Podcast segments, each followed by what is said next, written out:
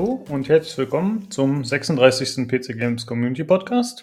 Ich bin Lukas und heute dabei ist Daniel. Hallo. Tobi. Hallo. Und der Olli. Hallo. Hallo Leute. Ja, wir machen heute einen Gamescom-Podcast, haben wir uns vorgenommen, da die ja gerade vorbei ist. Wir nehmen jetzt am Sonntag gerade auf nach der Gamescom. Und es gibt auf jeden Fall einiges, wo wir drüber reden wollen. Ja, ein volles Haus heute hier, ne? Richtig voll hier mit uns Vieren. Genau, zu viert ist eher ungewöhnlich bei uns, ja. Äh, wir könnten eventuell auf technische Probleme stoßen. Müssen wir mal gucken, da Tobi nur mit Handy zugeschaltet ist, mit Smartphone. Also, falls da mal was passiert, nicht wundern. Jo. Ja, manchmal sind technische Limitierungen halt ein kleines Problemchen, aber gut, vielleicht wird es ja auch kein Problem. Wird schon schief gehen. Aber diesmal ein komplett deutscher Podcast. Äh, wie meinst du das? Ach so. ja, Ja, das ist ja, noch in Deutschland, ne? Ja. Ich sende aus Deutschland. Ist ja aus Deutschland. Was, was Erklärung für die, die das nicht wissen, dass nun mal das nicht der Fall ist, ne? Sonst bist du unser Live-Außenkorrespondent aus den USA. Also so ist es, ja. Und dann Mhm. ab September oder so auch wieder, aber im Moment noch im Lande. ja gut, aber ist ja auch klar, dass du zur E3 warst du halt drüben, ne? Da brauchen wir dich ja dort. Genau, halt genau. Du jetzt halt ist. Gamescom. Ich war nur leider weder in LA noch bin ich in Köln. Also Und Ich bin- Daniel ist ja aus Tokio zugeschaltet, oder nicht? Natürlich. Daniel sagt gar nichts mehr. Sag was Japanisches, Daniel. Konnichiwa. Sehr hervorragend. Sehr authentisch. äh, ja, äh, wir haben gesagt, wir sprechen erst ein bisschen über die Spiele, die wir zuerst gespielt haben. Wir waren ja auch in der Konstellation lange nicht mehr zusammen. Ich würde sagen, Daniel, fang doch gerne mal an. Was hast du so gespielt? Worüber willst du erzählen?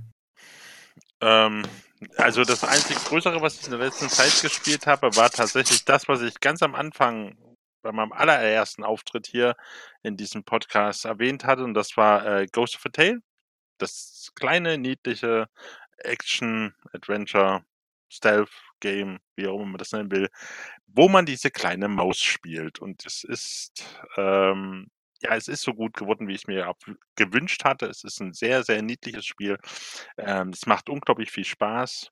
Ähm, es hat äh, dadurch, dass man eben diese Maus spielt und ähm, vor den Rattenrittern, wie auch immer man das bezeichnen will, äh, sich verstecken muss.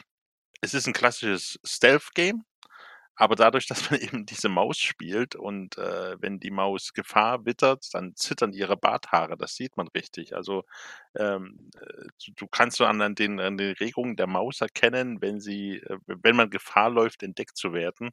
Äh, das fand ich unglaublich niedlich. Und ähm, jetzt abseits der Präsentation ist es ein sehr, sehr, sehr klassisches Stealth-Game. Also da gibt es jetzt nichts viel, keine großen Innovationen oder keine großen äh, revolutionären Gameplay-Mechaniken, aber äh, die, ich sag mal, die Mischung zwischen Präsentation, zwischen Story und, und dann eben dem Gameplay.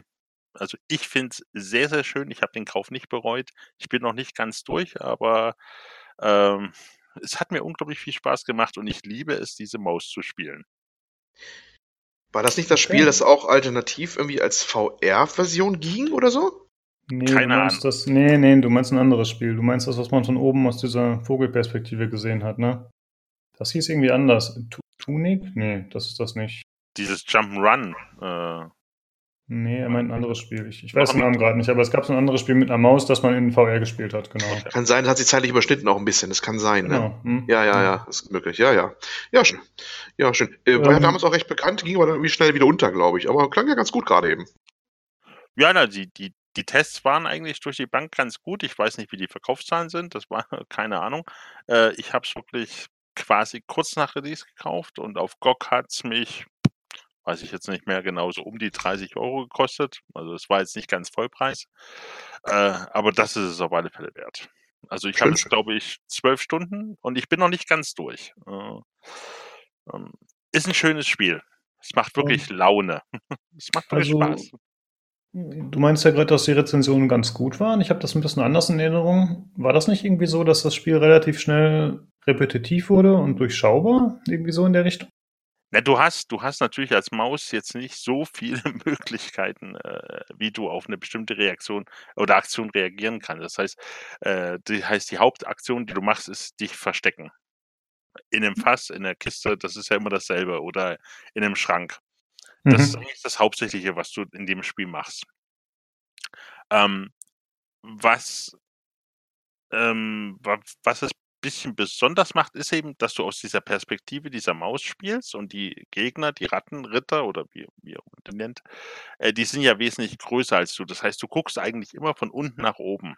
Also das ist die typische Perspektive, die man hat und äh, die ist relativ ungewöhnlich und ähm, ja, also im Prinzip, man muss sich immer verstecken. Du rennst im Prinzip immer von Versteck zu Versteck. Du versuchst dich immer irgendwo äh, zu verstecken, den, die, die, die Zeit abzupassen, wann die Wache gerade mal nicht da ist, wieder aus dem Versteck rauszurennen, irgendetwas zu machen, was du in dem Bereich machen musst, einen Schlüssel klauen, eine Kiste ausräumen, was weiß ich was, und äh, dann wieder schnell dich wieder zu verstecken. Das ist im Prinzip tatsächlich die Grundmechanik des Spiels.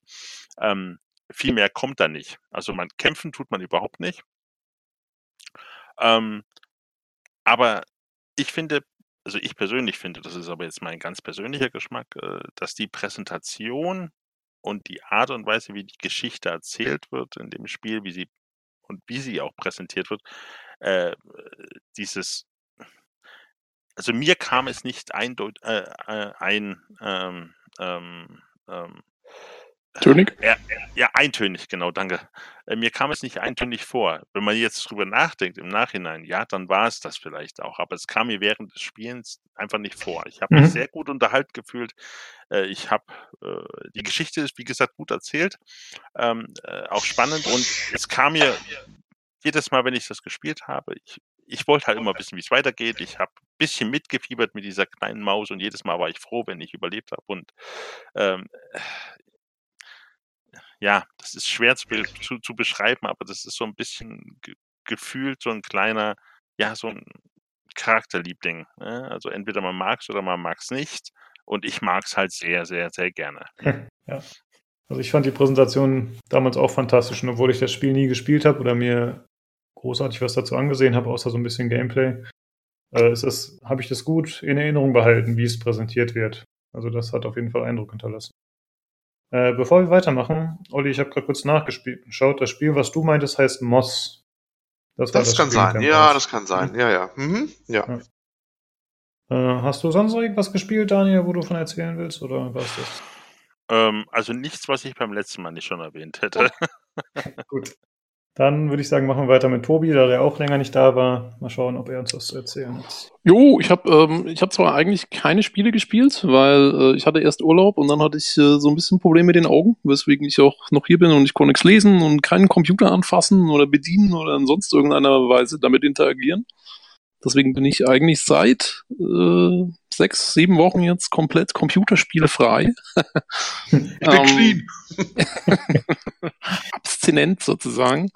Ähm, ich wollte nur kurz, ich wollte ein paar Kommentare abgeben zu Sachen, die mir so von den von den Podcasts, die ich gehört habe, weil ich habe natürlich ganz brav alle Podcasts gehört äh, von von euch und ähm, ja, ich wollte nur sagen, äh, Olli, äh, gut, äh, dass du nochmal Witcher 1 angefangen hast. Hast du es inzwischen schon durch?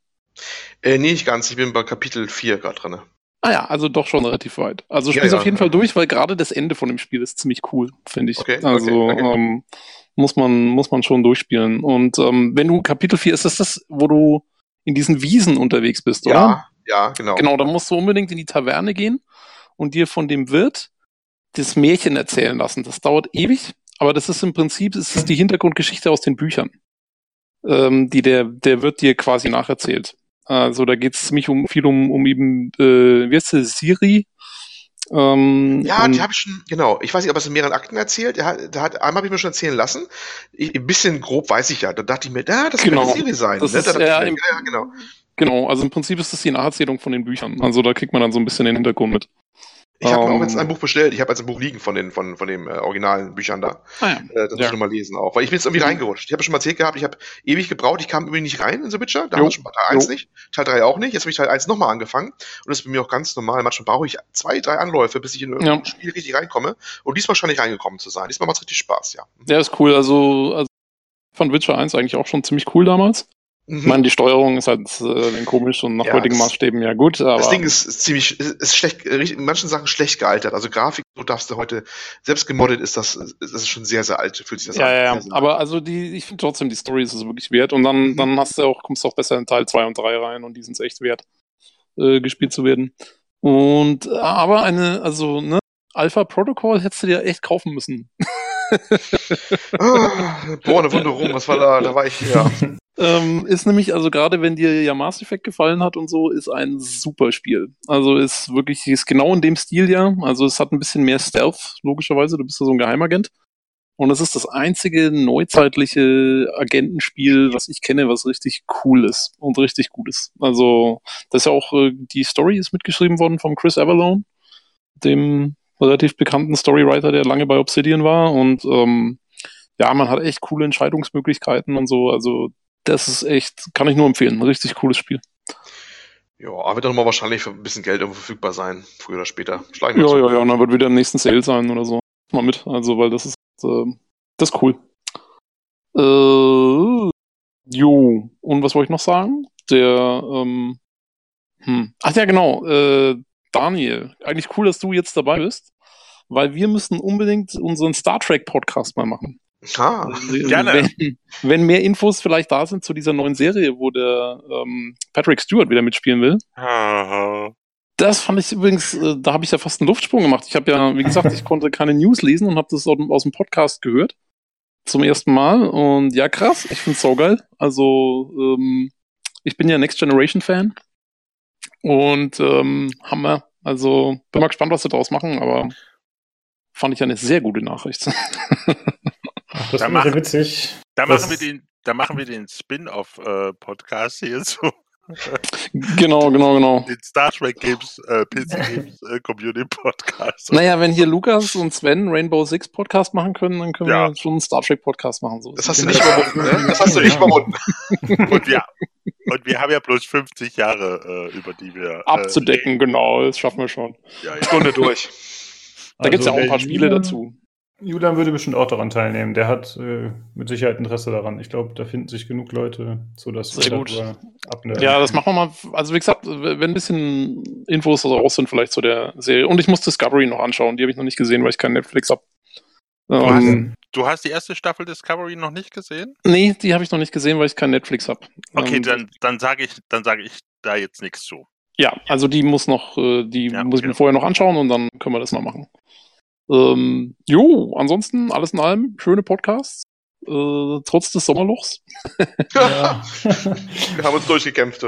Und Ja, jetzt aber- haben wir ja wenigstens wieder Gamescom und, und so weiter und so weiter. Oh ja, und Hot Lava werde ich mir wahrscheinlich auch kaufen, wenn ich wieder Ah, da bin, nice. sozusagen. ja, ey, können wir gerne mal eine Runde So. spielen. jo, echt äh, zugeben, sah ich ziemlich cool aus. Ja, ich habe seitdem nur ein, zwei Mal gespielt. Äh, seit dem Podcast, weil ich es dann doch äh, primär dafür gespielt habe. Aber ich habe es auf jeden Fall vor, nochmal zu spielen. Und ja, ist einfach ein cooles Game. Und für den. Preis kann man einfach nichts sagen. Eben, also und ich habe viel Mirror's Edge gespielt, eins und zwei und so. Mhm. Also äh, ist schon, ich mag diese Art Spiele eigentlich schon. Finde ich ziemlich cool. Ey, wenn du es dir holst, Also- sag Bescheid, dann spielen wir mal ein Ründchen zusammen. Jo, Gerne. wenn das wirklich wieder zwei Keys sind, vielleicht äh, gibt's dann wieder eine Verlosung im Podcast. Ja. Ah, es müssen aber die Leute, die an der, der Stange stehen, mit der Stange abwehren. genau. Hast du noch irgendeine Kritik anzubringen, jetzt wo du quasi bei dem Podcast äh, als Außenstehender mal länger zugehört hast? Ja, alles scheiße. Da habe ich gewartet.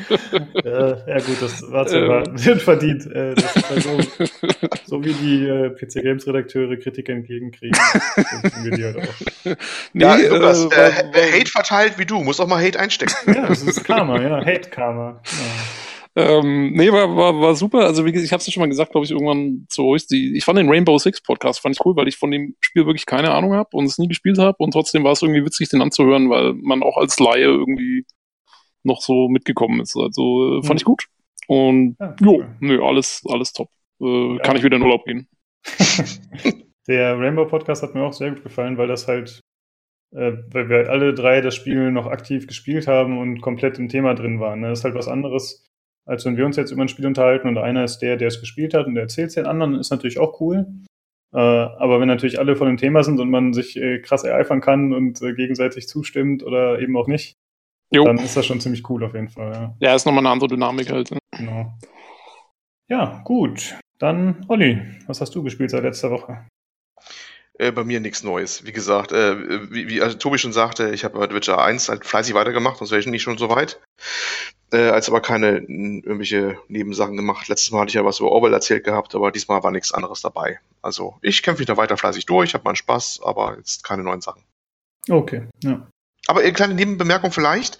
Ich lese wieder mehr. Wir hatten ja mal irgendwann neulich philosophiert, ach, man liest ja gar nicht überhaupt, ne? Mhm. Jetzt habe ich in kurzer Zeit, glaube ich, boah, zwei, drei Bücher weggebeamt, wie sonst was. Ähm, weiß nicht, ich kam irgendwie in den Schwung wieder rein. Ich habe erstmal so alte Bücher rausgekramt, die ich irgendwie angefangen habe zu lesen, teilweise noch mit einer D-Mark-Bezeichnung drauf im Kaufpreis. Die lagen hier noch nur gelesen rum. Und äh, ja, habe ich da reingestürzt. Es kam so ein bisschen, ähm, weil ich, bei The Witcher dachte ich mir, hm, also ich habe ja einen Sprung gemacht von Andromeda, was ich durchgespielt habe, zu The Witcher, Teil 1. Und erst dachte ich mir so, oh, Science Fiction, jetzt Fantasy. In Fantasy komme ich so gar nicht rein, gerade nach der ganzen Science Fiction-Kram. Und habe ich mir gedacht, ach, hier komm, hol mal ein paar alte äh, Fantasy-Romane raus, die noch im äh, Ecke stehen, liest die noch mal durch oder so. Teilweise uralte Dinger. Ja, und dann kam ich so ein bisschen wieder rein, ne? So ein bisschen so Stimmung wieder reinmachen, weil, ganz ehrlich, kennst du eine Fantasy, so im Prinzip, dann sind ja alle doch schon ein bisschen ähnlich, ne? Zumindest so die klassischen Sachen. Und äh, ja, kam ich so ein bisschen in den Sch- Schwung wieder rein. Und seitdem lese ich wieder viel. Hat ja auch was. So, jetzt bin ich wieder fleißig am Lesen. Was man nebenbei Das- bemerkt. Deswegen auch das Witcher-Buch. Unter anderem deswegen, ja, das liegt auch deswegen hier. Das ist ja relativ dünn, also wenn ich mit den Schinken nicht sonst ist das ja noch relativ übersichtlich, das Buch. Ja, ja, ja, ja, ja. Aber äh, apropos Bücher, ganz kurz, ähm, würde ich mich eine Buchempfehlung loswerden. Hm. Ähm, ich habe jetzt nämlich, und zwar habe ich das allerdings als Hörbuch gehört, weil ich ja nicht ordentlich lesen konnte, aber ähm, und zwar das neue oder beziehungsweise letzte Buch vom Frank Schätzing, äh, Die Tyrannei des Schmetterlings. Ähm, ein sehr cooles Buch, man muss sich am Anfang ein bisschen durchkämpfen, aber ich, ich will es hier empfehlen, weil es geht ziemlich viel um künstliche Intelligenz. Und damit hatten wir jetzt ja Oh. jetzt schon ein paar Mal im, im Podcast und so. Ähm, ist totale Science-Fiction-Story, also es geht auch so Paralleluniversen und sowas, geht's auch drum. Aber es geht eben auch da um so, ja, KI und, und wie sich das alles so entwickeln könnte. Und der Schätzing, der recherchiert ja immer sehr gut, was er so schreibt, auch wenn er dann letztendlich einen Thriller daraus macht. Ähm, also echt äh, gutes Buch. Kann ich, Also kann ich empfehlen. platzweise hm, wissenschaftlichen Hintergrund zumindest, kann man so sagen. Also nein, würde ich jetzt würde ich so nicht sagen, aber es ist halt also es ist einfach ein Roman, es ist ein, ein Science-Fiction-Thriller, aber er ist gut recherchiert. Also der, was der da schreibt dazu hat Hand und Fuß immer. Okay, ähm, Und ja, also kann man kann man sich auf jeden Fall antun. Das ist aber ein dicker Schinken. Also ich glaube, der hat tausend und ein paar zerquetschte Seiten. Wie wurde das Hörbuch vorgelesen? Einfach nur von einem also Äh, Vorleser das oder war das dann Hörbuch-? Das Hörbuch Oder- ist, ist auch sehr cool. Nicht nur vorgelesen, aber der Vorleser ist der Synchronsprecher vom äh, Cumberbatch hier von Sherlock. Mhm. Oder Ja. beziehungsweise den Khan in den neuen Star Trek-Film gespielt hat. Ähm, und der macht das echt super. Also das Hörbuch ist auch cool. Wer keinen Bock hat zu lesen. Ja, okay. cool. 20 CDs oder so. Also kann man, kann man ein bisschen Zeit mit verbringen.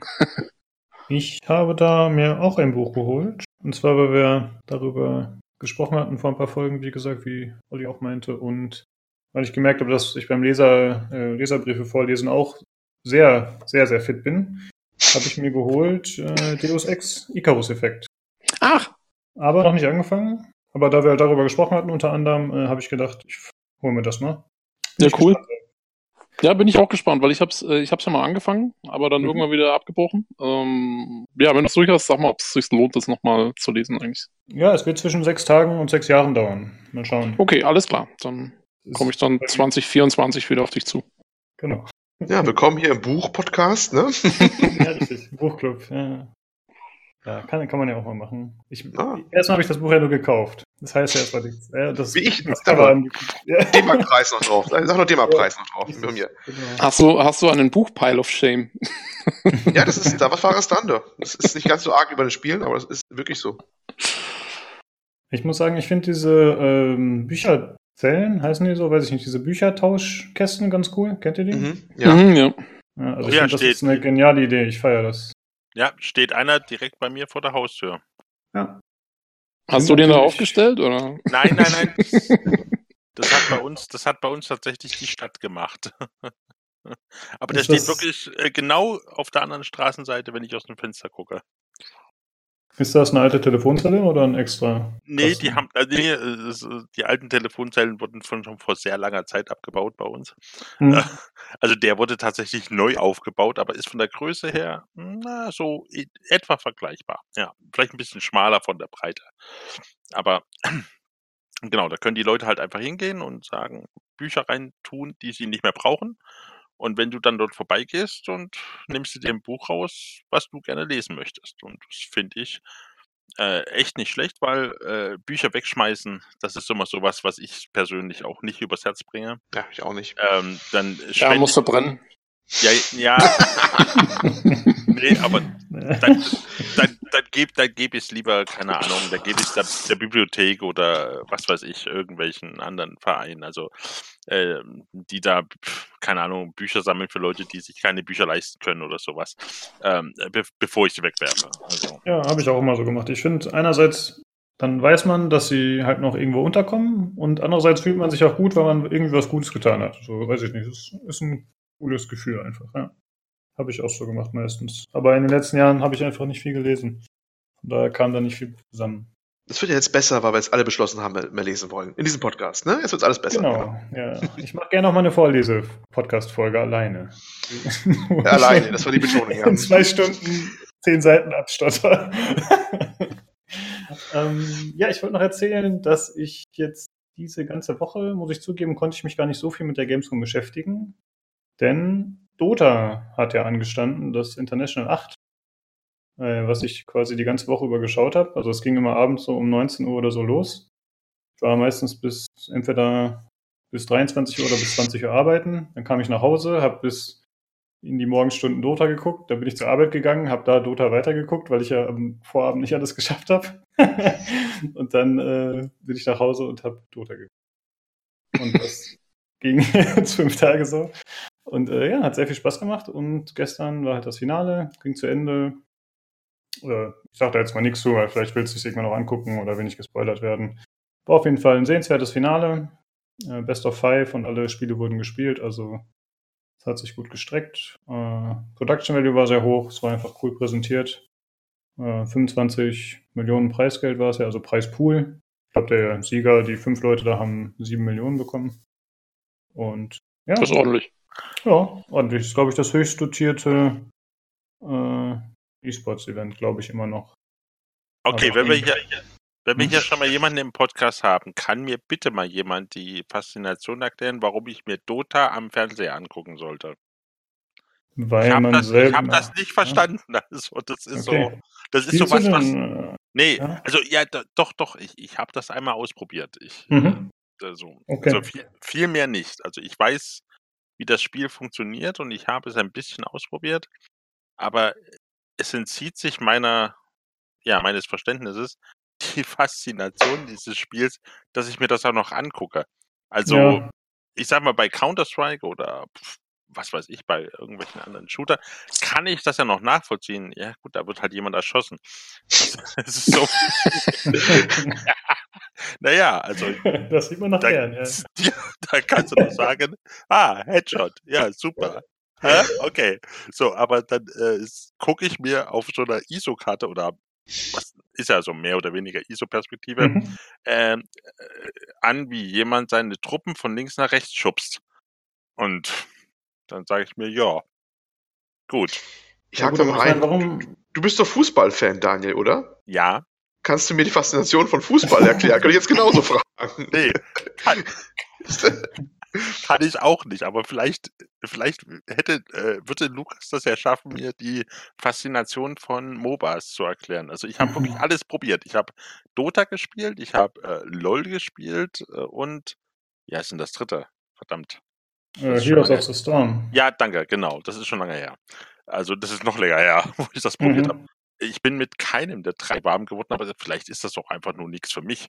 Ich habe da jetzt einfach nur diese, die, wirklich die Faszination, die manche Leute da haben, dass sie wirklich das, dass sich das auch noch angucken. Also ich meine, Spielen ist ja eine eine Sache, wenn ich sage, okay, ich spiele das gerne, hm, aber dass ich mir das auch noch angucke, Äh, Ja, und, dann, also, und dann die Leute sehe, die dann sagen, oh, jetzt hat er einen super Move gemacht, wo ich da vor dem Fernseher sitze und sage mir, ich sehe ja nichts. Also, Ja, aber ich glaube, das ist, das ist das Problem, ne? Was ist halt, wie wenn du dir ein Schachturnier anschaust, als jemand, der jetzt ja, genau. nicht so viel. Ahnung vom Schach hat. Ähm, Ja, das ist halt auch, da checkst du es auch nicht, was die Faszination ist. Und du musst halt wissen, wo jetzt genau da die coolen Sachen gemacht werden oder nicht, glaube ich. Genau, also man, das ist auf jeden Fall ein Punkt, dass man sich da so reingräbt, dass man versteht, was passiert und dass man auch selber spielt und sein eigenes Level kennt und dann merkt, okay, was machen die und oh scheiße, das ist ganz schön krass. Das macht für mich viel aus, aber ich muss auch sagen, ich habe zum Beispiel auch gerne StarCraft geschaut, obwohl ich StarCraft 2 eigentlich nur die Singleplayer-Kampagne gespielt habe und trotzdem hat das für mich eine Faszination ausgeübt. Also weiß ich nicht. Ich kann das nicht genau sagen, warum das jetzt für mich interessant ist und für dich nicht pauschal. Ich finde zum Beispiel Counter-Strike relativ langweilig als Zuschauer. Also äh, geht einfach auseinander anscheinend. Keine Ahnung. okay. Aber, ja, jeder wie er mag, würde ich sagen. Ja, ja, klar, natürlich. Also bei, ich kann auf jeden Fall verstehen, wenn Leute sagen, dass sie, äh, dass sie regulären Sport mehr mögen, weil man da mehr Emotionen sehen würde. Das kann ich auf jeden Fall ein bisschen nachvollziehen, weil das ist ja eher so eine, ja, ein direkteres Gegeneinander, ne, oder kompetitiv, wo man sich halt auch berührt und wo man schwitzt und schreit und rennt. Also das ist halt mehr, man ist halt mehr involviert sozusagen. Du redest schon von Sport, ja? Wo man sich berührt und schwitzt und schreit und. ja, ja, richtig. Ich muss mal so unerwachsen gerade sein, schon, sorry. Ja, ist okay, kein Problem. Kennt man ja von dir. Ah, danke. ähm, ja, also ich, ich kann es jetzt nicht wirklich erklären, warum mir das so gut gefällt und dir das nicht zusagt. So, weiß ich nicht. Aber der, der Hinweis war natürlich gut. Also ich meine, ich könnte jetzt auch nicht erklären, äh, jemanden, der noch nie Fußball geguckt hat oder der mit Fußball keine, keine Berührungspunkte hat, dem könnte ich jetzt auch nicht erklären, warum ich jetzt sehr gerne Fußball gucke. Hm, Ständig, ständig genau vor demselben Problem wahrscheinlich. ja, kann sein. So. Äh, wie viel hast du denn gespielt, äh, Dota, LoL oder Heroes of the Storm? Mehr als zwei, drei Games? Oder? Ich habe die Tutorials gespielt. Oh, oh, ja, da hast du ja den, äh, ne, den wichtigsten Teil des Spiels quasi erlebt. Ja, Aber gut, nee, nach dem Tutorial kommt auch erstmal sich über mindestens 100 Stunden beschimpfen lassen. richtig. Und das, Und wollte dann, ich, das, Als einführende Erfahrung. genau. und das wollte ich nicht haben. Ja, verstehe ich auf jeden Fall. Ja. Ach so, äh, eine Sache, die natürlich auch noch stattgefunden hat, waren die OpenAI-Spiele. Ich hatte ja gesagt, ich würde dir einen Link zustellen, Tobi, falls du das gehört hast, aber ähm, es war jetzt leider nicht so spannend, muss ich sagen. Ähm, denn es wurde wenig zu den technischen Begebenheiten erzählt, da vorausgesetzt wurde, dass die ganzen Zuschauer das schon kennen, was wahrscheinlich Mhm. auch größtenteils der Fall war. Und die Spiele wurden tatsächlich von den beiden Profiteams, die gespielt haben, gewonnen jeweils. Okay. Ähm, es war so, dass äh, quasi vorab wurden zwei Teams zusammengestellt, die ja jeweils aus fünf Helden bestehen bei Dota. Und dann wurde gesagt, okay, die Teams werden nicht gewählt wie sonst, sondern es gibt halt diese fünf Helden und es wird ausgelost, welche Mannschaft das Menschenteam spielt und welche durch die Bots gespielt werden. Und ich könnte mir vorstellen, dass die Bots damit ein bisschen weniger klargekommen sind, dass sie quasi nicht ihre eigene Komposition zusammenstellen konnten, die sie für perfekt hielten. Aber das ist nur eine Theorie. Ja, das ist, war ja auch schon vorher bekannt, dass diese KIs mit bestimmten Helden, glaube ich, auch äh, getrainiert haben und dann halt eben auch nur mit denen richtig gut waren und die, die Taktiken mit denen drauf gehabt haben. Und wenn die dann natürlich versuchen, diese Taktik mit anderen anzuwenden, dann ist natürlich, geht's wahrscheinlich nicht mehr so gut oder sowas halt. Und dann haben die halt verloren. Ähm, ich muss sagen, also ich hätte jetzt wa- wahrscheinlich, wenn du mir den Link geschickt hättest, auch gar nicht so viel mit anfangen können, weil Mhm. ich auch in Dota überhaupt nicht drin bin oder keine Ahnung habe, was da irgendwie gut ist oder nicht gut ist. Und dann ist es natürlich auch schwierig zu sagen, okay, das ist jetzt irgendwie cool, dass die äh, KI hier das gemacht hat oder so. Weil, wie gesagt, da hätte ich eh keine Ahnung gehabt. Aber ähm, jo, auf jeden Fall cool, dass die das machen. Also ich finde das, äh, das ist schon nicht schlecht, dass das so ähm, da gepusht wird auch halt. Also, Genau, finde ich auch gut. Jo. Ähm, äh, was wollte ich noch sagen zu OpenAI? Ach so, was ja auffällig geworden ist. Normalerweise, um jetzt leider noch ein bisschen tiefer reinzugehen, tut mir leid, Leute. Normalerweise hat man ja äh, verschiedene Rollen in dem Spiel. Es gibt halt welche, die sind Supports und welche, die sind Carries. Also die einen arbeiten den anderen halt zu und die anderen müssen möglichst viel Gold äh, sich zusammensammeln und werden dann noch dementsprechend stärker. Und so ist es halt bei den menschlichen Spielen, dass zwei, drei Spielern quasi alle Aufmerksamkeit geschenkt wird und denen wird alles zugeschoben, damit die das Spiel dann letzten Endes beenden können. Und bei den Bots ist das aber so gewesen, dass sie quasi sich konstant immer komplett über die Karte verteilt haben und jeder die gleiche Aufmerksamkeit bekommen hat, was total eigenartig ist. Weil dann hattest du halt einen Support-Spieler, der im Late-Game einfach nicht so gut ist wie so ein Carry. Und der Carry hat aber das gleiche Gold wie der Support. Und das hat einfach, das macht keinen Sinn. Ich weiß nicht, warum die Bots das nicht verstehen bisher weil eigentlich müssten sie ja merken, okay, dieser Held ist im späteren Spielverlauf stärker, tendenziell. Und mit, mit mehr Gegenständen wäre er noch stärker. Aber sie kommen trotzdem nicht darauf, ihm das zuzuschieben. Ja, das ist tatsächlich komisch, also keine Ahnung. Ähm, aber wie gesagt, also wenn diese KIs lernen, die lernen auch schon immer gerne mal in so Sackgassen rein. Also man mhm. muss das, man muss da schon ziemlich aufpassen, dass die ähm, ja, dass, dass du die Szenarien dann auch immer so abänderst, dass sie genau das Richtige lernen und so. Und das ist wahrscheinlich noch nicht perfektioniert worden, könnte ich mir vorstellen. Ah, okay. Und dann, ja, also fertig sind die ja mit der ganzen Geschichte auch noch nicht. Die machen ja da ständig noch weiter. Genau, also die meinten ja auch bei diesem einen Event, das schon vor ein paar Wochen war, haben die halt auch gesagt, dass sie immer bestimmte Parameter verändern. Ähm, aber ich, ich hatte mir das halt so vorgestellt, dass wenn dieser Bot gegen sich selbst spielt, dass er ja immer versucht, sich selbst zu überflügeln und dass er somit immer erkennt, nach einer gewissen Spieldauer, was das Sinnvollste ist, um den anderen zu besiegen. Und ich dachte, damit kommt er auch wieder aus so einem Loch raus. Ähm, ja, aber das Problem ist eben, dass du, die müssten ja dann erstmal eine neue Taktik anfangen, um zu kapieren, dass die gut ist. Mhm. Und das ist, das ist, das ist schwierig. Das machen die nicht von alleine so. Also, und wenn die eben das nie ausprobiert haben, durch einen Zufall oder durch was auch immer, dann, ja, dann werden sie es auch nie lernen, so ungefähr.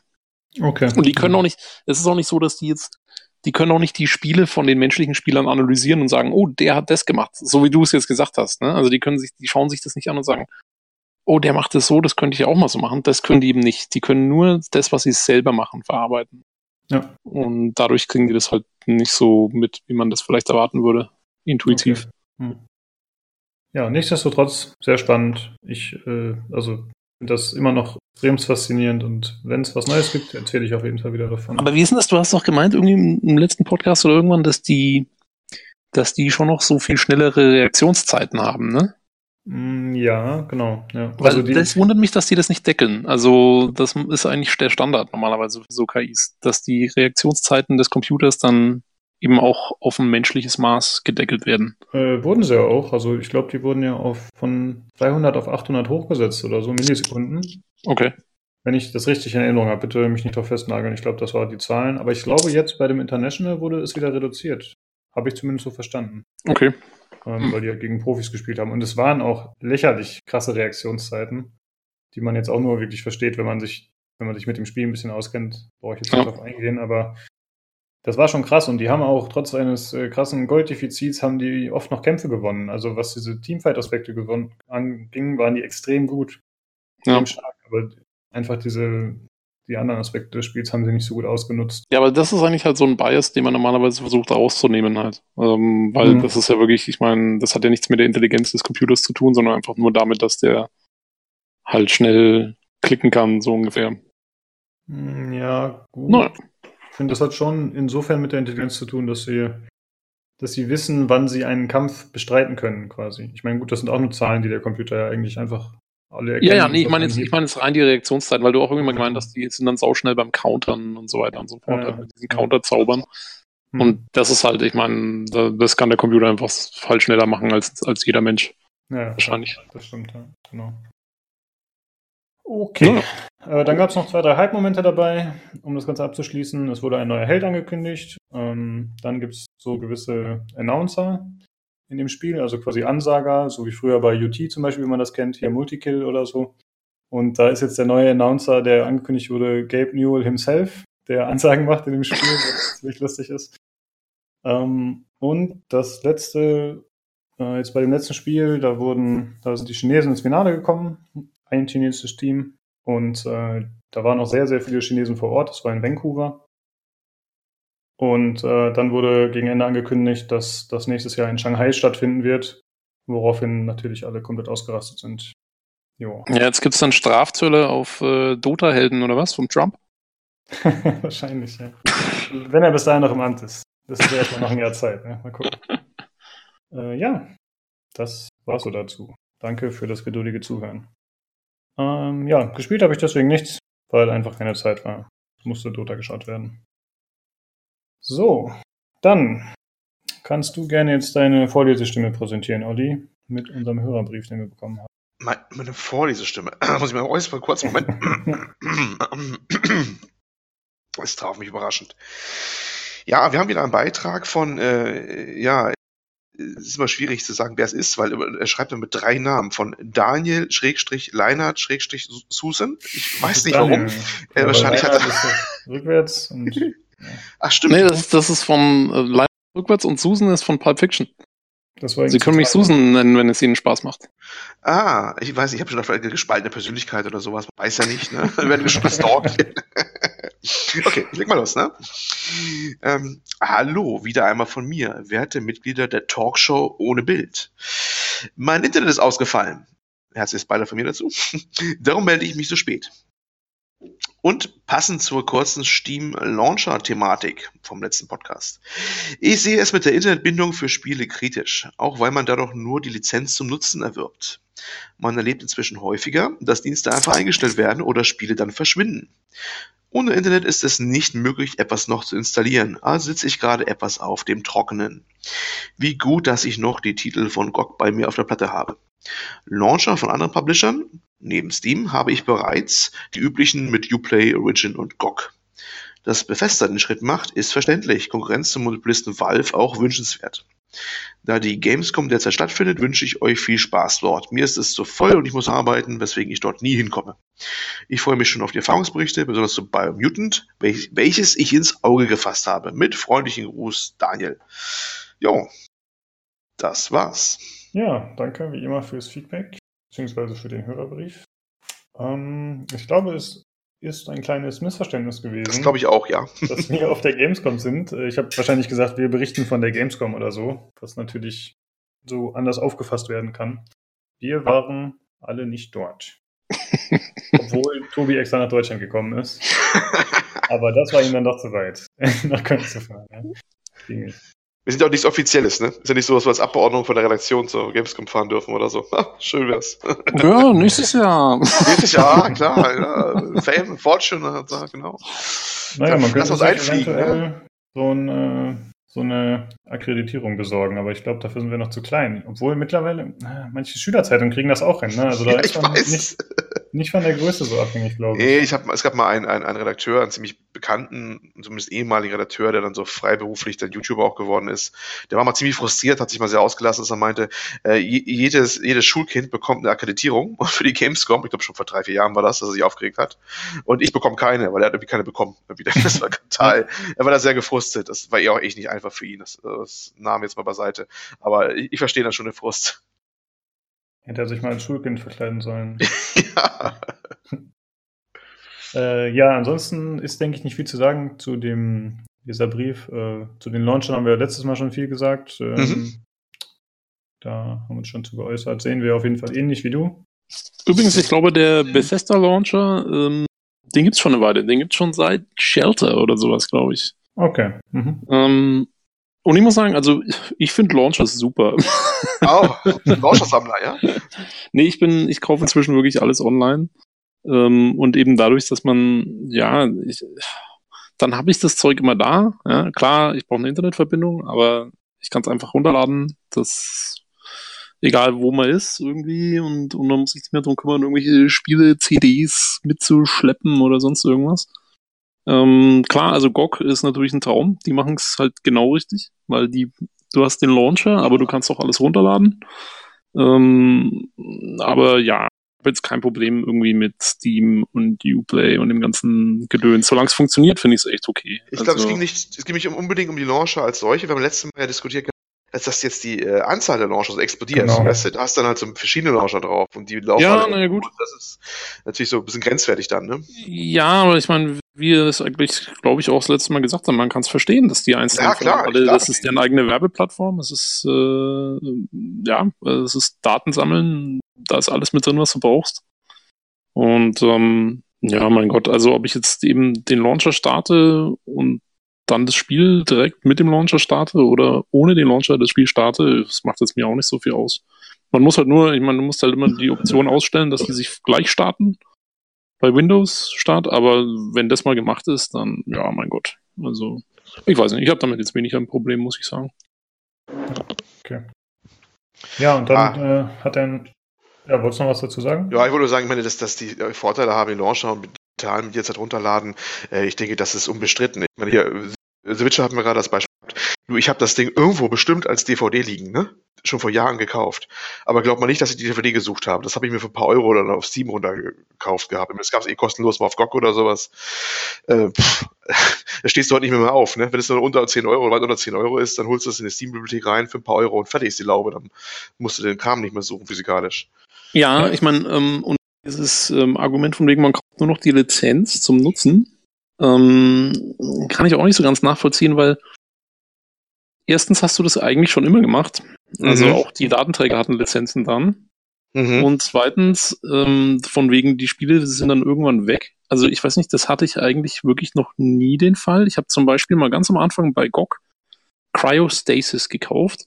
Das gibt's inzwischen dort nicht mehr und das gab's dann auch relativ schnell schon nicht mehr. Aber ich habe das immer noch in der Bibliothek und kann es jederzeit runterladen und so. Also die, die Spiele verschwinden eigentlich nicht. Selbst wenn sie aus dem Store verschwinden, verschwinden sie nicht aus der Bibliothek. Mhm. Ja, aber was passieren kann, dass die Spiele geändert werden, ohne dass du es willst. Zum Beispiel bei GTA 4, als die Musikstücke damals weg waren. Nur mal so ein Beispiel. Stimmt. Ne? Also wenn du da nicht abklemmst, das Auto-Update, dann kann es ja ganz schnell passieren, und das kriegst du nicht bei allen mit, äh, dass es irgendwie Titel geändert wird, dass sie dann irgendwelche Sachen ändern oder so. Ähm, das ist dann immer schon ein bisschen, bisschen ärgerlich, ne? Also wenn es hinterrücks geändert wird. Das hast du natürlich bei den, bei den Sachen, die du physikalisch liegen hast auf DVD. So erstmal nicht, ne? Also das ist Ja, schon, aber die, Nee, ja, hast du auch musst du dann, die, die musst du auch patchen, wenn du Ja, sie dann auf dem neuen System zum Laufen kriegen willst und so weiter und so fort. Ähm, weiß ich nicht. Und äh, von wegen, dass die irgendwann wechseln. Ich meine, der Durchschnitt, die, die eine DVD hält auch vielleicht 20 Jahre, dann ist sie auch kaputt. Ähm, und ja, mein Gott, also bis jetzt gab es ja noch nicht diesen, diesen Worst Case, ja, dass irgendwie Steam pleite macht und dann sind auf einmal alle Spiele weg oder irgend sowas halt. Ähm, ja, also ich sehe das Problem da im Moment ehrlich gestanden eigentlich nicht. Okay. Aber Ja. gut. Ich, Ich kann es verstehen, aber ich sehe es nicht. Verstehen, ja. Ähm, und er hat ja noch beschrieben, dass er sich freut, wenn wir über Biomutant erzählen als Erfahrungsbericht. Der Erfahrungsbericht sieht so aus, dass wir uns selber irgendwelche Medien angeschaut haben dazu. Aber wir werden auf jeden Fall noch drüber sprechen. Äh, ja, das war's soweit. Dann würde ich sagen, fangen wir einfach mal an mit den Themen. Und, Ganz äh, kurz, ganz kurz, kann ich Ja. kurz noch was einwerfen? mhm. Weil ihr das vor, ich weiß nicht, vor ein paar Podcasts gesagt hat, ähm, weil sich immer nur der, naja, der äh, Hörer äh, Daniel meldet. Alles Mhm. wird besser, wenn man sich Daniel meldet. Ich kann das äh, nennt, ich kann das bestätigen. Also Ja, Daniel wer- ist immer ein guter Name. Ja, ich würde sagen, wir nennen uns jetzt alle Daniel. Ja, das hatten wir schon mal angedacht. Seid ihr dafür Daniels? Ja, klar, dann, Ja. Wir hatten schon mal Aufruf gestartet, du weißt da willst du unser Daniel sein? Das war nicht der offizielle äh, Aufruf, ne? Und äh, Ja. hat- habe ich auch noch einen weiteren äh, Beitrag, denn äh, der ist nur gerade jetzt im Podcast drin, nämlich der jetzige hier Podcast Daniel. Du hast ja auch quasi Beiträge schon geschickt, was wir hier besprechen können sollen. Nur dass du halt gleich dann live eingestiegen bist. Also du bist quasi der Premium-Hörerbeitrag hier, ne? Ja, Okay, höchste gut. Form der, der, der, der, ähm, des, des Beitrages sozusagen. Also auch hier ein weiterer Beitrag. Ja, Okay, Da wir gerade drüber sprechen, wie immer an die Zuhörer, wenn jemand Lust hat, teilzunehmen, meldet euch. Äh, ihr Jo. wisst ja, wie wir uns erreichen können und wir sagen es am Ende auch nochmal. Ich bete das jetzt noch nichts nicht ist einfacher als hier, die nehmen hier jeden. Die nehmen wir jeden. Ja, schon. Er muss nur Daniel heißen. Ja, Das ist, das ist der Anspruch. Ihr müsst uns dann ein Perso-Bild schicken. okay, Ja. dann. Wir sind der billigste Podcast aller Zeiten und wir nehmen hier alles in Ja, wir machen es uns einfach. so ist das.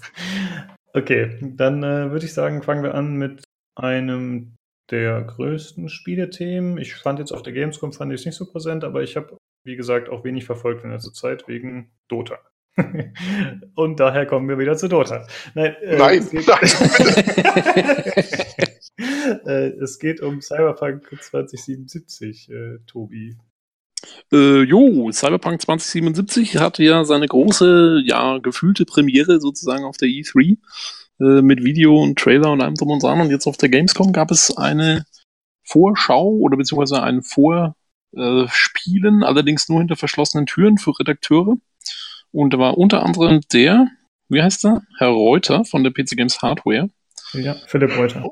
Genau, Philipp Reuter. Und der hat sich das angeschaut und eine Vorschau, Vorschau dazu geschrieben, wo man sagen kann, also, dem hat's gefallen. Ähm, weil in dieser Vorschau, in dieser Vorschau ist ungefähr jedes zweite Wort ist extrem gut und äh, samtweiche Texturen und äh, Animationen und so weiter. Und er war besonders beeindruckt von einer Szene, in der man anscheinend einen nackten Frauenkörper aus einer Eisbadewanne holt. Und da hat ihn also wirklich am meisten beeindruckt äh, wohl die dass das Brustgewebe eine dreiteilige Physik bekommen hat. Das möchte ich mir ausdrucken und an die Wand hängen, diesen Satz. Ja, und dann, und dann eben die Wassertropfen auf diesen samtenen Hauttexturen äh, diese Physikoberfläche herunterlaufen. Es ist also ein Traum, äh, kurz gesagt. Aber äh, noch kurz, um, um, um ein paar andere Sachen zu, zu nennen. Also die haben halt die haben das wohl vorgespielt, aber das Publikum konnte so ein bisschen quasi mitentscheiden, was, was gemacht wird. Und ähm, da war es dann so, die konnten zum Beispiel entscheiden, ob sie einen männlichen oder einen weiblichen Charakter ähm, wollen, vom Charaktereditor her und so. Und haben dann äh, auch irgendwie in den Missionen entscheiden können, wie sie das jetzt angehen, wie sie irgendwelche Quests lösen, ähm, ob sie irgendwie, welche Dialogoptionen sie dann nehmen und so. Also da konnte man eben schon so ein bisschen sehen, wie das äh, dann aussehen soll. Und er sagte auch, also das mit der e- Ego-Perspektive funktioniert wohl super, äh, meinte er. Das war ja so ein großer, ja, kontroverser Punkt bei der E3 und er sagte aber, das kommt sehr gut rüber. Und, ähm, und die, die Stadt muss auch sehr belebt rüberkommen. Also es gibt viele NPCs, äh, er, sagt, er vergleicht es mit Assassin's Creed Unity zu seiner Zeit, nur halt jetzt nochmal im Besser, ähm, wo ja wirklich auch echt viele NPCs immer unterwegs waren. Und ähm, ja, also laut dem ist das wirklich auf dem besten Wege ein krasses Highlight mal wieder zu werden. Ähm, sieht wohl ziemlich gut aus, also laut dem. Aber Olli, du hast gemeint, du hast auch irgendwie was anderes gehört, oder? Ja, ich habe äh, ein bisschen das Feedback vom Insert Moin Podcast gehört gehabt. Die waren ein bisschen kritischer. Das ist nicht so, dass es jetzt irgendwie verrissen hätten oder so. Aber ich fand das mal so eine angenehme Gegenposition ein bisschen. Die waren auch in dieser Vorstellung halt äh, drinne meinten, ähm, zum einen, die Grafik fanden sie jetzt gar nicht mal so umwerfend. Also einer meinte, boah, ich hätte eher gesagt, das PS4 Pro-Niveau, das hätte schon gereicht, wenn das Ding optimiert ist. Das so ungefähr sah es eher aus. Was nicht schlechtes heißt, aber jetzt auch nicht so, was die weiße Wunder, was wir alle gesehen haben. Also der war eigentlich relativ zurückhaltend, was das anging, was die Grafik anging. Dann auch so Vorkommnisse, wo der Präsentator noch erzählt hat, ja, und jeder einzelne äh, von den Passanten hat seinen eigenen Tagesablauf und wird berechnet und ist einzigartig. Und in dem gleichen Moment, wo er es sagt, meint, da ging dann äh, zwei identische Kopien von so einer, von Passanten über die Straße, ähm, wo man, man merkt doch, sie kochen auch nur mit Wasser so letztendlich. Und ähm, andere Sachen kamen noch auf, wo man meinte, hm, äh, das, diese die Schusswechselsequenzen aus der Ego-Perspektive, die kamen nicht so rund vor. Das war noch ein bisschen nicht ganz so, wie man sich das vorstellen könnte. Da fehlt so ein bisschen das Feedback und überhaupt. Und ich glaube, ein anderer, das war, glaube ich, aber nicht der Podcast, war das, er meinte, bei der Fahrsequenz, die ja auch in, dem Fall in Ego wohl ablief, dann, mhm. da war die Straße irgendwie zu eng und so. Also da ist, es merkt sich schon ähm, jetzt ein paar kritische Stimmen, wo man auch, denke ich mal, auch so ein bisschen auch wieder weiß, warum die das hinter verschlossenen Türen ja auch machen. Ne? Ähm, die, die wissen ja schon genau, was sie da tun, warum sie es hinter den geschlossenen Türen halten. Also um das ein bisschen auch unter Kontrolle wahrscheinlich auch zu halten. Ist natürlich auch ein heißes Topic so ein bisschen. Es gibt äh, mittlerweile den Hashtag Anti-Consumer, den sie immer Cyberpunk vorwerfen, von wegen, äh, ja, warum zeigt es nicht endlich mal und so. Naja, warum wohl, ne? Die wissen schon warum, ne? Die wollen das alle schon den, den Hype schon ein bisschen steuern, ist auch gutes Recht. Sie können es auch machen, wie sie wollen, ne? Definitiv. Und ja, das ist so, war noch ein bisschen die Gegenposition. Ich finde es ganz angenehm, dass es auch ein bisschen wieder auf den Boden der Tatsachen zurückgeholt wird. Es ist ja letztendlich immer noch nur ein Spiel, das wir uns, viele von uns freuen, ganz klar. Aber äh, ungesunder Hype ist ja auch nicht gut, ne? Da gab es ja auch genug Beispiele. Ja, äh, Witcher 3 hat ja auch zu kämpfen gehabt mit Downgrade-Vorwürfen und so weiter, die zwar meiner Meinung nach total daneben waren, aber gut. Also nicht daneben, das hat schon gestimmt, dass die äh, oft, äh, bei Presse, äh, Präsentationen vorher besser aussah, aber mein Gott, ja, also das kommt halt vor, wenn du dann optimierst und feststellst, was auf der Hardware geht und was nicht. Ja, das müssen die hier auch machen. Die haben ja gesagt, sie wollen es auch Konsolengeneration rausbringen. Also zumindest, dass es da auch kommt. Ne? Es ist wieder viel spekuliert, ob es vielleicht sowas ist, äh, was dann auf der jetzigen und der nächsten rauskommt. Und wenn es auf der jetzigen rauskommt, dann ist ja immer noch, äh, du kannst es ja nicht exklusiv für PS4 Pro oder Xbox One X rausbringen. Es muss ja dann auch mal auf dem Grundmodell immer noch laufen. Das ist ja, glaube ich, immer noch die Bedingung, die sowohl Sony als auch Microsoft äh, vorgeben, wenn du einen Spieler releast auf den Plattformen. Und äh, da müssen die wahrscheinlich schon hier und da das dann so runter optimieren, dass es da auch auf, ordentlich auf denen läuft. Ne? Also, ja, ich meine, deswegen finde ich es auch ein bisschen komisch zu sagen, also es ist halt ein PS4 Pro-Niveau. Ich meine, was erwartest du denn sonst jetzt im Moment? Ja, es geht wohl eher darum, weil du hast das andere Beispiel genannt. Bei manchen werden so wundersame Sachen erzählt, als wäre das die, die geilste Grafik unter der Sonne, die jemals gesehen worden ist oder sowas. Und ähm, da äh, hieß dann eher schon so, oh, das kann ich mir schon vorstellen, dass das mal später so auf einer äh, Konsole auch läuft, ne? Realistisch gesehen.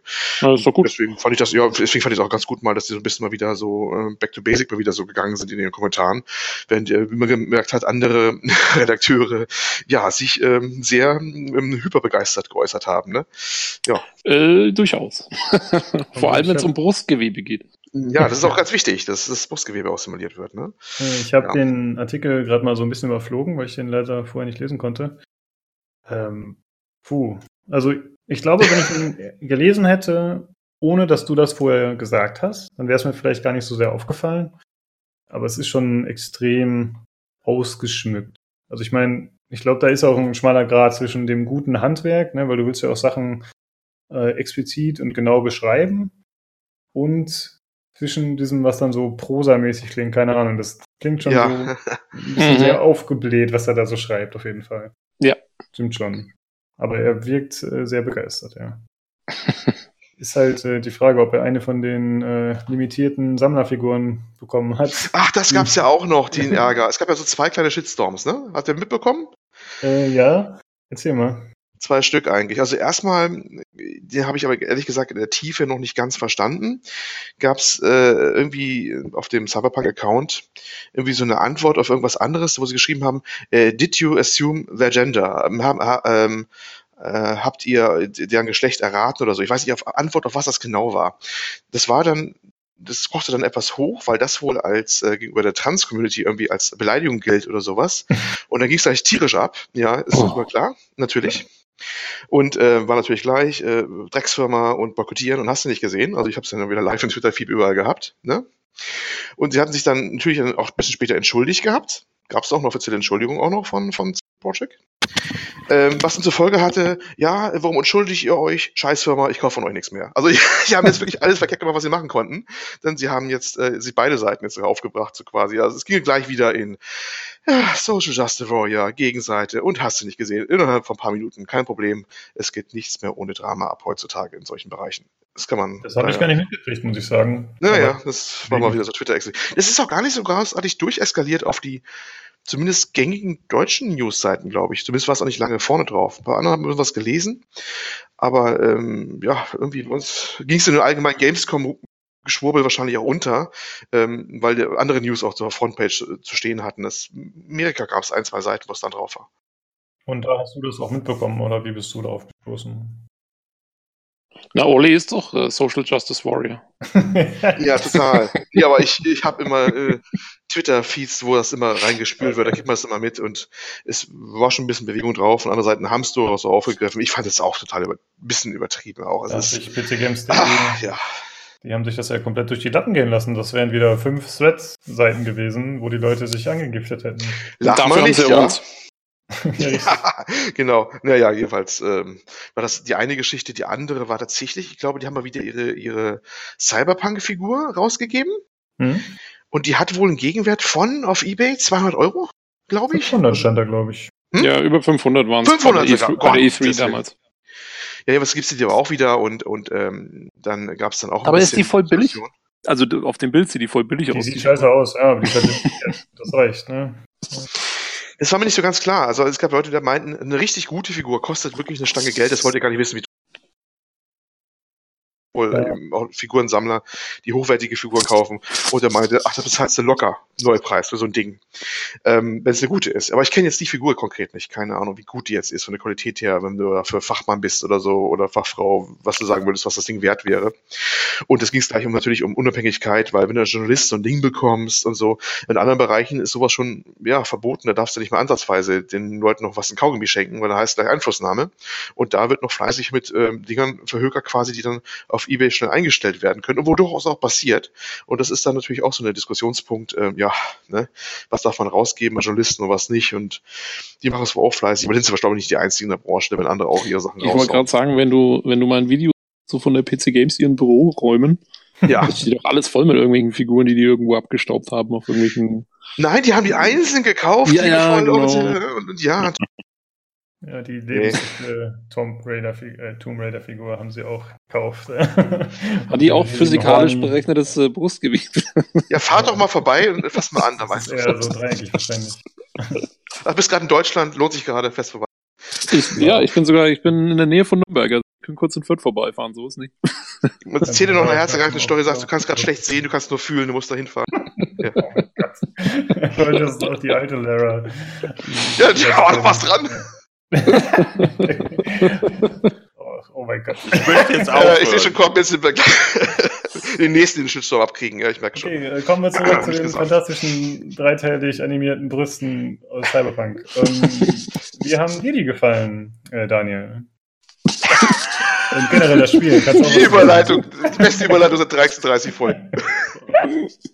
Okay, also ich sage ich sag jetzt nicht dazu. Also, äh, ich bin verheiratet. Also von daher äh, weiß, weiß ich, was mir gefällt. Also, ähm, so. Es Und, geht doch äh, nur um die Physik. selbst? Ja, ja, ja, es geht, es geht um die Physik. Nein, ähm, ich fand, ich fand den, äh, den Trailer von äh, Cyberpunk äh, extrem gut, auch den, äh, die, die Gameplay-Eindrücke, die man gekriegt hat. Ich kann die Kritik nicht ganz nachvollziehen, dass die, ähm, die Leute gesagt haben, oder was man so teilweise gelesen hat, äh, dass sie gesagt haben, ja, ähm, äh, Ego-Perspektive, das war ja schon bei der E3 Ja. eine große, äh, eine, eine große Diskussion. Äh, ich finde, äh, alles andere als Ego-Perspektive würde da gar nicht passen. Und ähm, also ich persönlich muss auch nur sagen, also das, was ich von dem Spiel bisher gesehen habe, das hat mich äh, umgehauen. Ich will das unbedingt spielen. Äh, ich will das haben. Jetzt sofort wäre Möglichkeit. Und ähm, ja, äh, ich kann da nichts nichts Negatives bisher erkennen. Äh, Vor allem einfach auf Grundlage dessen, was man bisher weiß. So viel ist es ja noch nicht. Also äh, wir, wir wissen noch nichts von der Story, was da erzählt werden soll. Wir wissen noch nicht wirklich viel vom Gameplay, außer das bisschen, was man gesehen hat. Das heißt, wie das Spiel am Ende funktionieren wird und wie sich Quests, Nebenquests, Hauptstory, äh, überhaupt Charakterentscheidungen und so weiter und so fort, wie sich das am Ende auswirken wird, hat man noch überhaupt keine Ahnung. Und von daher bin ich da völlig tiefenentspannt und sag mir einfach, die machen schon ein super Spiel. Das wird Ja. schon passen. Sehe ich Jo. auch. Hoffen wir, dass es äh, nächstes Jahr was wird, aber wahrscheinlich. Ah, in zwei Jahren. Ja, 2020 würde ich auch frühestens. Das glaube ich auch, Ja, 2020 eher. Ja, ich denke auch. Naja, leider so. Äh, aber ich hoffe, dass der Hype um mit- erhalten wird. Hm? Genau, und um mit Alf zu sagen oder zu reden, gut Ding will weiter haben. Also von daher. Das ist ein Originalzitat von Alf. Ja, ich bin so alt. ja, ja. Hast du dich gefreut, dass es wieder eine neue Alf-Serie geben wird? Nein. okay, okay. Äh, ja, dann, äh, es wurden jetzt äh, auf der Gamescom tatsächlich mehrere Spiele vorgestellt oder Spielereien, die schon älter sind und länger in der Versenkung verschwunden waren. Und da haben wir uns ein paar hier vorgenommen. Und zwar ist es einmal Die Siedler. Da wird ein Reboot erscheinen. Ähm, ich glaube, es wurde auch äh, angekündigt, dass es äh, sich wieder ein bisschen mehr an den älteren Teilen orientieren soll, was sich zum Beispiel daran auszeichnen soll, dass man wieder eigene Wege bauen kann. Es soll weniger auf Kampf gesetzt werden oder zumindest nicht zwangsläufig darauf gesetzt werden. Es soll jetzt auch Wege geben, mit denen man das Spiel äh, auf friedlicher Ebene beenden kann oder über so Gladiatorenkämpfe, indem man seinen Champion dahin schickt. Das klingt ganz cool. Äh, optisch würde ich sagen, ist das Ganze eine Mischung zwischen Siedler 3 und 5 vielleicht. Also das ist schon eher so ein bisschen comicartig, aber nicht so extrem knubbelig, wie es noch bei Siedler 3 und 4 damals war. Ähm, ja, ich bin auf jeden Fall sehr gespannt drauf, muss ich sagen. Eigentlich war Siedler 2 und 3, das waren die einzigen Teile, die ich wirklich ausgiebig gespielt habe, aber vor allem den zweiten, und das ist ja auch der, der gemeinhin als der beste und prägendste gilt, würde ich mal sagen. Und jetzt für den neuen Teil ist halt auch wieder dieser Volker Wertig mit dabei, der Erfinder der Serie. Und es ist geplant, das Spiel äh, im Herbst 2019 rauszubringen. Und mit Unterstützung der Snowdrop Engine, die man ja aus The Division kennt. Was man dem Spiel jetzt nicht unbedingt ansieht, aber der grafische Stil lässt sich da natürlich nicht, äh, davon lässt sich da nicht die Engine ableiten. Aber man kann es halt gar nicht daraus erkennen, logischerweise. Äh, ja, ja wie habt ihr die An Ankündigung aufgenommen, Tobi? Äh, ich habe sie jetzt gerade eben erst aufgenommen. ähm, äh, ich hatte das gar nicht auf dem Schirm. Also ich habe äh, Siedler 2 damals ein bisschen gespielt. Nicht super ausgiebig, aber ein bisschen. Ähm, ja, ist jetzt nicht so mein Genre, diese Aufbaugeschichten. Ähm, aber was ich halt immer, das hatte das indirekte Kampfsystem, ne, wo die ja, äh, wo du diese so, Kas die ja, Kasernen ja. gebaut hast und dann, genau, genau. dann sind aber die davon selber immer hinmarschiert. Das war aber ab dem zweiten, äh, dritten Teil, glaube ich, schon nicht mehr so, oder? Habe ich das falsch in Erinnerung? Doch, im dritten war es noch so, aber ab vierten war es nicht mehr. Ah, okay. Also das finde ich halt ganz interessant, wenn sie da zurückgehen, weil das hat sonst eigentlich, haben das sonst nicht so viele Spiele, dass das wirklich so passiv war. Mhm. Und man sich wirklich voll auf diesen Aufbau ähm, konzentrieren musste. Und ja, dann wäre es wieder was Eigenständiges. Und ich hoffe halt, also die letzten Siedler-Dinger, das waren auch dann immer so Online-Ableger. Ja, äh, da wird es halt sicherlich auch spannend zu sehen, was da gemacht wird. Also, ob sie da auch zurückgehen und sagen, sie machen wieder ein schönes äh, erstmal Singleplayer-Spiel, dann mit Multiplayer-Komponente oder ob sie dann doch auch wieder sagen, hier alles online und so. Muss man mal sehen.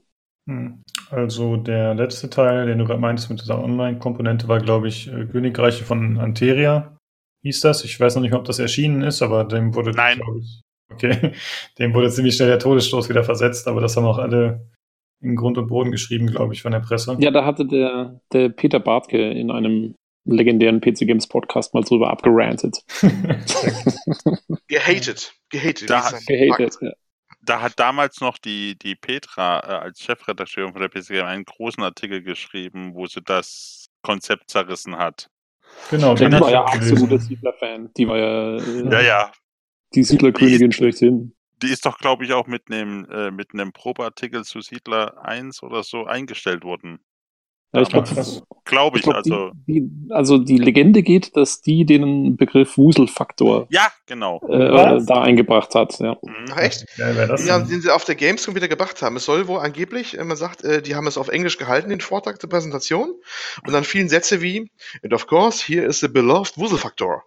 Genau. Also das ist so in den englischen Sprachgebrauch. Der ist von der, also. ja, ist mittlerweile international geworden, der Begriff. Sehr Sie cool. hätte sich den Begriff patentieren lassen sollen. Mhm. Ja, Wuselfaktor TM.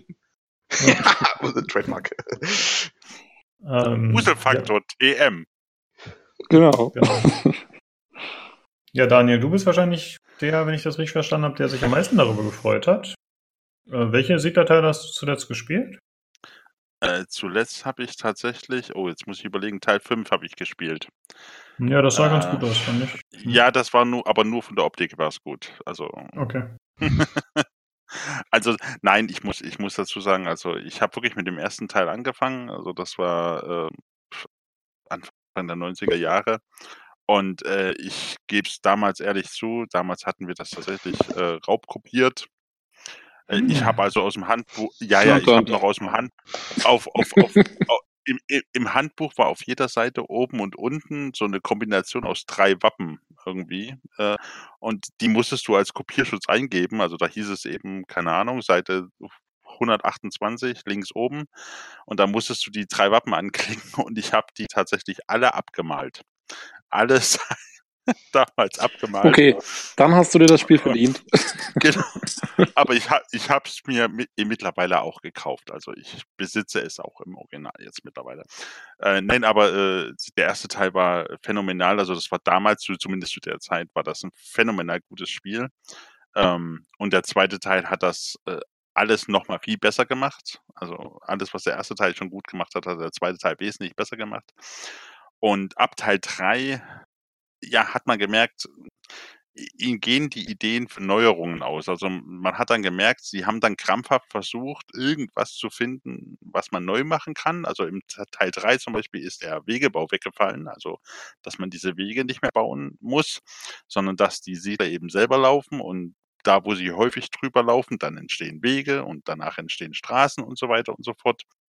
Das hat mir persönlich gar nicht gefallen, weil dieser Wegebau war für mich persönlich äh, das zentrale Element eines Siedlers. Also, dass du deine, äh, deine Wirtschaft, deine Gebäude äh, versucht hast, durch die Wege oder durch den Wegebau, den du selbst gebaut hast, optimal miteinander zu verbinden.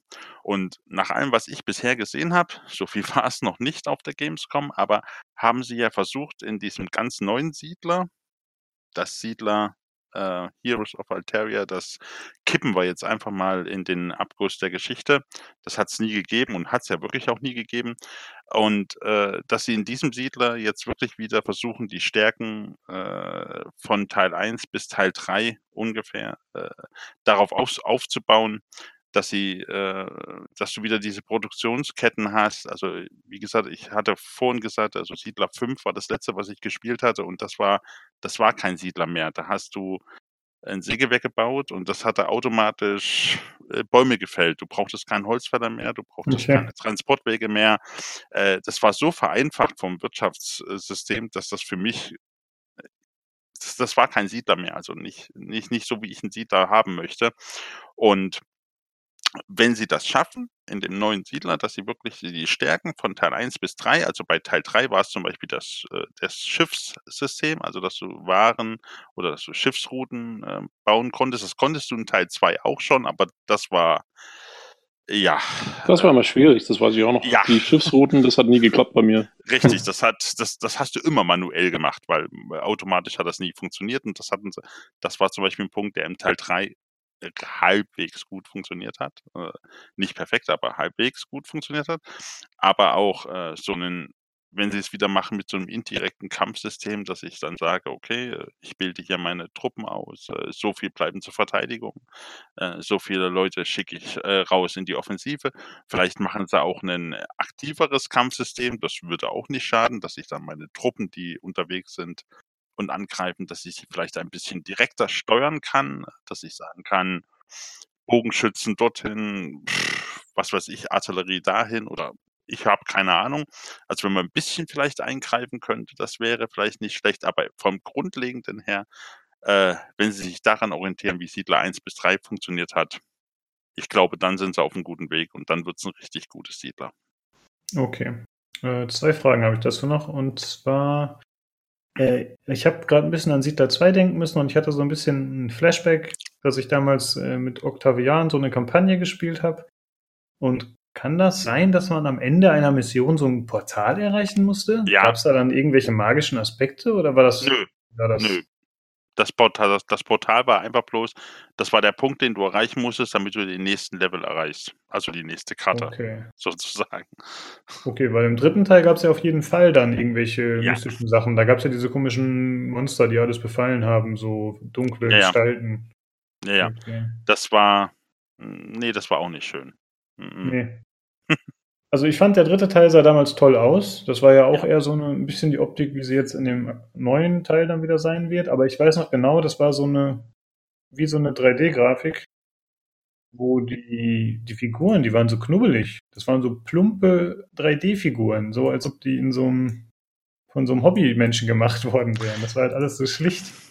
Ich fand, das war so auf Asterix und Obelix gemacht, so Ja, mit diesen ja. Knubbelnasen Mhm. und so. Genau, genau. Stimmt.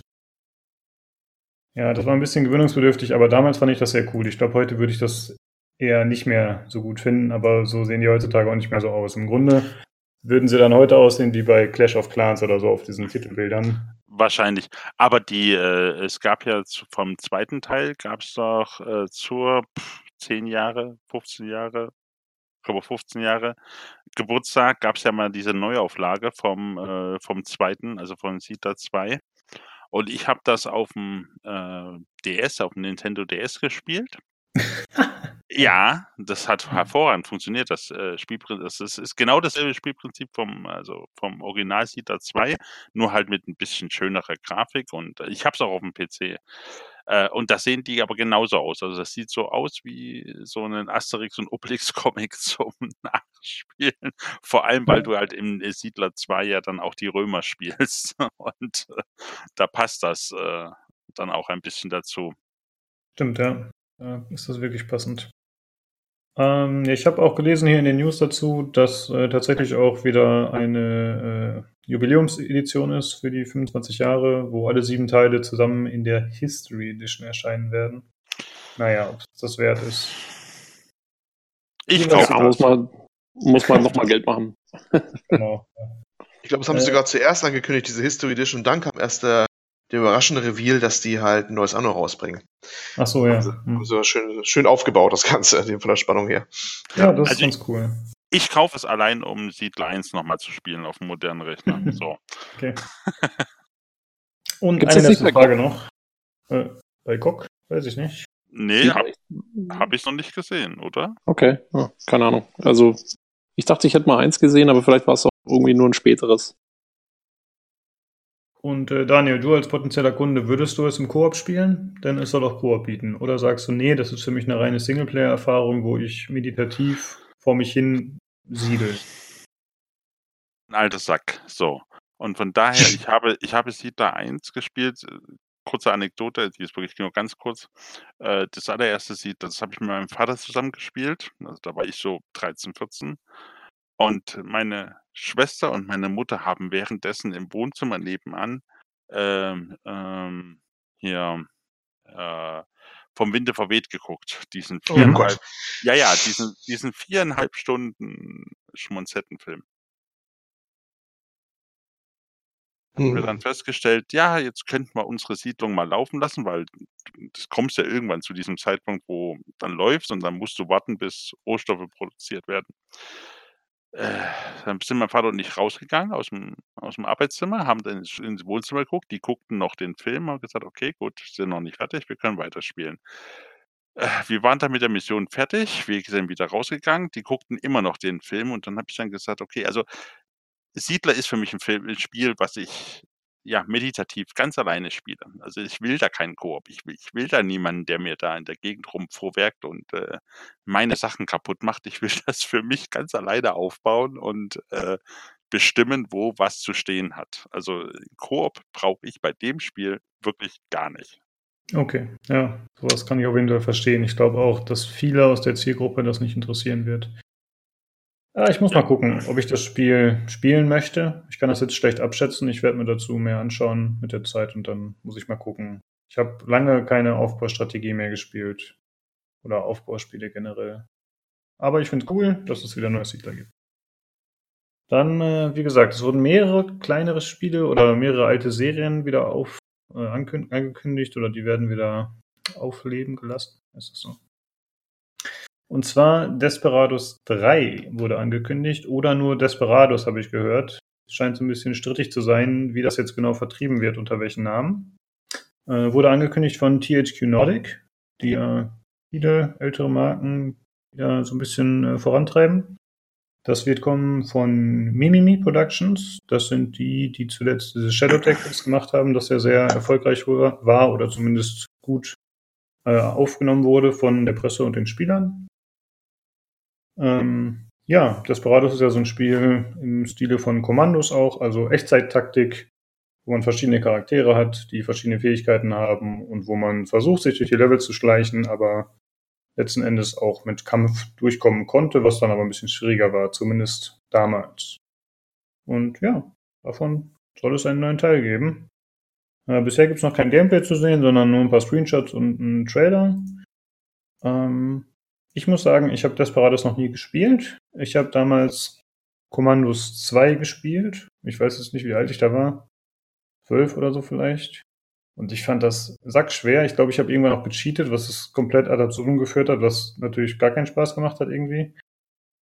Aber es war echt bockschwer, das weiß ich noch. Und äh, man muss auch viel Geduld haben. Es hat mich ein bisschen daran erinnert, wie als du gerade erzählt hast, äh, von Ghost of a Tale. Es ist äh, viel Wege beobachten, Sichtwege beobachten, Gegner ablenken, irgendwo langschleichen. Ich glaube, da habe ich heute ehrlich gesagt keine Lust mehr drauf. Ich, dafür bin ich zu actionorientiert. Äh, ja, aber grundsätzlich cool, dass es so ein Spiel geben wird. Äh, hat jemand von euch Desperados gespielt oder ist generell Freund von Echtzeittaktik? Ja. Schweigen. Betretenes Schweigen im Podcast. Ja, dann. Also ich schon. Mhm. Was hast du genau gespielt in der Richtung? Also ich habe äh, ich hab Commandos 1 und 2 und ich habe auch Desperados gespielt und ich habe sogar das unsägliche Robin Hood Ableger gespielt.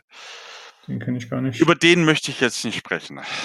waren die nicht von einem deutschen Studio? Ja, die waren, also die äh, Desperados und der Robin Hood, die waren von genau, einem deutschen ne? Studio. Ja. Die äh, Commandos war ja von Pyro aus Spanien Stimmt. oder Pyro, ich weiß nicht, Ja, wie man die ausspricht. Pyro, ja. Äh, äh, Commandos waren natürlich die ersten, also das Commandos, der erste Teil, also kann ich mich noch genau dran erinnern, wie ich das damals gespielt habe. Und da hast du wirklich ja einen Fehler und du konntest die Mission von vorne anfangen, aber du hattest den Vorteil, du konntest wirklich jederzeit speichern. Das heißt, du hast äh, überlegt, okay, du gehst dorthin, legst dort eine Falle, versuchst den so abzulenken, dann guckst du, ob es funktioniert. Und wenn es nicht funktioniert hat, na ja, gut, dann musste man ihn wieder laden. Also es war wirklich so ein Spiel, speichern, laden, laden, laden, laden, laden, laden. Ah, wieder speichern. Okay. so, also das, also Commandos war wirklich, äh, also zumindest der erste Teil, der war wirklich knackerhart. Also das war Ja. äh, und äh, Desperados hatte den, das war nicht ganz so schwer, weil es dir einiges verziehen hat von der Schleichmechanik. Also du bei Commandos war natürlich, du warst als, als Kommandoeinheit hinter den feindlichen Linien. Das heißt, du warst natürlich immer umgeben von viel stärkeren Feinden.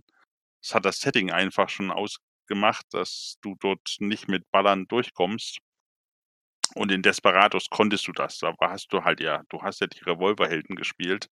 Das heißt, zur Not konntest du dort auch noch, äh, ja, wenn alles schief gelaufen ist, dann dich noch drauf verlassen, dass du halt mit der Knarre äh, ganz gut umgehen kannst. Und äh, das war so ein bisschen der Vorteil, weswegen äh, Desperados es ein bisschen einfacher gemacht hat Okay. ähm, äh, zum, zum, zum Spielen. Ich fand beide cool, also vor allem Desperados auch, weil so Wildwest-Setting war damals nicht häufig gesehen und ist auch heute noch nicht so häufig. Ja, bald kommt Red Dead Redemption 2, ich weiß, Hm. aber trotzdem ist ja Wildwest jetzt nicht unbedingt das große Mainstream-Thema und von daher freue ich mich eigentlich schon ein kleines bisschen auf Desperados. Mal gucken, was sie draus machen. Ja, wenn es dann soweit ist, kannst du ja gerne mal zu uns kommen und davon erzählen. Aber Zwei amüsante Anmerkungen Mhm. noch dazu vielleicht zu Desperados. ähm, zum einen auf der, auf der Gamescom war das wahrscheinlich noch ein recht früher Prototyp. Man hat berichtet, dass da noch die ganzen Menüs drin sind von äh, Shadow Tactics. Also mit den ganzen Ninja-Themen noch drin und so, weil du da welche Menüs gesehen hast. Und äh, auf der Seite von Mim- Mimimi Productions selber, äh, da heißt es immer noch Desperados 3. Keine Ahnung, ob es dann bei den Namen bleibt, weil ich habe auch schon gehört, dass manche gesagt haben, nee, das 3 wollen sie weglassen. Da steht Desperados 3 pre previously Codename Kartoffel. Ist im First in our Portfolio. Codename, also ihr wisst es jetzt hier, ne, ganz exklusiv. Wenn, äh, wenn ihr Desperados 3 hört, müsst ihr ganz äh, souverän antworten. Ah, vormals bekannt als Codename Kartoffel. Ich weiß Bescheid. Genau, ja, ja. wisst ihr hier raus, ja, ne? Bei uns, genau. Was war denn nochmal Projekt Natal? Irgend so ein Microsoft-Ding, musste ich gerade dran denken. Kinect-Vorläufer. Kinect, äh, Hm. Ja, so, mit so einem Müll ist das Gehirn dann noch voll. Irgendwelchen dummen Codenamen. Projekt Kartoffel. Ja, was Ja. Eine Gehirnkapazität, wozu die gebraucht wird. Ja, richtig. Ja, man weiß nicht, wer was es ist und womit es zu tun hat, aber man hat es im Hinterkopf. Ja. Ich kenne auch Dylan. Was ist denn Dylan? Dylan Oder war der Code? Codename für Anthem Ah, okay. von, von BioWare lange Zeit. Ja. Ja, gut.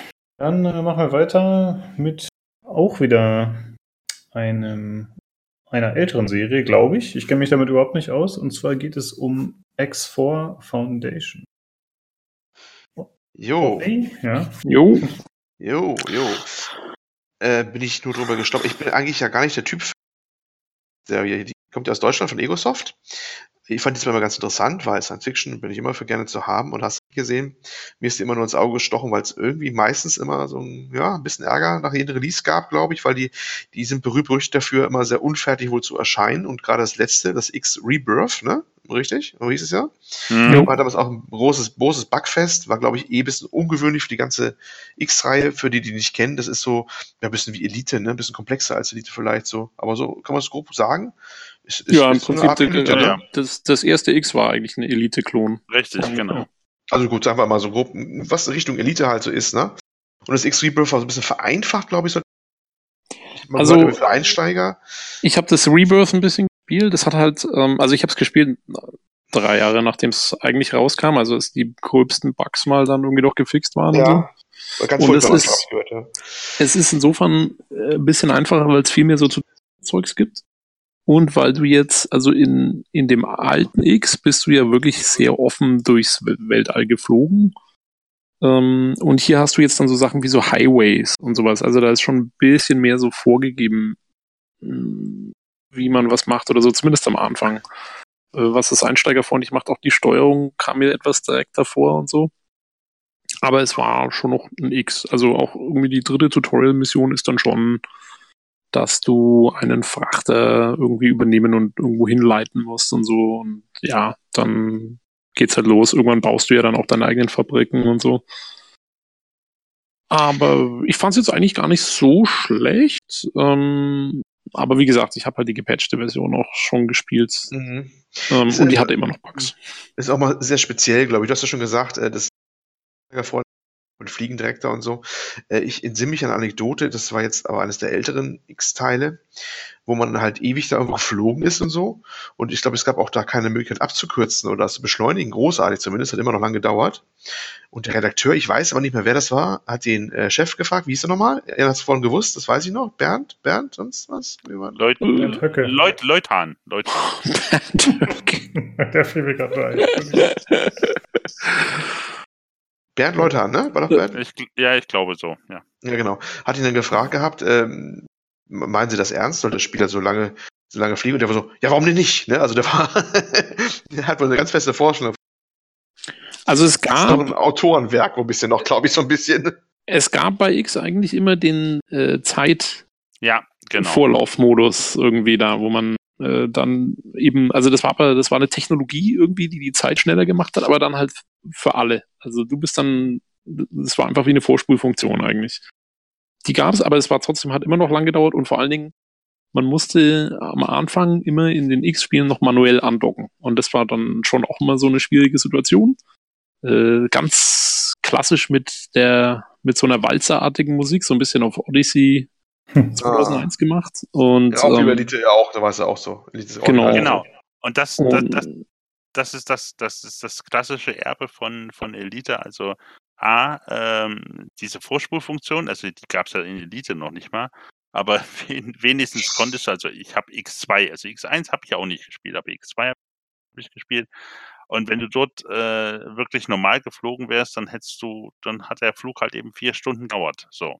Vier Realstunden. Auch am PC. Äh, du musst halt diese Taste drücken, dass du dann in, weiß was ich, in 20-facher Geschwindigkeit vorspulst, ähm, um das bisschen zu beschleunigen. Aber dieses manuelle Andocken, ja, das ist ein typisches Erbe von Elite und äh, das haben sie, ich weiß nicht, im dritten Teil konntest du es automatisieren, glaube ich. Äh, aber im zweiten Teil war es wirklich noch so, da musstest du ewig lange drauf sparen, bis du dieses Modul kaufen konntest, dass du automatisch andocken kannst. Genau, so war es im ersten auch. Ähn, ähnlich wie nämlich in Elite damals auch. Und wie oft ich an so einer Raumstation zerschellt bin, ich will es gar nicht wissen. Jo. das ging schon schnell. Hm. Ähm, und ansonsten ist es ja im Prinzip eigentlich im Kern eine Wirtschaftssimulation, das Spiel. Ja. Also, Ja. ähm, Es ist ein typisch deutsches Spiel. Ja. ja. genau, also man, man, man baut sein Schiff aus, dann baut man irgendwann Fabriken und man, also am Anfang fährt man noch selber rum und, und, und verkauft seine Waren irgendwie mit Gewinn. Und dann baust du halt diese Fabriken auf und so und, und es muss alles laufen. Und das ist Genau. eigentlich nur im Gewand eines äh, Weltraumspiels. Aber im Kern ist es wirklich eher eine Wirtschaftssimulation. Na, im Prinzip ist es ein Planer in Space. Also, falls sich noch jemand an Planer erinnern kann, äh, im Prinzip ist es genau diese Spielmechanik nur im Weltall. Ich habe dazu mal zwei, drei Fragen. Ich habe sowas Ich nie gespielt. genau. Ähm, und zwar. Ist es Star Wars oder Star Trek? genau. Reiz ihn nicht. Reiz ihn nicht. nee, ist okay, ist okay. Ähm, ich dachte, dieses, heißt das jetzt X4, weil das der vierte Teil ist, oder ist X4 immer der Überbegriff für diese Spiele? Weil ich dachte immer, das wäre dieses X, da, da, da, das steht für Exploration, Expanse, Nee, nee, nee, nee. nee, Nee, Das ist in, dem Fall, in, dem Ah, Fall okay. ist, in dem Fall ist es wirklich der vierte Teil der X-Serie. Das, was du meinst, ist diese 4X, also 4X-Spiele. Mhm. Ach, und das ist was anderes. Ja, Ja. das ist sowas Das- wie äh, Stellaris oder. Genau. So, okay, okay. Ah, okay. Master Und, of Orion. Äh, Ja. Dann war Freelancer war auch so ein Spiel wie das hier, Ja. oder? Nee, X4. Free, Freelancer ist eher ein, Privateer. Privateer. genau. Nicht Freelancer, Freelancer ist eher ein, ein Weltraum-Shooter eigentlich. Wie Also, Commander-mäßig. genau, du kannst zwar da auch handeln, aber im Prinzip Ja. ähm, ist das Kernstück von Freelancer ist es wirklich zu fliegen und zu ballern und äh, da irgendwelche Missionen zu machen. Und das Kernstück von X ist halt eher wirklich zu fliegen und Waren zu kaufen und zu verkaufen und dann eben Fabriken aufzubauen und ein Handelsimperium da aufzubauen. Das ist eigentlich so der Unterschied. Okay, danke.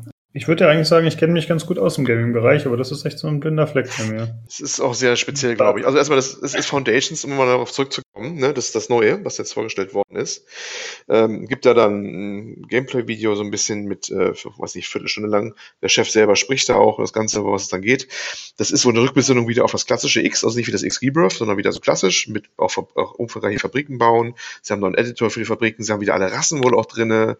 Eine sehr umfangreich. Man kann jetzt alle Schiffe fliegen wieder, also wirklich alles vom kleinsten bis zum großen.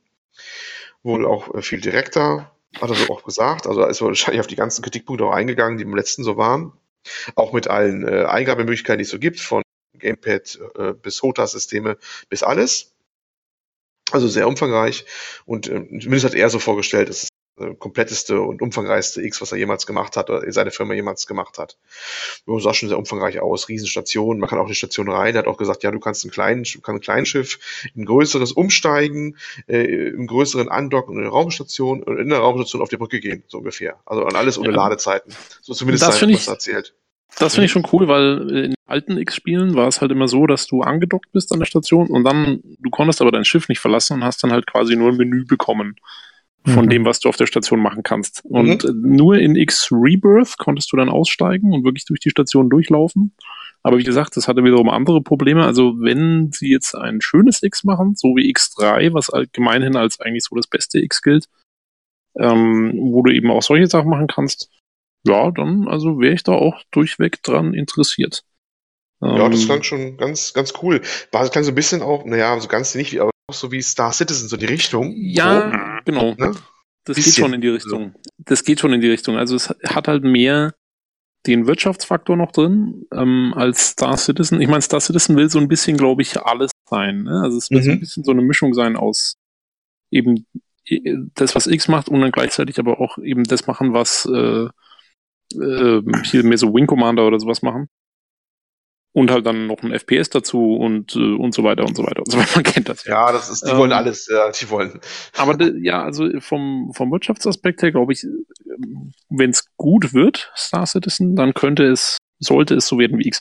Oder eben auch das neue, ähm, das neue Elite halt, ne? Also Elite Frontiers. Das ist ja Mhm. auch, das ist ja im Prinzip wieder auch wieder ein X. Also es ist ja, wie gesagt, X ist ja von Elite abgeleitet und Ja. insofern sind die sich da ziemlich ähnlich in der Mechanik. Ja. So, und äh, was, was ein Star Citizen, äh, nur um das mal ganz kurz zu sagen, also wenn X nächstes Jahr rauskommt, dann macht X genau das, was Star Citizen versucht zu machen in Teilen, aber dafür kommt ja X nächstes Jahr raus und Star Citizen wahrscheinlich erst in fünf oder wenn überhaupt. Ja, In genau. Teilen. Aber dafür, aber dafür ist es halt dann so, dass wirklich, ähm, also X wird sich, denke ich, wieder sehr auf diese Wirtschaft Ja, konzentrieren und nicht eben diesen, ja, diesen, diesen, die Präsentation wird, glaube ich, auch nicht so ausgefeilt Nee. wie bei einem Star Citizen. Also, Auf ich will das Video, mal, das Video mal verlinken. Äh, es stand zwar auch mal ganz groß am Video dran, dass die Grafik aber die sah natürlich bei weitem nicht so hy- hyper duper aus wie jetzt Star Citizen oder sowas. Ne? Also Ja. das äh, war schon deut deutlich schlichter, äh, wenn auch stellenweise durchaus nicht schlecht, aber wenn wir gucken, ob wie die endgültige Version wird, aber was auch schon die ersten geschrieben haben in den Kommentaren zu den Videos, na, wenn die das alles umsetzen wollen, was sie da ankündigen, und es soll schon bald rauskommen, so gar nicht so lange mehr dauern, ich glaube 2019 Anfang oder Ja. sowas, und bald die Wie Alpha. alle, Uh. Februar. Ja, genau. Dann können sie aber einen Early Access machen. Ja, genau, da meinten die auch, also wie man die Geschichte von Egosoft kennt, ne? Dann man no way, dass das Ding jetzt fehlerfrei rauskommt und dass erstmal alles läuft. Das, vor allem jetzt, wo es noch viel komplexer als vorher geworden ist. Es soll ja wahrscheinlich jetzt so direkt steuerbarer sein wie X-Rebirth, was man so hört. Gleichzeitig aber die ganzen tiefen Mechaniken von den vorderen X-Teilen drinne. Und das alles auf einen Rutsch mit drinne und sowas. Und da, äh, und alles auch neu gemacht. Das ist ja alles komplett überholt, so gefühlt, was man so hört. Aber ich kenne mich jetzt da nicht genug aus wie ihr jetzt. Und äh, da, da ist die von der von Track Record her der Firma äh, sehr unwahrscheinlich, dass die das alles so hinbekommen, unbedingt, dass das auf Anhieb läuft. Ne? Ja. Man muss dazu sagen, die alten Spiele, also vor allen Dingen X1 und X3, waren zu ihren jeweiligen Veröffentlichungszeitpunkten immer ganz schöne Grafikbretter. Also die haben durchweg äh, ziemlich gepusht. Auch gerade X3 sieht, finde ich, heute noch gut aus. Ähm, die, also da, da steckte schon immer ziemlich viel drin, so an Details und, und eben, ja, die, diese riesigen Raumstationen und sowas. Das haben die schon immer gut gemacht. Also da bin ich dann schon auch mal wieder gespannt. Ich mich wundert, dass die Firma immer noch existiert, dass die, ähm, äh, die machen ja irgendwie gefühlt jahrelang nichts und dann, oder machen sie es weiter, wo was leben die die ganze Zeit, ne? Das wundert mich immer so ein bisschen. Ja, vor allen Dingen, weil Rebirth halt echt gefloppt ist. Wie blöd. Also, das war ja ganz übel. Da haben eigentlich viele gesagt, die sind jetzt tot. Und äh, ja, sind, ich habe auch nicht mitgerechnet, muss ich sagen. Hm. Ich würde gerne zur Grafik noch was sagen. Ich glaube, so ein Weltraumspiel ist auch ein relativ dankbarer Job, wenn man gute Grafik für wenig Anforderungen Genau, generieren will. Ne? genau, Das- ja. Weil du hast ja im Prinzip nur einen leeren Raum und musst dann halt da diese Stationen reinbasteln, aber das ist halt das Einzige, was du machen musst. Ja, genau. Und das macht's, das macht's halt, da kannst du dann halt mit Details klotzen. Ja. Ja, Sie können sich ja vielleicht noch äh, direkt Smart an Bord holen oder so und dann. Als PR-Manager. ja, genau, ja. Der schießt dann immer nur gegen Star Citizen. Obwohl, vielleicht, vielleicht können Sie mit Crytek fusionieren. Dann wird das so eine richtige Oh ja. äh, Anti-Chris Roberts-Bombe. Eben, weil die Hm. kriegen ja jetzt die Millionen von Cloud Imperium Games und dann Genau. Ja. können sie weitermachen. Und dann wird X4 free to play. Nee, danke. Das wäre ja Abzocke. Das darf nur Star Citizen. Ja. ja, muss man mal gucken. Aber Ich glaube, für so ein Spiel habe ich. hm, Ich glaube, das ist nicht das Richtige für mich. Wobei ich diesen, ich habe mir das Video halt gerade so ein bisschen angeschaut. Ich finde diesen Teil mit diesem Basenbau und so schon ganz cool, dass man da so eine riesige Raumstation aufziehen kann. Das ist dann aber wahrscheinlich nicht so exzessiv. Ne? Also, so. Also mir ist es, Oh. mir wäre es, mir wäre es heute jetzt auch ein bisschen zu trocken, muss ich sagen. Hm. Also ich brauche dann doch ein bisschen mehr Action, weil ich heutzutage nicht mehr so lange spiele. Also so, so Spiele, die erstmal so 10 Stunden, 15 Stunden, 20 Stunden brauchen, bis die in die Gänge kommen. Ah, da habe ich einfach nicht mehr die Zeit dafür heute irgendwie. Okay. Und deswegen mal schauen. Gut, dann machen wir weiter. Und zwar geht es jetzt weiter mit A Plague Tale.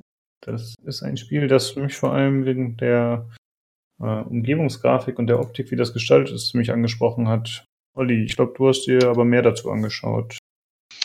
Ja, was heißt mehr? Ich habe mir halt auch dieses circa viertelstündige Video ange angeschaut. Ähm, um was geht's da? Das spielt im Mittelalter, circa 14. Jahrhundert, ich glaube Mitte 14. Jahrhundert in Frankreich. Das ist der hundertjährige Krieg zwischen England und Frankreich. Und es ist so, so ein Geschwister-Pärchen, nicht? Es sind drei, ne? Ich glaube, eine mit, mit zwei kleinen Brüdern. Ich weiß gar nicht, ob die alle verwandt sind, aber es waren da drei Kinder unterwegs. Die so, weiß ich nicht, 14 oder so. Die anderen waren die Jungs, die beiden, also, sie, also eine Mädchen und zwei Jungs. Die Jungs sind jünger. Ich, ich habe es leider nicht von Anfang mitbekommen, was die da machen, dass die da irgendwo anlanden mit einem Boot. und dann losziehen. Das habe ich äh, leider in dem Augenblick nicht ganz mitbekommen. Aber die ziehen dann los und kommen dann auf ein Schlachtfeld rauf, auf, wo gerade eine Schlacht war. Die Schlacht ist vorbei es liegen unzählige Leichen rum. Sieht sehr eindrucksvoll aus übrigens alles da. Und dann kommen wir zum eigentlichen Ker wichtigen Kernspielelement von, von dem Ding. Äh, das ist überrannt von Ratten. Ja, also die, die sind Ratten unterwegs, die ernähren sich da von den Leichen, ja, ist sehr appetitlich. Und äh, die müssen da durch navigieren und dürfen aber den Ratten nicht zum Opfer fallen. Und gleichzeitig sind auch noch einzelne englische Soldaten auf dem Schlachtfeld, die da unterwegs sind, äh, die auch auf die Ratten aufpassen müssen.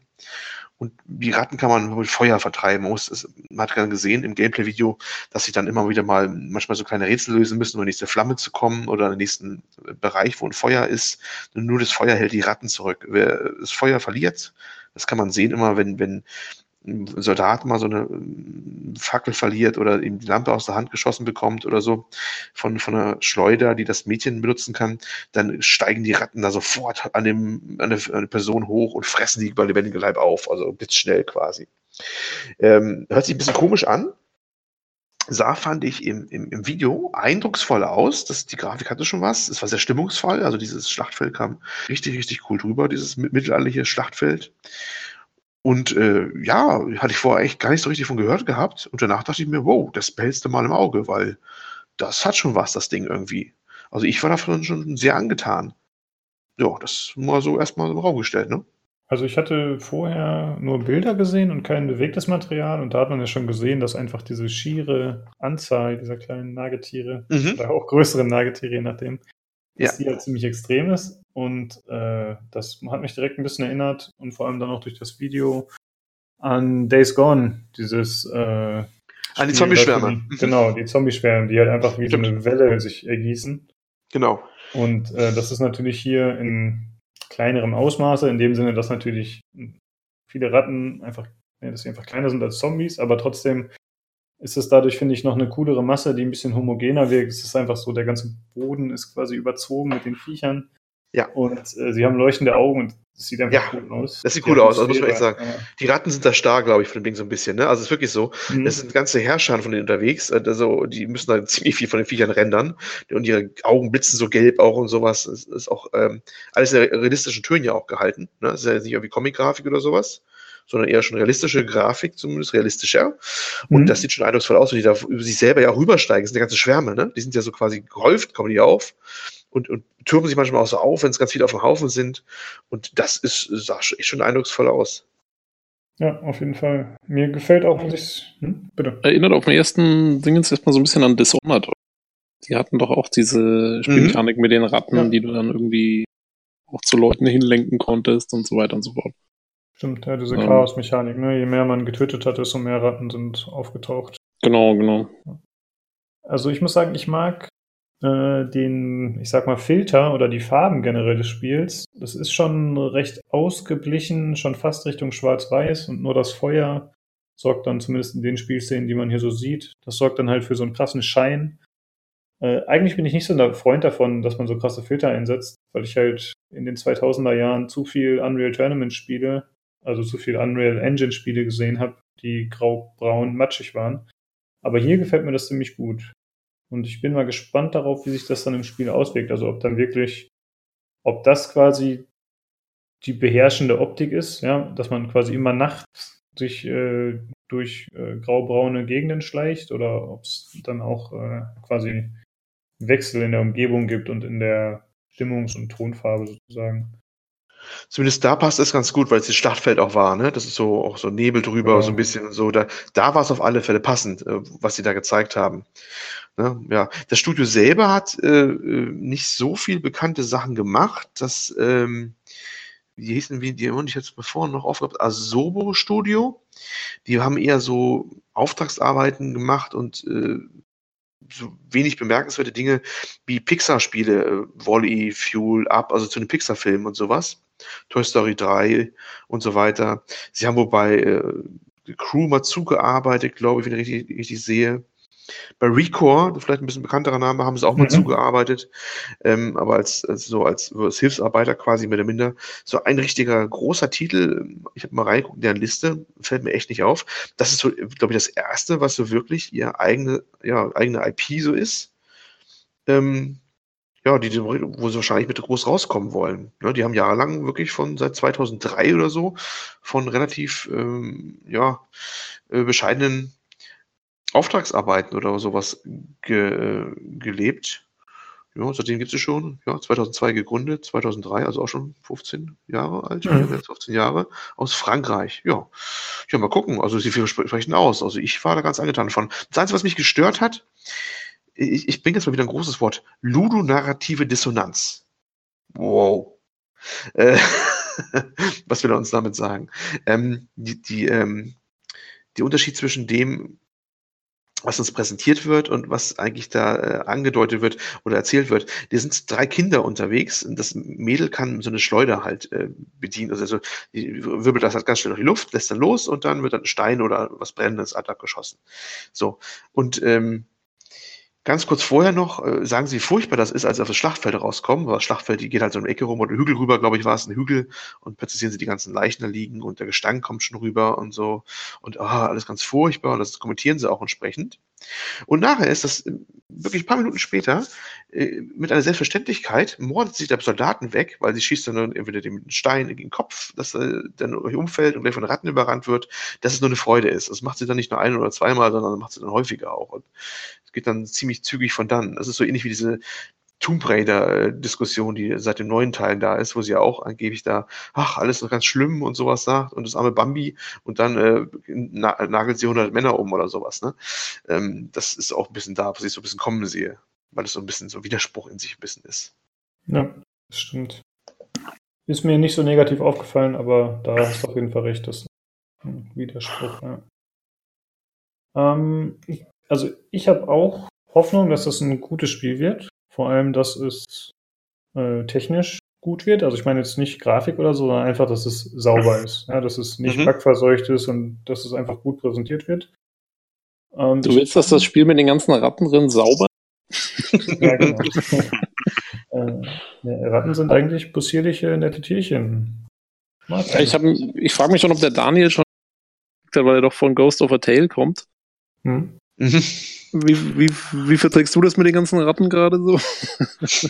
Also ich habe ja auch äh, dieses, ähm, ah, wie heißt das mit diesem viktorianischen, äh, wo du auch diese Ratten äh, beschwören kannst. Ah, Wie heißt denn das? Dishonored? Dishonored. Dishonored, ja, Ja. genau, genau, das habe ich ja auch gespielt, das war super.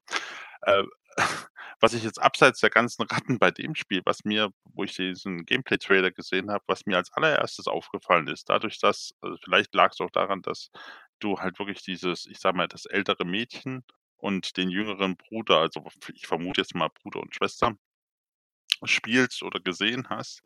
Es hat mich unglaublich an ähm, Brothers The Tales of Two Sons erinnert Mhm. wo du die zwei Brüder spielst. Und wenn es von der Gameplay-Mechanik auch nur ein bisschen was davon hat, also dass du sagst, okay, also der, der jüngere Bruder, weil er kleiner ist oder weil er äh, pf, irgendwas Besonderes kann, kann andere Sachen als eben das Mädchen, was größer ist oder älter ist.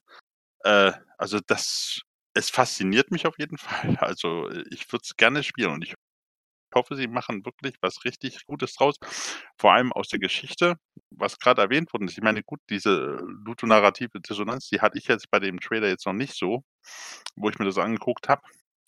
Aber ich meine, ja, es spielt in der Zeit des Hundertjährigen Kriegs. Also, ja, da haben die Leute mit, ja, mit, mit, mit Schwertern aufeinander eingehauen und äh, das ist nicht immer sehr schön ausgegangen am Ende. Nee, schon klar. Ich, fand's, ich fand das schon sehr, sehr erstaunlich, wie sie mit einer, äh, auch mit einer Übung, Selbstverständlichkeit, da, das ist, ist ja wirklich so, sie schießt am laufenden Band da äh, irgendwelche Dinger an 20 Meter Entfernung gefühlt ab. Also es war schon sehr gamey, ne? Also es, Ja. du merkst, es war dem Spiel geschuldet auch so ein bisschen, damit du aber auch eine Person hast, mit der du auch gut die Spielmechanik umsetzen kannst. Ähm, das, mit- was du meinst, dass sie den, die Brüder dann irgendwie einsetzen kann, das ist auch definitiv so. Das kann man auch im Trailer sehen oder in der, in der äh, Gameplay-Video auch sehen, dass sie dann so einen Menüpunkt, also der Spieler so einen Menüpunkt aktiviert bei ihr, wo sie dann die, die Brüder losschickt und die müssen dann Aufgaben erledigen und die gehen springen Ah, da okay. runter und machen. Also das sieht man schon, ich weiß natürlich nicht, ob sie jetzt die Größe der kleineren jetzt irgendwie berücksichtigen, dass die irgendwie durch können oder so, habe ich noch nicht gesehen. Kann mir jetzt zumindest spontan nicht in den Sinn. Aber man hat sehen können, dass sie immer die einsetzen kann und dann gehen die irgendwo rüber und machen da irgendwas und oder mü- müssen sie auch und kann sie dann irgendwelche Rätsel auch nicht lösen, wenn die nicht ihre Brüder einsetzt und so. Das, schon wird bestimmt auch ein Koop-Spiel dann. Uh, glaube, wenn es so wäre, dann hätten sie es jetzt schon angekündigt. Aber Wäre du das, kannst glaub ihn ich, zumindest zentral bei der ja. Marketingkampagne. Ähm, ich wollte noch sagen, also wie gesagt, ich möchte, dass das Spiel äh, gut erscheint, gut ausgearbeitet und polished ist. Ähm, und ich glaube, es wird, wenn es so ist, auf jeden Fall ein Kritikerliebling werden. Aber ich glaube, bei den Spielern, das wird das Problem. Wird es da gut ankommen oder nicht? Da habe ich so meine Zweifel, ob das nicht zu speziell ist und zu abseits der Norm. Da muss man halt mal sehen dann. Naja, Hellblade ist auch, glaube ich, ein Erfolg gewesen. Das ist auch sehr, sehr speziell, ne? Genau. Das stimmt, ja. Das stimmt. Das Also geht so ein bisschen in die. Richtung, finde ich irgendwie. Ja, Ja, könnte sein. Ne? Ja, ja, ich finde auch diese, das Mädchen hat halt so einen Zopf und es wirkt fast schon ein bisschen so ein bisschen Wikinger-mäßig, so wie eben auch bei Hellblade. Ja, wirkt ein bisschen so angehaucht, aber vielleicht ist das auch nur der erste Eindruck.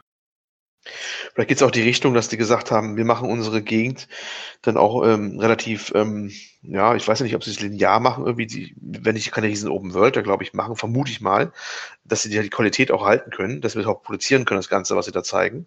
Ne, das ist so, ein- so ein bisschen, bei Hellblade ja auch so eine Art ähm, Double A Plus oder sonst was immer. Also kein Triple A Spiel, aber schon ein sehr gut aussehendes Spiel, wo sie halt den Umfang ein bisschen dann halt wahrscheinlich dann äh, im Auge behalten, damit das äh, noch machbar ist für so ein kleines Studio, ne? Könnte ich mir vorstellen. Aber weil es sah ja wirklich ganz gut aus, was man so gesehen hat. Ja, auf jeden Fall. Da muss man halt einfach mal sehen, was noch an Gameplay später gezeigt wird im Laufe der Kampagne. Mhm. Das Spiel soll 2019 erscheinen für PC, Xbox und PlayStation. Ähm, ja, dann haben wir, glaube ich. Ne, wir haben noch nicht alle Spiele abgehandelt. Nein, nein, Jetzt nein. haben wir Daniels? Aus dem Hörerbrief. Nee, nee, nicht deinem. Na, Mann, Daniel-Wunsch, na. dem anderen Daniel. Und zwar geht es um Biomutant. Mhm. Ähm, da gab es zum einen einen kleinen Trailer, gleichzeitig gab es aber auch neues Gameplay zu sehen. Ähm, ja, Biomutant wurde ja letztes Jahr auf der Gamescom vorgestellt. Ist äh, dieses Spiel, was von den Machern von, na, wie heißt das, die Open World Serie abgedreht mit diesem Rodriguez als Held. Just Cause? Genau, danke. Von den Just Cause Machern, äh, Avalanche Studios ist das ja. Und diese Also ist das jetzt von Avalanche? Ich dachte, das wäre von irgendwie äh, Leuten von Avalanche, die aber ein neues Studio gegründet haben. Oh, habe ich das falsch in Das Erinnerung? war mir auch so. Ach, sorry, Oder das war's vielleicht Avalanche? Bin ich mir nicht sicher. Also, Nee, ist dann ja auch stimmt das egal. wahrscheinlich. Entschuldigung. Ähm, So oder so, das sind Just Cause-Macher irgendwie beteiligt. Genau, ich hatte nur im Kopf, dass Avalanche ja einfach alles macht mittlerweile und dann dachte ich wahrscheinlich, die machen auch Heulen. Das leisten, sieben Spiele gleichzeitig zu entwickeln. Ähm, ja, und dann gab es halt auch diesen Gameplay-Trailer, der einfach ähm, das bestätigt, was man sich bisher so vom Spiel vorgestellt hat. Es ist verrückt, es ist abseits der Norm. Ich finde es vor allem durch das Design, finde ich es sehr außergewöhnlich. Also man kennt ja so Sachen wie Borderlands, was ja auch schon so ein bisschen crazy ist. Aber hier hast du halt einfach Tiere, die miteinander kämpfen, sprechen, interagieren. Wobei Tiere natürlich ein bisschen falsch ist, weil es sind ja einfach, wie gesagt, Mutanten, die einfach natürlich äh, bei Tieren angelehnt sind, aber es sind einfach verrückte Wesen, ja. Und äh, das ist äh, lustig, frech und einfach teilweise auch putzig und ja, ist die Frage, wie das Gameplay so wird. Ich finde, das ist so ein bisschen der X-Faktor. Also vom Stil her bin ich mir schon sicher, da habe ich Bock drauf, einfach weil es anders ist. Es ist jetzt nicht unbedingt das, was mir extrem gut gefällt, aber ich finde, es ist halt einfach mutig, so eine neue IP an den Start zu bringen, die komplett durchgedreht ist. Und das würde ich eigentlich gerne supporten. Deswegen, Äh, kurz, Hm? kurz vielleicht nochmal eingefügt, was ist es überhaupt? Es ist eine Third-Person-Action-RPG mit Tieren, was irgendwie post-apokalyptischen Welt spielt, ne? Mal Ja. so als zur Orientierung Hm, ja, kurz. stimmt, ja. Wenn das Spiel vor übrigens äh, A Plague Tale ist auch ein Third-Person-Action-Adventure, würde ich mal so sagen. Also beides Third-Person. Nur was mal vielleicht mal eine Orientierung zu bieten, Stimmt. die es noch nicht gesehen haben. Ne? Ja. Mhm. Und das. Biomutant ist ja der Hauptcharakter, ist doch ein Waschbär? Nee. Nee, eben so ein Mutant, ne? oder? Weiß man das? Ja, ja, aber also sieht halt aus wie so ein. Ja, das Ja, aber auch nur, weil es ausgewählt haben. Genau, du kannst ihn halt optisch verändern. Also ich Ja. glaube, dass Ach so, okay. ähm, das passiert einerseits anhand der Attribute, die du wählst, anfangs, glaube ich, dass Mhm. eine Veränderung entsteht, aber du kannst ihn auch selbst noch anpassen. Und dadurch entstehen halt lustige Variationen. In der Regel haben sie halt alle Fell und äh, ja, in verschiedenen Farben, verschiedenen Formen. Ja, er ist so eine Mischung aus. Ja, für mich wirkt es so. Hm? Für mich wirkt es so, als hätte jemand ähm, diesen einen Charakter aus Guardians of the Rocket. Galaxy genommen Rocket. Alle Rocket, genau, und, hätte, ja. und hätte ein Spiel dazu gemacht, so ungefähr. Ja, das stimmt. Und in so eine Kerbe schlägt es auch ungefähr. Und ich mittlerweile, jetzt wo ich das andere Gameplay ein bisschen gesehen habe, ich glaube, ich werde mir das Spiel kaufen, blind. N nicht, weil ich glaube, dass es genial wird, sondern weil ich einfach so cool finde, was sie da gestalterisch machen, dass ich das, glaube ich, supporten will. Ich meine, das kann auf jeden Fall ein harter Schuss in den Ofen sein. Ähm, aber ich würde gerne, selbst wenn das Spiel nicht so geil wird, einen zweiten Titel davon sehen, so dass sie darauf aufbauen. Es wirkt sehr abwechslungsreich, fand ich vor allem. Ähm, Ja. Es ist, du machst auch ganz viele verschiedene Dinge, ne? Also du kannst auch so ein Mac besteigen und sowas. Du bist manchmal unter Wasser, was man wo gesehen hat. Die Gegend ist sehr abwechslungsreich, sehr bunt, sehr viele unterschiedliche Farben und auch mal Farbstimmungen. Ähm, da haben sie sehr viel gemacht. Ungewöhnliche Sachen, zum Beispiel, wo dieser Blase rumhüpft und damit die Gegner aufsammelst und sowas. Du bei einem Endbosskampf wirst einmal verschluckt, bist dann im Gegner drinne und haust aufs Herz innen drin rauf und sowas. Du musst aufpassen, dass in den Magen runterrutscht. Also sie haben schon was einfallen lassen. Das waren in 15 Minuten waren da schon Sachen drin, da dachte ich, jo, ja, haben sie schon alles abgefeuert. Die haben manche Spiele nicht in 30 Stunden, so ungefähr. Ne? Ja. Also sehr viel, sehr viele Ideen drin. Und diesen Sprecher aus dem Off, der weiß ich nicht, ob der in der endgültigen Version auch drin ist. Da ist so ein Sprecher, der kommentiert ja mal alles, was da passiert. Mhm. Ne? Ähm, so ähnlich wie bei, wie ist es, Bastian oder sowas? Bastion, ja. Genau. höre dir Bestien. trapsen. Ja, genau so ist es auch. Also der erzählt dann immer so aus dem Off, immer Kommentare, immer was Neues findet oder wenn du kämpfst, da wird immer laufend kommentiert. Äh, Ich weiß nicht, ob der auch in der Endversion auch drin ist, weil ähm, am Ende der Demo hört man auch, wer sich bei der Demo quasi verabschiedet, dann mehr oder minder oder so, und dann sagt jetzt hier, die Endversion Demo und sowas. Keine Ahnung, ob das dann im Spiel auch so ist, aber könnte ich mir schon vorstellen. Und es wirkte schon sehr interessant. Ich bin nur ein bisschen skeptisch. Das ist genau so ein Ding, ähm, auch wieder Kritikerliebling, weißt du? Äh, wird gelobt Mhm. dann für was Neues und neue IP, ist ja auch wieder ganz was Neues und was Frisches und, und äh, immer auch so mutig mit den Tieren und sowas. Aber das sind immer so Dinge, wo manche Spieler ja immer darauf allergisch reagieren, ne? So Ja, das ist, halt Tiere und dieses, sowas. äh, das ist dieses Psychonauts-Prinzip, ne? Wenn es dann zu abgedreht Mhm. ist, dann Ja. ist es ein geiles Spiel und so und hat voll seine Fanbase, aber muss nicht unbedingt jetzt der große kommerzielle Erfolg werden. Deswegen, ja, mal gucken. Aber ich find's auch cool. Also ich würde mir auch überlegen, das zu kaufen. Also teilweise übersteigt das auf jeden Fall das, was ich mir, wenn ich ein Spiel nach meinem Gusto entwickeln lassen würde, optisch oder was mir da gefällt. Also mir ist das teilweise auch zu überdreht. Zum Beispiel gab es ja bei der Gamescom letztes Jahr gab es dieses Video, wie er in dieser Hand rumreitet. Ich weiß nicht, ob das ein Gefährt war oder ein Fahrzeug, ein Reittier, keine Ahnung, in so einer Hand, die so rumgekrabbelt Mhm. ist. Das fand ich auch mega creepy und war mir auch ein bisschen zu abgedreht. Aber insgesamt mag ich das einfach. Ich finde es cool, dass es eben so ein bisschen verrückt ist. Ich Ja, es ist- Sieht man im Gameplay-Video auch, da kannst du so ein Mac zusammenbauen, unterschiedlichen Aussehen und eins davon hat so ein Entengesicht oder sowas. Ja, also das ist so, so Metall, zwar ist das Metall, aber so ein Entengesicht und so. Also ist dann, müssen wir vorne rauf gucken, sieht man das dann. Also die sind schon ein bisschen abgedreht von ihren ganzen äh, Outfits und, und, und Klamotten. Hm. Das hört man zum Spiel schon dazu. Das muss man wohl schon irgendwie dann schlucken, die Kröte dann. Ist schon ein bisschen, Genau. bisschen wild alles. Also was mir ein bisschen Sorge macht, dass das Spiel ja extrem versatil aussieht in dem Video und ich das Problem ist halt, wenn du ganz viele Mechaniken einbaust, dann hast du halt immer die Gefahr, dass du so eine eierlegende Wollmilchsau produ produzieren willst, aber das Spiel kann nicht so richtig. Mhm. Und ich hoffe, dass das nicht passieren wird.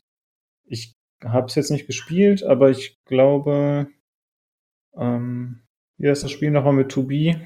Das Spiel äh, mit den mit diesen Cyborgs und so, dieses japanische Rollenspiel, wo der zweite Teil rauskam. Oh, ich hab's heute echt mit Namen. Ja, ja, ja. Ich, Nino Kuni? Nein, sondern das andere, wo man halt äh, gegen so Roboter kämpft und selber auch ein Roboter ist. Das meine ich doch, oder habe ich das? Nee, Nino Kuni ist ja das. Äh, was- du meinst nein, nein. Ach so. Ja, Automata. Nier, Automata, Nier. ja, Ah, dann kam ich auf Nino Kuni, Entschuldigung, Nino Kuni war das andere, ja, total das andere. Ja, Ja, Ey, ja, mir leid, die- Leute, ich erzeuge heute einen guten Fluss, aber mir fallen die Titel einfach nicht ein. Und ich, das habe ich zwar nicht gespielt, aber das war ja anscheinend so ein Spiel, wo man viele verschiedene Mechaniken hatte und das war trotzdem gelungen. Und das würde ich mir wünschen, dass das für Biomutant auch Mhm.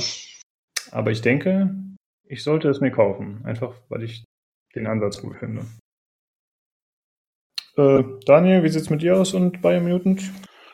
Pff, Also ich, ich bin da noch sehr unschlüssig darüber. Äh, einfach, ich habe mir das jetzt angeguckt. Für mich sieht das aus wie ein, ich sag mal, von der Spielmechanik wie ein Diablo, also so ein Action-Rollenspiel, aus der Third-Person-Perspektive. Und äh, also dieser, ich sag's mal, dieser außergewöhnliche Look oder dieses, äh, dieses Alleinstellungsmerkmal, was sie haben mit diesen ähm, ja, mit den Charakteren, die sie da bilden, das reizt mich noch nicht so sehr, dass ich sage, oh, das muss ich unbedingt spielen.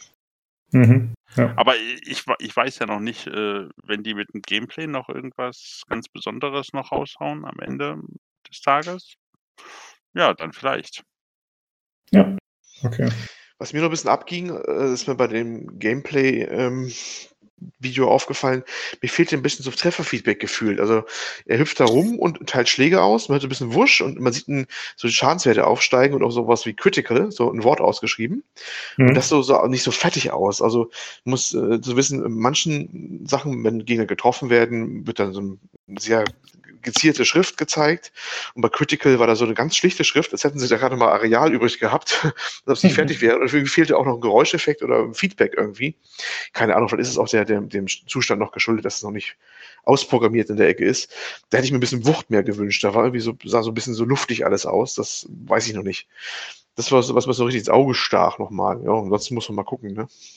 Ja, okay. Ich glaube, es ist ja immer noch Alpha-Footage oder so. Hatte ich Ja, das ja, gesehen? Alpha-Footage. Also, genau. Ja. Alpha-Dev-Bild steht hier, genau. Ja.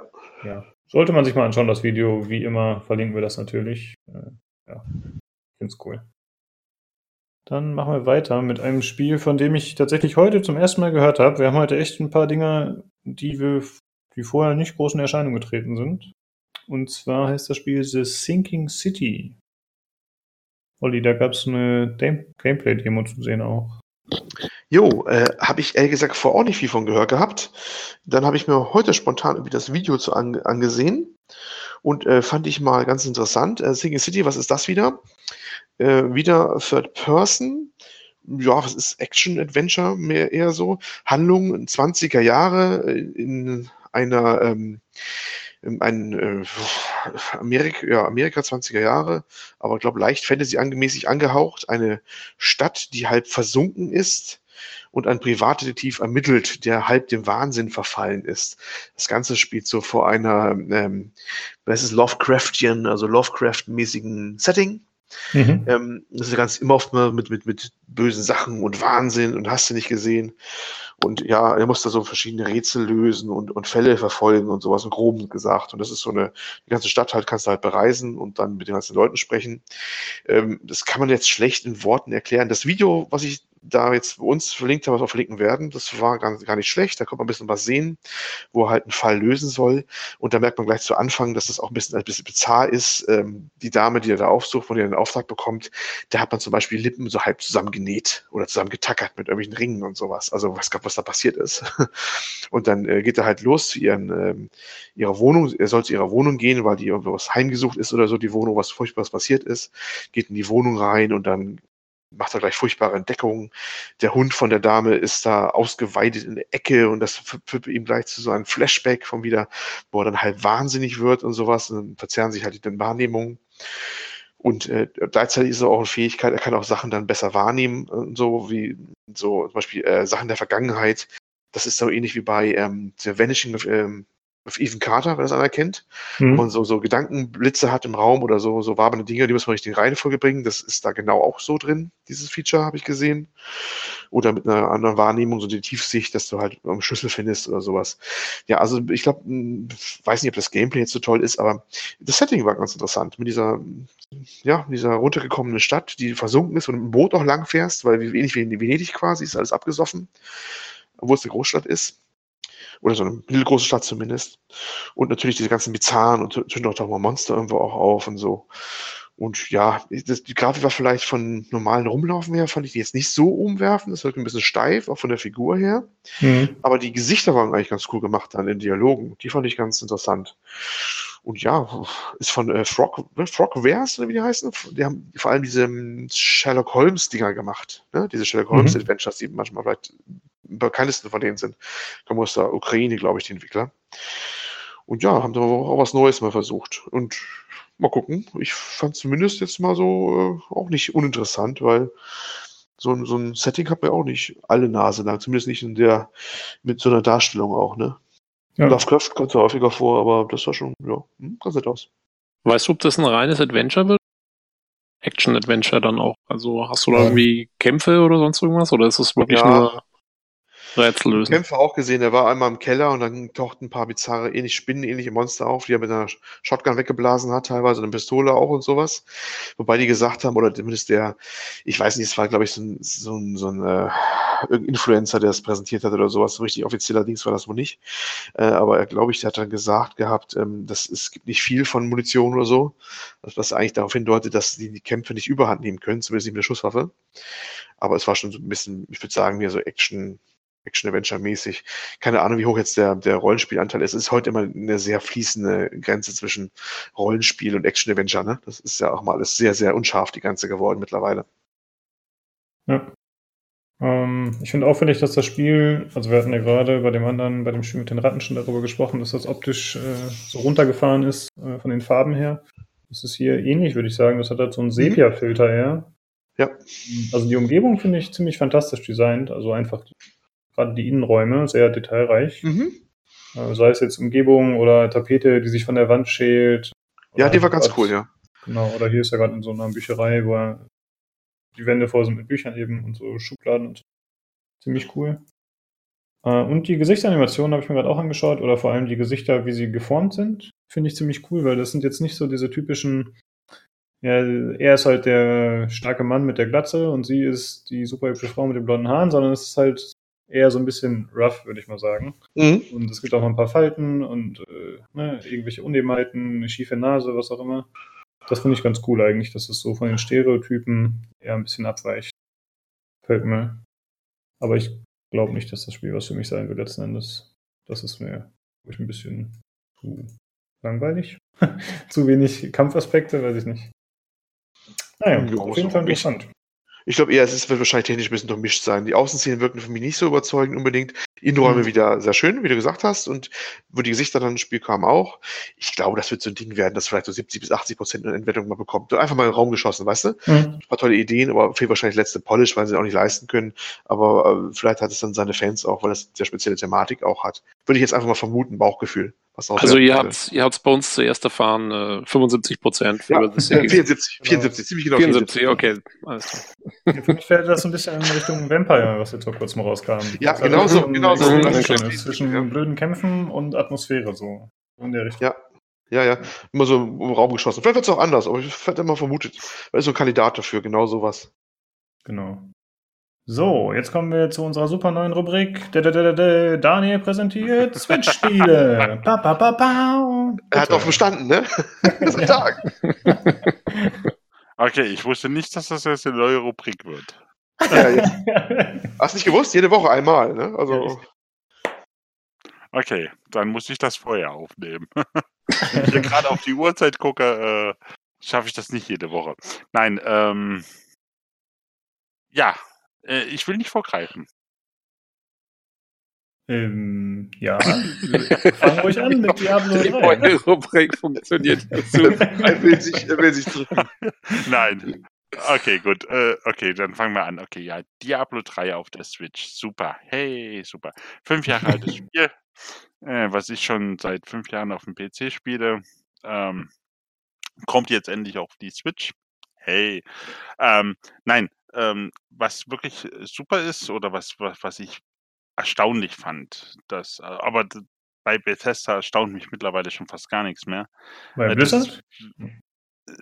Ach, bei Blizzard, ah, wie kommt es auf Bethesda? Entschuldigung. Natürlich, weil ja. Bethesda ja auch alles rausbringen auf jeden Gerät wie ein Toaster Ja. und sowas. Geil, ja. Stimmt. ab- es stimmt, bei, bei denen stimmt die Aussage aber genauso. Nein, aber auch bei Blizzard, ähm, die haben es geschafft. Ich habe mir diese Gameplay-Demo gesch- angeschaut äh, auf der Switch. Äh, und ich hätte nie gedacht, dass die wirklich einen, einen Diablo 3, auch wenn das jetzt schon etwas älter ist und wahrscheinlich auch nicht das äh, grafisch anspruchsvollste Spiel ist, aber wenn man dort die Monstermassen hat und dann mit den Zaubersprüchen und den Fähigkeiten um sich schmeißt, dann ist da schon ordentlich was auf dem Bildschirm los an Explosionen und Lichtblitzen und Effekten und weiter. Und sie kriegen es wirklich hin, das auf der Switch in 60 Frames und äh, ruckelfrei äh, darzustellen. Das hätte ich nicht geglaubt. Und als ich das gesehen habe, habe ich gesagt, eigentlich ist äh, äh, Diablo eines der Spielprinzipien oder der Spielkonzepte, die perfekt auf die Switch passen, weil ich habe es bei mir auf dem PC zuletzt Anfang des Jahres, glaube ich, als die Season da äh, gestartet ist, da habe ich zuletzt gespielt. Und seitdem habe ich das auf dem PC nie wieder gestartet, weil man hat genug andere Spiele, die man äh, spielen will, wenn man mal Zeit hat. Ich muss nicht ständig ein und dasselbe Spiel spielen. Aber auf der Switch, wenn ich unterwegs bin, wenn ich kein PC unterwegs dabei habe oder kein Laptop, sondern eben nur die kleine Switch, dann eine Runde Diablo zu spielen, ah, da hat sich mein Herz wieder geöffnet und da habe ich gesagt, oh, ah, ja, und ich glaube, ich werde nicht widerstehen können und ich werde das kaufen müssen. Einfach auch, weil ich, ich werde ja auch diesen Online-Service von Nintendo kaufen müssen. Und das wird ja äh, Diablo 3 ja als eines der ersten Spiele unterstützen und ja, dann werde ich mal sehen, was das bringt. Also, mhm. also ich freue mich unglaublich drauf. Also du bist, soweit ich weiß, der einzige von uns, der eine Switch besitzt. Wobei ich plane, mir eine zu holen auf längere Sicht, aber gucken, wann sich das ergibt. Ähm, glaube, Diablo 3 hat ja auf der PlayStation schon gut funktioniert, soweit ich das verstanden habe, oder auf den Konsolen. Ich weiß nicht, ob es für alle Systeme jo. gibt. Die Umsetzung ich, war wohl sehr gut. Also genau ich glaube auch nur für die PlayStation, wenn ich es richtig erinnere. Aber die Controllersteuerung soll wohl unglaublich gut funktionieren. Und deswegen äh, ja. hatten sie jetzt wahrscheinlich auch keine großen Probleme, zumindest steuerungstechnisch, das auf die Switch umzusetzen. Der Controller ist ja, wenn man den zusammensetzt, quasi dasselbe. Also man hat ja alle Knöpfe. Mhm. Ja. Und ich sehe das so wie du, weil denke auch, Diablo ist wirklich das perfekte Spiel für die Switch, weil das ist sowas, das kannst du mal rausnehmen und kannst es für eine halbe Stunde mal kurz spielen und dann kannst du wieder weglegen und dann hast du irgendwie trotzdem deinen Spaß damit gehabt und so. Also das ist so ein kurzweiliges Ding irgendwie halt, was du mal kurz ja. einschaltest und dann wieder ausschaltest und so. Genau, im Gegensatz, im, im, Gegensatz zu den Bethesda-Titeln, ich sag mal, so ein Doom oder ein Wolfenstein, ich finde es das beeindruckend, dass sie es geschafft haben, diese Titel auf der Switch zum Laufen zu kriegen. Und zwar richtig gut zum Laufen zu kriegen, dass man das wirklich gut spielen kann. Ja. Aber ich möchte, also ich persönlich möchte einen Doom oder einen Wolfenstein nicht auf das Switch. Also das wären genau die Titel, die, die spiele ich am PC. Also die, mhm. dafür, dafür habe ich mir keine Switch gekauft, um sowas da drauf zu spielen. Also das sind so Titel, die ich auf, die spiele ich wirklich auf dem PC. Aber Diablo 3, na, so, wenn du eine halbe Stunde im Zug sitzt, passt perfekt. Ja, kann ich mir auch sehr gut vorstellen. Ja, ich Weil ich mache es genauso. Ich, ich nehme das Spiel so, also ich habe das ist bei mir so eins der Spiele, was immer auf der Platte ist. Genau. Und alle halbe Jahr schmeißt man es halt mal wieder an für ein paar Tage und dann ist wieder gut. ja, wenn eine neue Season anfängt, meistens. Ich mache gar nicht großartig die Seasons. Also, das wird zu blöd, aber äh, ich, ich mache einfach meinen mein Stiefel und klopp wieder ein paar Monster weg und dann, dann passt es wieder. Außerdem habe ich damit ja? lustige Anekdote. Ich habe mit Diablo 3 letztes Jahr äh, Spanisch gelernt. okay. Das ist eines der wenigen Spiele ist, was eine spanische Vertonung hat. Und ähm, habe ich es mal auf Spanisch durchgespielt. Ähm, und dadurch, dass ich die englische Version sehr gut kenne, äh, war das nicht schlecht zum okay. Lernen. Ach, guck an. ähm, ich sehe mir gerade das Gameplay an von der Gamescom. Die spielen jetzt die ganze Zeit in der Party. Geht das jederzeit in dem äh, Handheld-Modus oder muss man dafür zusammen vor einem Gerät sitzen mit mehreren Switches oder mit wie funktioniert das? Nee, also du, du kannst an einer Switch zu zweit spielen. Also an mhm. einer Switch können zwei Leute im Zweierkorb spielen oder online natürlich geht es natürlich zu viert oder du kannst sogar Local 4 Player machen, wenn du vier wenn jeder seine eigene Switch hat und du die sozusagen im Local-Netz miteinander verbindest und dann äh, kann jeder auf seiner eigenen Switch spielen, aber du kannst in der Vierer-Party spielen. Also okay. Also das funktioniert auch lokal. Cool. Ja, das ist, äh, ja, du musst halt nur vier Leute kennen oder drei andere Leute kennen, die auch eine Switch haben. Ja, ist ein bisschen schwierig. Ich meine, ich, ja, das stimmt. Es war deutlich also, wahrscheinlicher, als vier Leute zu kennenzulernen, die View haben. Das ja, wahrscheinlich. Äh, ja. Oder sogar ein PC wahrscheinlich mittlerweile. Das könnte auch sein. Ähm, ich finde, grafisch sieht sie in dem Video ziemlich bescheiden aus. Aber einerseits, wie du schon sagtest, das ist ein altes Spiel und andererseits muss man aber fairerweise sagen, das ist ja jetzt das, was normalerweise auf dem Wii-Display dargestellt werden würde. Sag ich. Switch-Display. Das wird jetzt auf dem großen Monitor gezeigt. Ne? Also die Auflösung sieht da natürlich schlechter aus, wenn gestretched wird. Ja. Wobei natürlich der Rückschluss dann da ist, dass es am Fernseher auch ziemlich bescheiden aussehen wird. Aber da ist dann immerhin noch diese Distanz gegeben. Ähm, ja, was ich gehört habe, soll das richtig gut aussehen. Also ich hatte auch ich andere gehört und die meinten, es soll super, super, super gut äh, laufen. Also und auch äh, ist eigentlich eines der Portierungswunder mittlerweile wohl auf der Switch, was man mhm. so hört. Also sie sagen, das soll wirklich Zucker laufen, das Ding. Also ich wollte sagen, also was, was ich gehört habe, gesehen habe ich ja noch nicht. Äh, auf dem, auf dem im Handheld-Modus läuft es halt mit 720p. Das ist halt der Modus, den der Handheld kann. Äh, mehr schafft er nicht, aber im, im Docking-Modus, also wenn du es an, die, an den Fernseher angeschlossen hast, dann läuft das in 1080p mit 60 Frames. Ja, Und das ist, äh, ja, das klingt schon gut. So spiele ich es am PC auch. Also. Ja, genau. Ich auch. Okay, so viel zu Diablo 3 für die Switch. Oder wann soll das kommen? Ist es, äh, gibt es einen Release-Termin? Also ich habe noch keinen gelesen, aber ich glaube noch dieses Jahr. Also irgendwie noch vor dem Weihnachtsgeschäft. Glaube mhm. ich. Dann erzähl doch schon mal was zu dem nächsten Spiel für die Switch und ich gucke nochmal nach. Ach Gottes. das da kommt deine, deine Fußballleidenschaft freien Lauf hier. Ist. Ja, ja. Klammer muss geschlossen werden vom Anfang des Podcasts hier. Okay. Los. Ja, also äh, das hat jetzt nichts, was primär mit der Switch zu tun, aber es kommt natürlich auf die Switch. Fußball oder nee, Football Manager, muss man ja sagen. Football Manager 2019, endlich auch in Deutschland äh, ganz Juhu. legal äh, zu kaufen. Ja, äh, vor zwei Jahren habe ich mir noch einen Ast abgebrochen, äh, äh, mir die Version zu importieren. Äh, und natürlich, und er kommt auch auf die Switch. Das war so die ganz große Neuerung.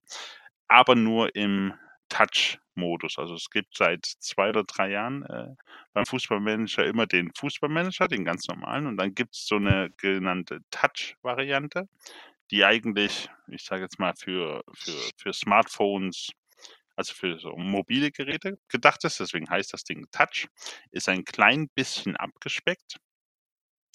Und die Version ist schon also vom Vorgänger, also 2018er Version auf die Switch gekommen und die kommt dies Jahr auch wieder auf den, äh, auf die, also die 2019er Version auf die Switch. Das heißt, ich werde mir das Ding sowieso für den PC kaufen, damit ich die volle Version habe und dann gucke ich mal, was diese Touch-Version kann. Äh, die Unterschiede sind jetzt nicht unbedingt so gravierend. Äh, es gibt ein paar steuerungstechnische Einschränkungen, die meine Touch-Version hat, einfach weil es eben per Touchscreen bedient werden soll, ne? also nicht mehr per Maus. Ähm, aber im Großen und Ganzen sind die Funktionalitäten, im, wie gesagt, im Großen und Ganzen gleich. Ähm, ich ja, also so ein Fußballmanager für unterwegs, das ist, äh, da warte ich schon, seit ich ein Smartphone habe, warte ich auf ein ordentliches äh, Spiel, was genau das macht. Und äh, wenn das jetzt auf der Switch rauskommt, ja, also wie gesagt, ich kaufe das für PC und für. Ja. Wie heißt das? Äh, äh, shut up and take my money? Ja, genau. du willst sie mit Geld bewerfen, ne? Genau. Ich, ich bewerfe sie mit Geld, damit sie doch die dritte Liga reinnehmen und ich meinen Karl Jena ab. So. Ja, okay. Was ist noch, was ist noch als Siedler oder Anno? Der Fußballmanager. ja, ja, das ist noch mehr Nische, aber gut. Naja, eigentlich auch sehr britisch. Also die Engländer haben es auch ganz, ganz äh, mhm. hart gehabt mit den Managern diesen, dieser Sorte. Aber kann ich kurz aber, fragen, wieso ist denn der in Deutschland gekommen? Weil äh, IE die äh, Fußballmanager-Lizenz verloren hat, weil sie ihren eigenen ja nicht mehr rausbringen seit zwei Jahren, seit drei Jahren. Und mhm. irgendwann, und irgendwann lief das irgendwie automatisch aus. Also wenn du nicht, oh Gott, ich bin jetzt juristisch bewandert, aber ich glaube, die Regelung war so, wenn du als Lizenzinhaber nicht innerhalb eines gewissen Zeitraums ein Produkt herausbringst, was diese Lizenz nutzt, äh, dann fällt die sozusagen, also dann, dann läuft das aus oder fällt zurück an den Rechteinhaber und äh, so war das eben bei Electronic Arts, weil ich glaube 2013 war der letzte Fußballmanager von äh, Electronic Arts. Dieses, okay. dieses Legacy-Update oder noch nicht mal neuer, die haben ja bloß die neuen Ligen reingenommen. Und ja, und deswegen dürf, darf jetzt auch plötzlich Sega mit seinem Fußballmanager äh, auf dem deutschen Markt. Ach so, ach so, ach so, okay, die waren vorher geblockt sozusagen. Genau, du, du, e du, konntest sie in Deutschland nicht kaufen, weil äh, die EA die Rechte für die Bundesliga und die zweite Bundesliga hatte. Du ah, konntest ihn aber kaufen in, ich sag's mal, in England zum Beispiel, digital als Download und dann auf einem deutschen Steam-Konto aktivieren. Das war kein Problem. Mhm. Du konntest ihn halt nur nicht offiziell in Deutschland kaufen. Okay. Ja. Ich habe nachgeschaut wegen Diablo 3. Also ich habe das rausgefunden, was du schon gesagt hast. Das erscheint noch dieses Jahr. Anscheinend gibt es da noch keinen genauen Termin, aber das ist ja dann abzusehen. Äh, eine Frage habe ich noch zur Switch. Und zwar, würdest du Super Meat by Forever spielen, wenn das rauskommt, oder ist dir das zu krass? Also ich habe auf dem PC gespielt, äh, weil ich einfach für solche Art von Spielen da bin ich zu alt. Oder andersrum, da bin ich zu langsam. Da bin ich zu langsam mittlerweile. Aber ich glaube, also wenn alles, was ich von dem Spiel weiß, das ist auch ein perfektes Spiel für die Switch. Genau, weil ich das wäre zum Beispiel ein Spiel, für das ich mir die Switch holen würde. Also man stirbt und, schnell mhm. und man kann schnell weitermachen. Ist perfekt für die Switch. Ja. Und ich suche halt wen, mit dem ich darüber sprechen könnte. Vielleicht wärst du dann der Kandidat, aber wenn du es halt nicht spielst, dann eher nicht. Aber. ja, das tiefe Durchatmen. Tiefe Seufzen, ja. es tut mir leid. Kein Problem. Ich finde jemanden, der Skill hat und jünger ist. Ist es die gleiche Version wie am PC dann? Ich glaube schon, aber ist ja noch nicht draußen. Also das ist Super Meat Before Ever, ne? Das ist das was Neue, was kommt. Das gibt es okay. nicht aktuell. Okay. Das ich ist ein hab... Autorunner. Das wird ein bisschen anders als der erste Teil. Oh, okay, okay, okay. So. Ja, ansonsten fällt mir für die Switch eigentlich nur ein, was ich wirklich herausstechend finde, ist ähm, ja, Zelda. Ja, ne? das ist halt so das eine Spiel, was ja jeder hochgelobt hat. Mario interessiert mich nicht.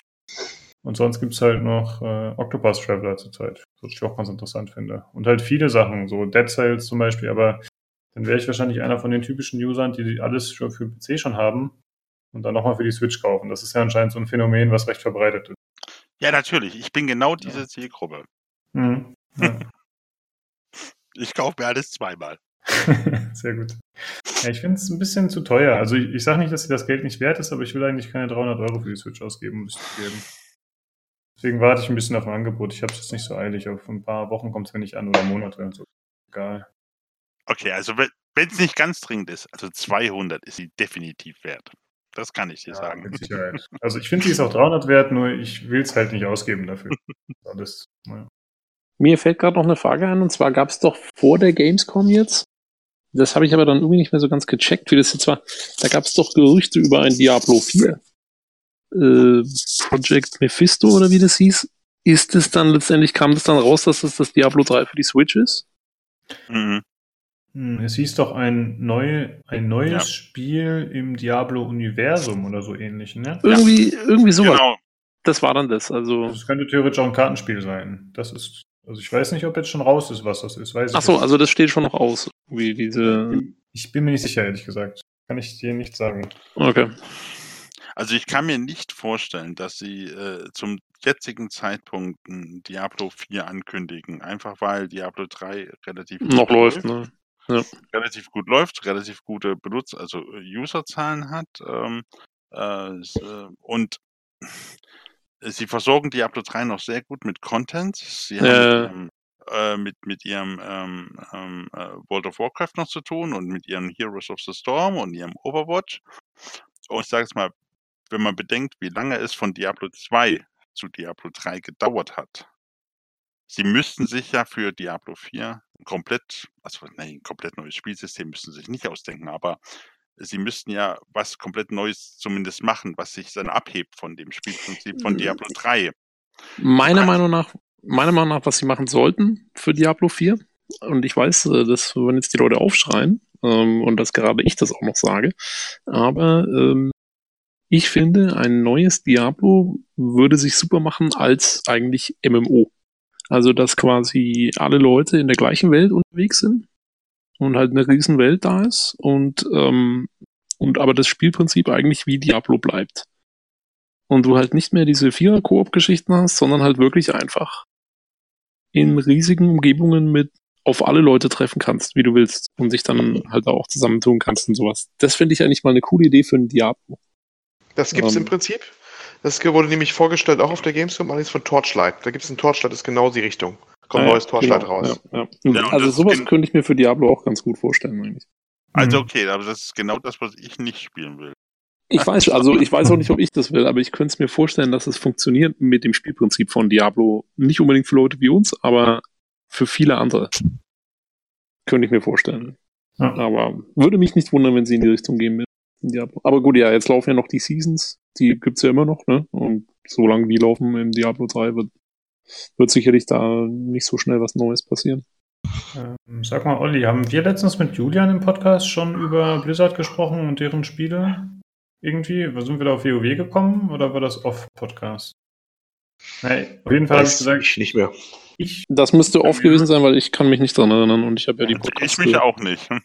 ich habe es jetzt vor kurzem öfter schon gesagt, aber ich wollte es hier im Podcast nochmal sagen. Und zwar wünsche ich mir von Blizzard mal wieder ein Spiel, was nicht in Comic-Grafik kommt. Ich finde, die Spiele Äh. sehen toll aus. Das ist, das ist so deren Stil. Die machen das gut. Aber ich würde mir einfach mal wünschen, dass es mal wieder ein bisschen was Ernsthafteres optisch gibt. Die machen ja echt nur noch comic -Optik. Was war denn das letzte ohne? Das frage ich mich auch gerade. Die haben das doch schon immer so gemacht. Diablo 2. Lost Vikings. ja, Diablo 2, ja, naja. Ich sag's jetzt noch dreimal. War aber, Ich- war aber auch schon so ein bisschen, oder? Echt, ich finde, das war eher realistisch gehalten, also von den Charakteren und so. Fandst Ja, okay. eine- Ja. Also wenn man das jetzt vergleicht mit dem WoW, World of Warcraft, äh, Overwatch, oh, ja gut, Overwatch könnte man vielleicht auch noch als ein bisschen realistischer bezeichnen.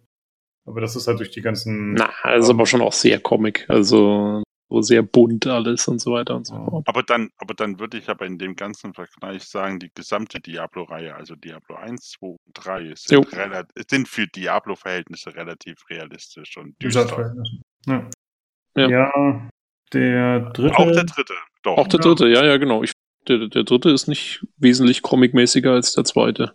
Der war mal Eigentlich- comicmäßiger geplant. Ich glaube, die ersten Ja. Entwürfe waren so bunt und dann haben sie zurückgerudert damals. Das war noch ein Jo, riesen Aufreger. Genau, genau, Ja. genau, genau. Echt? Wusste ich gar Ja, nicht. ja, Ich der war erst wesentlich, wesentlich bunter zu Anfang. Ja.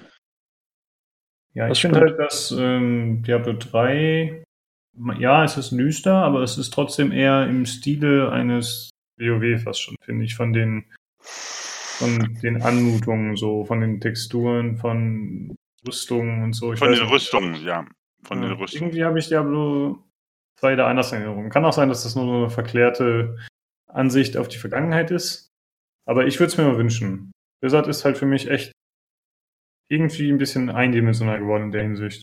Das sind alles Das ein bisschen verschiedene oder? Stile, aber Wie gesagt, also bis auf Diablo machen die das immer so, glaube ich. Das ist immer so ein bisschen Comic-Grafik-Look. ist. Und schon gut, gute Zeit, StarCraft oder? 1 war auch nicht so ein Comic-Look, fand ich. Das war zwar so ein bisschen so, aber das hatte auch eher diesen realistischen Look, fand ich. Welches? StarCraft welches? 1. Star aber StarCraft war schon immer so Warhammer-mäßig, auch irgendwie so riesen dicke Anzüge für die Space Marines und so. Also, Ja, das stimmt, aber ich fand diesen, dieser Look Auch so war nicht so comicartig. Auch wenn du die ähm, Zwischensequenzen gesehen hast, da war das auch nicht so extrem. Ja, aber das ist jetzt bei Diablo 3 zum Beispiel auch nicht der Fall. Also, da Ja, sind gut, die auch so. stimmt. Ja.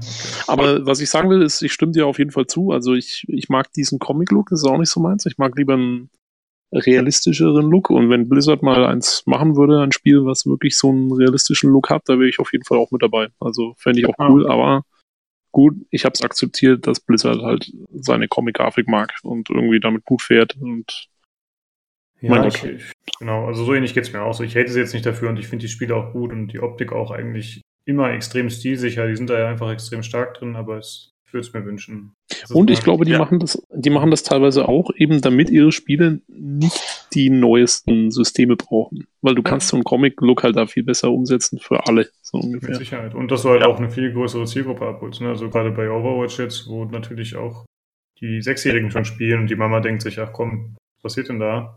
Ist ja ein lustiger, bunter, lustige, bunte Comic-Optik. Ich glaube, das macht schon viel aus. Die wollen halt auch wirklich die Kinder mit einfangen. Jo. Ich habe die Headline Und- für den Podcast. Blizzard für Kinder. das ist der. Titel. ja. Aber, aber, aber es gibt ja natürlich auch noch den Punkt, dass du einfach sagen musst, äh, Comic-Grafik, und das kennen wir seit 20 oder 30 Jahren, Comic-Grafik altert besser. Genau. Das stimmt. Ja. Also Ja, ein, deswegen ein World of Warcraft von vor, was weiß ich, 10 Jahren. 14 das- Jahren. Oder 14 Jahren, ich weiß nicht, wie lange es das schon gibt. Äh, das sieht als ein anderes Spiel von vor 14 Jahren. Das ist ja, halt- das stimmt. Das stimmt auf jeden Fall. Ja, wie gesagt, es wird wahrscheinlich auch nicht in Erfüllung gehen, dieser Wunsch. Aber es Dann kommen wir zum letzten Thema. Nee, stimmt gar nicht. Wir haben noch zwei, drei Themen, die mit der Gamescom zu tun haben, aber es ist eher ein kurioses Thema. Und Mhm. zwar geht es um die Bundeswehr, die auf der Gamescom mal wieder, wie jedes Jahr, vertreten war, Olli. Ja, die Bundeswehr war extrem geschmackssicher, ne? Sagen wir mal so. also, die Bundeswehr, gegen welche eine Freiwilligenarmee ist, ist natürlich wie jede andere äh, Organisation, Unternehmung darauf angewiesen, neue, äh, frisches Blut zu rekrutieren. Ähm, sei auch unbenommen. Ähm, das haben sie ja auch bei der Gamescom getan, weil da sind ja nun mal Leute im wehrfähigen Alter genügend vertreten und die wahrscheinlich auch gerade noch eine Ausbildung suchen oder sich ihren Berufsweg noch überlegen. Äh, und ja, da haben sie halt ein Plakat, paar Plakate hängen gehabt im Umfeld der Gamescom und auf der Gamescom wohl auch. Die waren von der, ja, von den Slogans her, haben die für etwas Aufruhr gesorgt, sagen wir mal so. Eins hieß Multiplayer at its best, ja, also merkt schon Hm. spezifisch äh, GEMA, Tag, äh, die Demografie der GEMA äh, angepeilt. Oder mehr Open World geht nicht. Es, es gibt, es, ich habe noch ein anderes hier, aber das ist, was ich so nachgelesen habe, etwas zweifelhaft, ob es wirklich ausgehängt gewesen ist. Da steht was drauf mit Double Kill, Multikill und so weiter. Das wird aber etwas angezweifelt, ob das wirklich da auch in Köln hing. Also das andere ist wohl relativ gesichert, die ich zuerst genannt habe, die ersten beiden. Und natürlich ging es dann gleich auf den entsprechenden Medien hoch her. Ne? ist klar. Natürlich ist immer die, die ähm, grundlegende Diskussion, äh, Bundeswehr, ja, nein, es ist ja ist eine ganze Ebene höher noch. Äh, aber es war natürlich vor allem auch ähm, diese Art der, des Slogans, des, der Verharmlosung quasi, ne? dieses doch ernst, sehr ernsten Themas. Und dass man ja gezielt Leute quasi anlocken würde mit, solch, mit solchen Sprüchen. Naja, Ja. ich meine, es ist halt auch cool, ja, dass halt die ganze Zeit äh, auch von vielen Politikern und Staatsorganen äh, Organen diese Killerspieldiskussion geführt wird. genau. Und dann- mein Gedanke. Mein Gedanke. Und dann kommt von, von genau den Leuten Ja. eigentlich kommt dann so sowas daher. Das ist echt. Also zumindest aus dem, ich habe immer auch gedacht, aus dem konservativen Umfeld waren die härtesten Kritiker von den Computerspielen eigentlich immer. Ne? Ja. Das ist die, die man zumindest in Verbindung bringt mit der Armee oder mit der Bundeswehr auch. Ne? Das, was man, und dann wird ausgerechnet da gezielt mit solchen Sprüchen geworben. Das heißt es immer, die, die Spiele machen die Jugend gefühllos und, und verharmlosen das alles.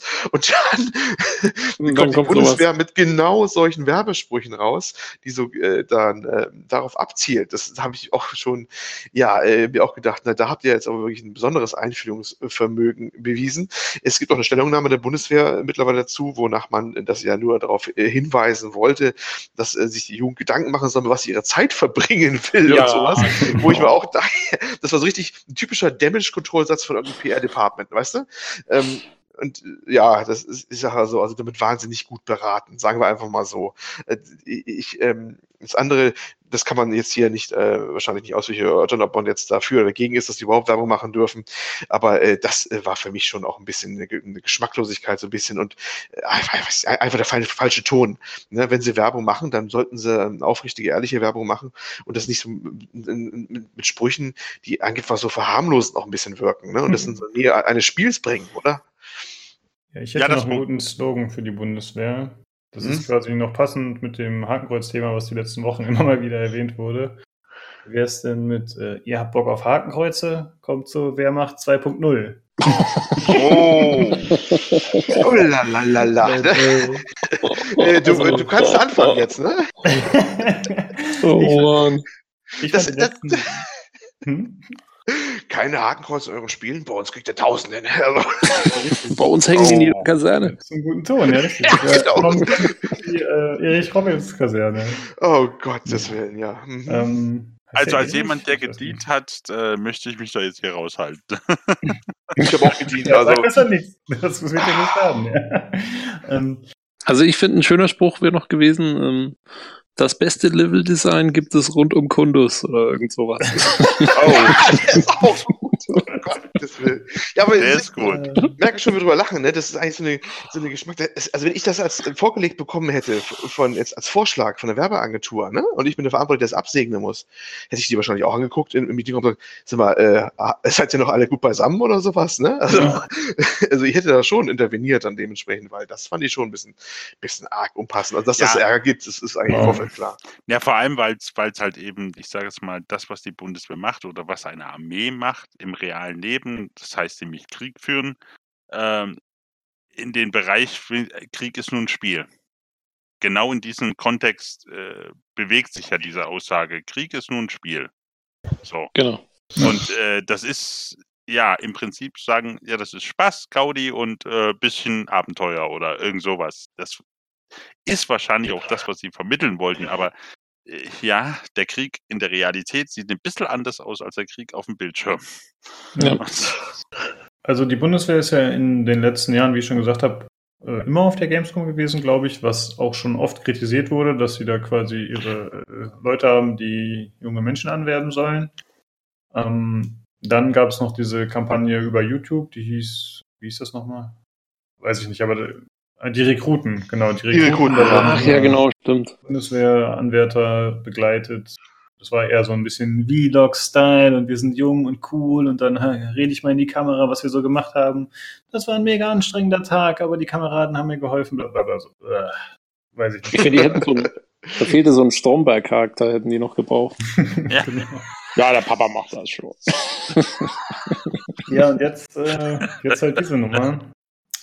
Das, äh, ja, was soll man dazu sagen? So, also wie ihr schon gesagt habt, man steht nicht so eine Entgleisung. Und vor allem, dass das in Deutschland legal ist, das finde ich irgendwie komisch, weil ich habe immer das Gefühl, dass man bei, gerade bei Werbung extrem aufpassen muss. Vielleicht ist das auch eher in Amerika oder so, so aber das halt, dass man äh, nicht irgendwelche Falschaussagen trifft. Und ich finde schon hier, dass es halt schon hier ja, sehr verschleiert wird und einfach ein falsches Bild darstellen soll. Ja, vor allem, das ist auch schon lange vor Computerspielen, war es immer ja schon die Masche von, von Anwerbern, äh, Abenteuer zu versprechen in der Armee. Ne? Das ist also, glaube ich, schon, boah, ich weiß nicht, ich glaube, das sind schon gefühlt schon im Mittelalter losgezogen mit, wenn, wenn den Leuten Abenteuer und Reichtum und hast nicht versprochen worden ist. Und es ist ja hier nichts anderes, nur unter modernen Stichworten, so im Motto, zumindest Abenteuer. Ne? Reichtum wahrscheinlich weniger. Aber, aber es, ist, es ist ja schon Ja, Klar. plündern darfst du heute nicht mehr. ja. Nee, aber das ist doch, ist doch genau, ist doch genau der Punkt, ne? Dass, dass, dass ähm, quasi diese Alten, die eigentlich, die wir als, als überwunden glaubten eigentlich in in der demokratischen Armee, diese, diese Lockmittel, dass die jetzt plötzlich rausgeholt werden mit, mit einer äh, neuen, neuen Farbe quasi, einem neuen Anstrich. Und das ist auch, glaube ich, was ein bisschen Aufreger auch ist, ne? Dass man wieder auf so, so Anwerbetaktiken verfällt. Ja klar, die haben große Nachwuchssorgen, das ist bekannt, ne? dass die Leute rankriegen müssen. Äh, Klar, wir haben überall Fachkräftemangel, wir haben auch bei der Armee Fachkräftemangel, aber dann diese Methoden wieder rauszuholen, nur in einem neuen Gewand und dann halt auch noch, wie ihr schon sagtet, es war ewig verpönt, sowas zu machen und hier wird es aktiv beworben und gefördert und es wirft ja auf die Games dann wieder auch kein gutes Licht. Dann heißt es ja wieder, ja, das fördert nur wieder, ne? Also, ach, es ist alles einfach ver ver verquastet und verknackst irgendwie alles. Es ist, ist ganz, ich fand es sehr unpassend. Oh, mir fehlt noch der Fakt. Ne, bitte. Mach. Ich, ich finde, wenn man solche Werbung, äh, dann muss halt am Schluss auch der Spruch kommen, äh, Risiken und Nebenwirkungen beinhalten Schussverletzungen, äh, was weiß ich, äh, Verstümmelung, Tod, Traumata, alles was. genau, PTSD, äh, der ganze Spaß. Stimmt. Ja. Ja. Ähm, Und das ist wirklich, und das wundert mich, weil das sind eben, das sind ja so Sachen, die, die, die, die müssen ja, was weiß ich, Medikamente und sowas müssen das machen, Glücksspiel und so, wenn es da irgendwelche Werbung gibt, die müssen das jetzt immer machen. Und dass die Bundeswehr dann solche Dinge aufhängen kann, also finde ich das schon auch krass. Also, Ja. Ja, die Frage ist ja eigentlich, äh, äh, wer wird denn durch so eine Art von Werbung angezogen oder angesprochen, sagen wir mal so rum. Ja. Ich meine, sind das die Leute, die die Bundeswehr wirklich haben möchte? Also die, das ist auch ein guter mal, Punkt. Die, die Leute, die, ich sag's mal, bei der Bundeswehr studieren wollen oder was, ich keine Ahnung, was es bei der Bundeswehr alles für Berufe gibt, aber oder hast du die Leute, die denken, oh ja, das ist echt das geile Multiplayer-Spiel im Freien. Ja, hey. Super. Gut, dann brauchst du doch alle. Man braucht die Ja, du brauchst ja beide, genau. Die halt an die Front gehen Also- und sich aufreiben lassen für die Smart. Also bei mir, bei mir in der Klasse früher war einer, der ähm, irgendwie sich das angelesen hatte im Internet damals, also war das Internet noch recht neu, ähm, wie er es machen muss bei der Musterung. Und der ist dann hin und den haben sie gefragt, äh, der hat gesagt, er geht zum Bund, er will zum Bund, keinen Zivildienst machen. Und dann haben sie ihn gefragt, wieso? Und dann hat er gesagt, so mit so einem fiesen Blick, ja, äh, weil er schon immer mal eine Waffe in der Hand haben wollte.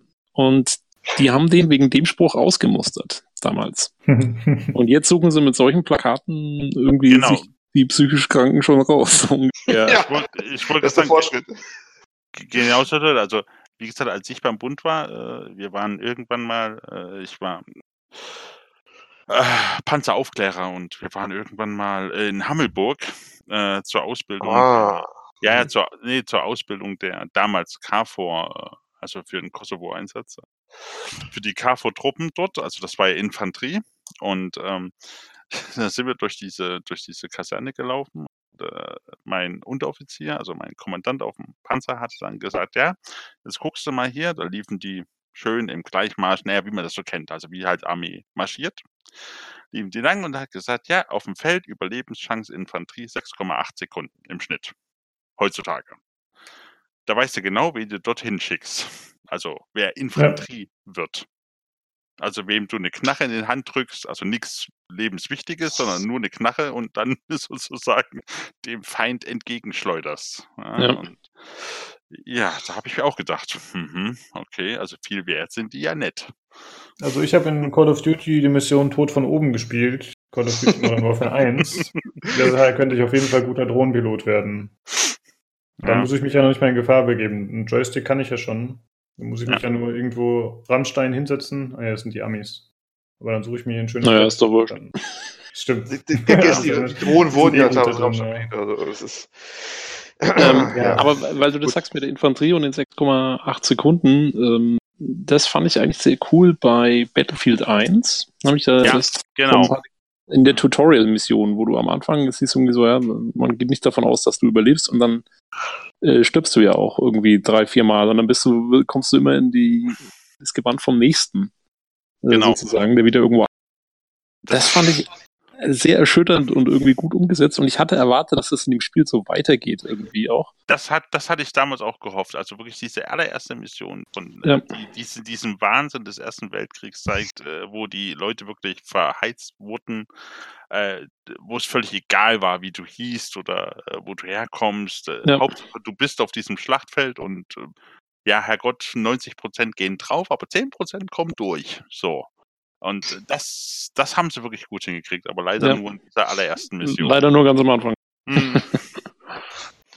Der Rest war scheiße. Ja, auf jeden Fall eine sehr skurrile Sache. Ja. Äh, naja, ein ziemlicher Fail, würde ich mal sagen. Jo. Ob es ihm jetzt wirklich schadet, ist dann die Frage. War immer noch Werbung. Wir haben jetzt auch ordentlich drüber geredet. Stimmt. So, dann widmen wir uns ein bisschen Hardware. Mm. Und zwar geht es zuerst um Blade Shadow, ein Streaming-Dienst. Bisschen mehr sogar als ein Streamingdienst. Ähm, der ist äh, insofern bemerkenswert, da du eigentlich einen kompletten virtuellen PC anmietest, der in der Cloud ist. Das heißt, es ist nicht so, dass du einfach deine Spiele streamst runter, wie beim, ähm, na, wie hieß es? PS Now? Macht PS Now? PS Now, ja. Hm. Genau. Sondern du hast einen kompletten Windows 10 PC eigentlich da in der Cloud, wo du wohl auch Programme installieren kannst direkt vor Ort. Also das sind nicht nur Spiele, sondern auch wirklich Anwendungsprogramme wohl. Und äh, ja, kannst du quasi von überall aufrufen, auch auf Android oder iOS-Device. Natürlich dann mit Bedienung so eine Sache, ne? Tastatur und Maus und so. Aber gut, Fernwartung wie TeamViewer macht man ja auch schon über, über iPhone und Co. Also es geht schon irgendwie zur Not. Und äh, ja, und das haben die jetzt äh, auch in Deutschland rausgebracht. Oder ich glaube, es geht jetzt 4. September, glaube ich, los. Und äh, kostet so zwischen ne, 30 und 40 Euro, glaube ich, im Monat. Bandbreite soll, wollte man 15 Megabit haben. äh, bekommt er so ein Äquivalent von einem PC mit einer ungefähr einer GeForce äh, GTX äh, 1080, glaube ich, war es. TI, was Ja. mit TI dran war, ja, genau. Und ein ähm, mehr, mehr äh, größeren, ja, Xenon-Prozessor, glaube ich. Ähm, ja, klang ganz interessant. Ich habe ein bisschen was gehört gehabt. Manche meinten, es läuft auch erstaunlich gut, je nach Leitung natürlich. Und der Knackpunkt ist natürlich, dass du überall den Rechner aufrufen kannst. Also es ist nicht, nicht, nicht wirklich einfach so ein Streaming-Ding, wie wir es bei anderen Sachen kennen, sondern wirklich mehr so ein, dein Rechner in der Cloud, dein kompletter. Soll also ein paar Einschränkungen geben, zum Beispiel World of Warcraft darf man auch nicht installieren. Es ist, nicht jeder äh, Anbieter mag das wohl, dass es da in der Cloud ist.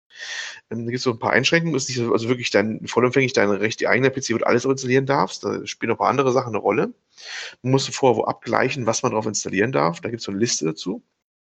Aber den grundsätzlichen Gedanken fand ich schon durchaus bemerkenswert, weil es ja auch ein bisschen mehr ist als bloßes Spielestreaming oder sowas. Ne? Das ist ja dann so quasi, hast du immer deinen PC irgendwo mit der Leistungsfähigkeit, solange du eine Leitung hast, halbwegs brauchbar, selbst unterwegs kannst du auf den zugreifen. Zumindest war jetzt mal erwähnenswerter Gedanke. Ja, mal gucken, was das wird aus sowas. Aber war die, die Leistungsfähigkeit der PCs von anderen Streaming-Diensten das Problem jemals? Ich dachte immer, das Problem wäre hauptsächlich die Datenübertragung gewesen. Das ist ein So ganz, Lags ja, ja. Also das ist äh, sicherlich auch ein, äh, natürlich das eigentlich das große Thema. Ich kann mich aber auch nicht an viele Dienste erinnern, wo du kompletten PC quasi hingestellt bekommen hast. Ich glaube, du kriegst ja wirklich auch so, ich weiß nicht, ob du jetzt den Ja, du Test bist einem richtig siehst, Rechner. aber Du bist dann in einem Rechenzentrum drin und, und wählst dann ein Spiel aus und das wird halt dann von einem Server übernommen. Aber die sind ja durchweg alle auch sehr leistungsfähig. Ich meine, der Unterschied ist dann halt, dass du selber irgendwie dann vielleicht auch noch andere Sachen mit dem PC machen kannst, außer Spiele spielen. Weiß ich nicht, ob die das auch noch anbieten dann. Ja, ja, du Aber- sollst eigentlich, im Prinzip ist es, ich weiß, ich habe es noch nicht in der Natura gesehen, ob du jetzt auch den Windows Desktop richtig komplett bekommst, aber einer meinte, der im Podcast hat gesagt, du kannst auch dann, hat auf Adobe Premiere laufen, zum Videoschnitt oder sowas komplett oder so. Also auch Anwendungssoftware auch und so. Also es ist eher- eher so zu betrachten wie dein PC eben halt irgendwo in der Cloud, wo du drauf zugreifst. Ne? Von überall Ja, der okay. Welt drauf. Ja. Äh, wahrscheinlich wäre es auch ähnlich, äh, du könntest wahrscheinlich jetzt auch einen leistungsfähigen PC jetzt hier äh, die zu Hause hier hinstellen. Äh, wenn du eine gute Leitung hättest, dann würdest du den hochfeuern, würdest den laufen lassen. Du könntest auch von unterwegs mit einer entsprechenden Client-Software darauf zugreifen. Das ist immer die Frage, Ja. wie da die Bandbreite ist. Beim Team, äh, zum Beispiel sowas wie TeamViewer, da ist die, die Latenz nicht so gut. Das ist eher zur Wartung gedacht und sowas und kann man mit arbeiten, aber es ist nicht für Spiele, weil dann die, das, äh, die Darstellung nicht so toll ist. Ne? Ja. Ähm, das ist ja ganz abhängig von dem Protokoll, was da gefahren wird. Ne? Ähm, und da haben sie wobei das miteinander kombiniert, also einen komplett emulierten PC mehr oder minder, ne, wie die einen Teil gemacht haben, mit einem äh, entsprechend ähm, ja, äh, leistungsfähigen Codec, äh, der es gut übertragen kann, Latenz recht gering ist. Und äh, ja, so, also einer meinte, was ich mal so gehört habe in einem Podcast, das läuft schon ganz, ganz äh, sehr, sehr ordentlich. Also gängige Spiele kann er da eigentlich ganz gut schon drauf spielen. Ähm, ja, mal gucken. Ne? Ich, ich würde Also- das echt mal gerne ausprobieren, ehrlich gesagt. Ich weiß noch nicht, wie weit die Kündigungen sind. Wenn man so einen Monat immer das Ding buchen kann, würde ich echt mal gerne ausprobieren. Ja, hier in dem Artikel steht ja, dass man 256 Gigabyte Speicherplatz zugesichert bekommt, Mhm. was ja irgendwie darauf schließen lässt, dass man tatsächlich dauerhaft Sachen hinterlegen kann und Mhm. das klingt dann irgendwie auch nach dem iOS, wie du es gesagt hast, oder nee, nicht iOS, sondern einfach nach dem Betriebssystem. Und unten steht halt noch, dass man äh, für einen Aufpreis auch noch mehr Gigabyte äh, mit SSD-Performance bekommen kann. Also es scheint schon so zu sein. Das steht auch hier, wenn man einen Monat testen möchte, nur kostet das 45 Euro. Ich muss sagen, puh, das ist halt ein 12-Monats-Abo für 30 Euro. Startet jetzt am 4. September, also bald. Das ist schon recht. Ja, dann bist du halt direkt mit 360 Euro dabei. Verpflichtend. Das ist natürlich nicht so viel. Also wenn du jetzt einen High-End-Rechner kaufen willst, dann musst du zwei, dreimal so viel ausgeben. Eher dreimal, viermal. Mhm. Aber boah, ich würde mich dafür nicht verpflichten wollen, aber ich habe ja auch einen Computer. Das ist natürlich die Sache, ne? Wie ist die eigene Situation so? Wenn man gar keinen Ja, Computer genau. hat, dann kann man es sich überlegen. Das Ja, also und ich- wenn, wenn du Sachen viel von unterwegs nutzen musst und sowas halt, oder sich Mhm. irgendwie viel, viel reist und sowas, dann ist das halt natürlich sinnvoll. Aber für Genau. 360 Euro kriege ich auch die Switch plus ein Spiel. Zum Spielen, ja, ja. Ich frage, was man machen will. Ich meine, es ist auch eher mal so auch in die Zukunft gedacht. Also es klingt darauf an, wie die mal die Abo-Modelle mal gestalten. Wenn die das flexibel machen würden, dass zum Beispiel das Abo-Vertrag auch mal ruhen kann, ja. Du könntest dir vorstellen, okay, ich brauche den jetzt mal für einen Monat und dann sagst du, okay, jetzt brauche ich ihn nicht mehr, äh, dann stellst du ihn wieder ab. Und die würden halt dann angenommen den, die, deine Dinger dann wieder vielleicht auf lang, langsame Speicher schieben oder sowas, aber die Daten sind noch da. Äh, wenn der Zeit, wo du nicht bezahlst und wenn du sagst, okay, äh, ab äh, November brauche ich ihn wieder und dann wird er wieder aktiviert und zack ist er wieder da, dann wäre es ja ganz cool. Aber müssen natürlich die Zahlungsmodelle recht flexibel sein. Aber es kann ja aber mal alles kommen. Mal gucken, was dann in Zukunft kommt. Ne? Das ist sicherlich auch eine ganz stark eine Frage, wie das alles äh, sich finanzieren lässt von deren Seite aus auch. Ne? Aber da wir ja oftmals von reden, wie ist das Streaming der Zukunft, weil viele sagen, Streaming könnte ja das sein, wie das mal ist. Das System ist mir zumindest sympathischer als jetzt das bloße Spiele-Streaming, wo man jetzt nur noch die Titel aus der Bibliothek auswählt und, und dann laufen lässt. Weil bei dem hier kann ich mir ja eher vorstellen, dass man sowas wie Modding noch geht, jetzt also bei dem, wo man seinen eigenen PC quasi in der Cloud hat. Weil mhm. da könnte man ja noch vorstellen, dass noch Mods und sowas gehen, weil das ist ja quasi im Rechner, auch wenn der nicht lokal mehr bei dir steht. Weißt du? Das ist ja ein Modell, das könnte ich mir ja noch irgendwie so halbwegs anfreunden, wenn man auf die Vorteile davon steht, dass man überall zugreifen kann und so. Das hat ja noch einen, einen gewissen Charme irgendwie.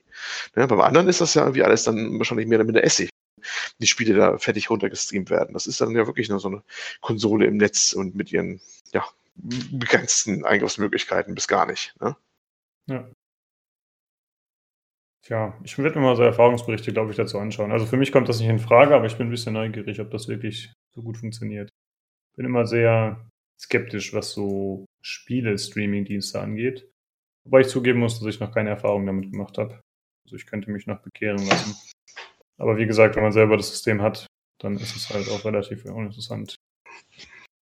Ich würde sagen, wir kommen mal jetzt von diesen Streaming-Diensten mit einer läppischen 1080 kommen wir jetzt mal zu den richtigen Grafikboliden, wie man bei PC Games Hardware, glaube ich, immer sagt. Ähm, und zwar wurde ja eine neue Grafikkartengeneration vorgestellt. Grafikboliden mit Brustphysik. Genau, Für Brustphysik. ja, genau. Sechs Brüste. Juhu. Mit Raytracing, jawohl, jetzt haben wir es, Raytracing. Genau. Geraytraced Brüste. Und, äh, da kannst du uns gerne was drüber erzählen, Tobi, über die RTX 2080. Jo, die neuen RTX 20er Grafikkarten, die, ich glaube, es wurde vorgestellt 2060, 2070, 2080 und 2080 Ti soll es wieder geben, also quasi genau die gleichen Klassen wie bei den 10er Serien. Ähm, wichtige Neuerungen sind zum einen, dass die jetzt natürlich mehr Kerne haben, mehr Leistung haben. Ähm, ich glaube, die 1080 Ti hatte 3500 irgendwas Kerne und die 1080, äh, die 2080 Ti wird 4600 haben, also ungefähr so ein Viertel mehr. Ähm, und jo, auch ein bisschen mehr Speicherdurchfluss ähm, und so weiter und so fort. Datendurchfluss. Und vor allen Dingen, die kommen jetzt mit dieser RTX-Technologie, die eben ähm, die ja vorgestellt wurde, auch äh, auf der GSC, glaube ich, war es, ähm, mhm. die eben dieses sehr effiziente Raytracing ermöglicht, um eben Schattenwürfe und sowas darzustellen. Ähm, was jetzt ja dann langsam Anwendung finden soll, ich glaube im neuen Battlefield 5 und äh, was ist das neue Metro Exodus? Also es gab diese Metro-Demo von der GDC mit Raytracing. Ja, Metro, auch Tomb Raider soll zumindest kommen, wobei genau, Shadow of Tomb Raider. Ja, aber nicht ab Auslieferung, aber vielen der Titeln äh, kommt wohl später mal mit einem Patch oder so. Okay. Ähm, was? Patches. Ich habe nur Patches verstanden. er meinte, bei vielen Titeln soll das wohl später per Patch nachgeliefert werden. Ja, bei Tomb Raider zum Beispiel, ja. Ähm, jo, und äh, wie gesagt, man hat das ja gesehen, dass das jetzt sehr viel äh, schneller alles geht. Ähm, sehr viel schneller zu berechnen ist. Es wird also, es wird noch, ich glaube nicht, dass es schon, dass diese Grafikkarten das schon drauf haben, wirklich äh, volle Kanne Raytracing zu nutzen für Beleuchtungseffekte, sondern es wird halt an bestimmten Stellen dann eingesetzt, um ja, da wo es halt auffällt, dann Schattenwürfe besser zu machen und solche Geschichten. Ähm, aber auf jeden Fall cool. Also die sollen jetzt, glaube ich, auch schon relativ zügig kommen. Ich glaube am 20. September wenn ich jetzt das richtig im Kopf habe. Ähm, und ja, Preispunkt natürlich wieder, ne, so 2080 Ti. Kannst dann 1200 Euro hinblättern. ähm, aber ja, ich meine, die kleineren Modelle gibt es natürlich entsprechend billiger.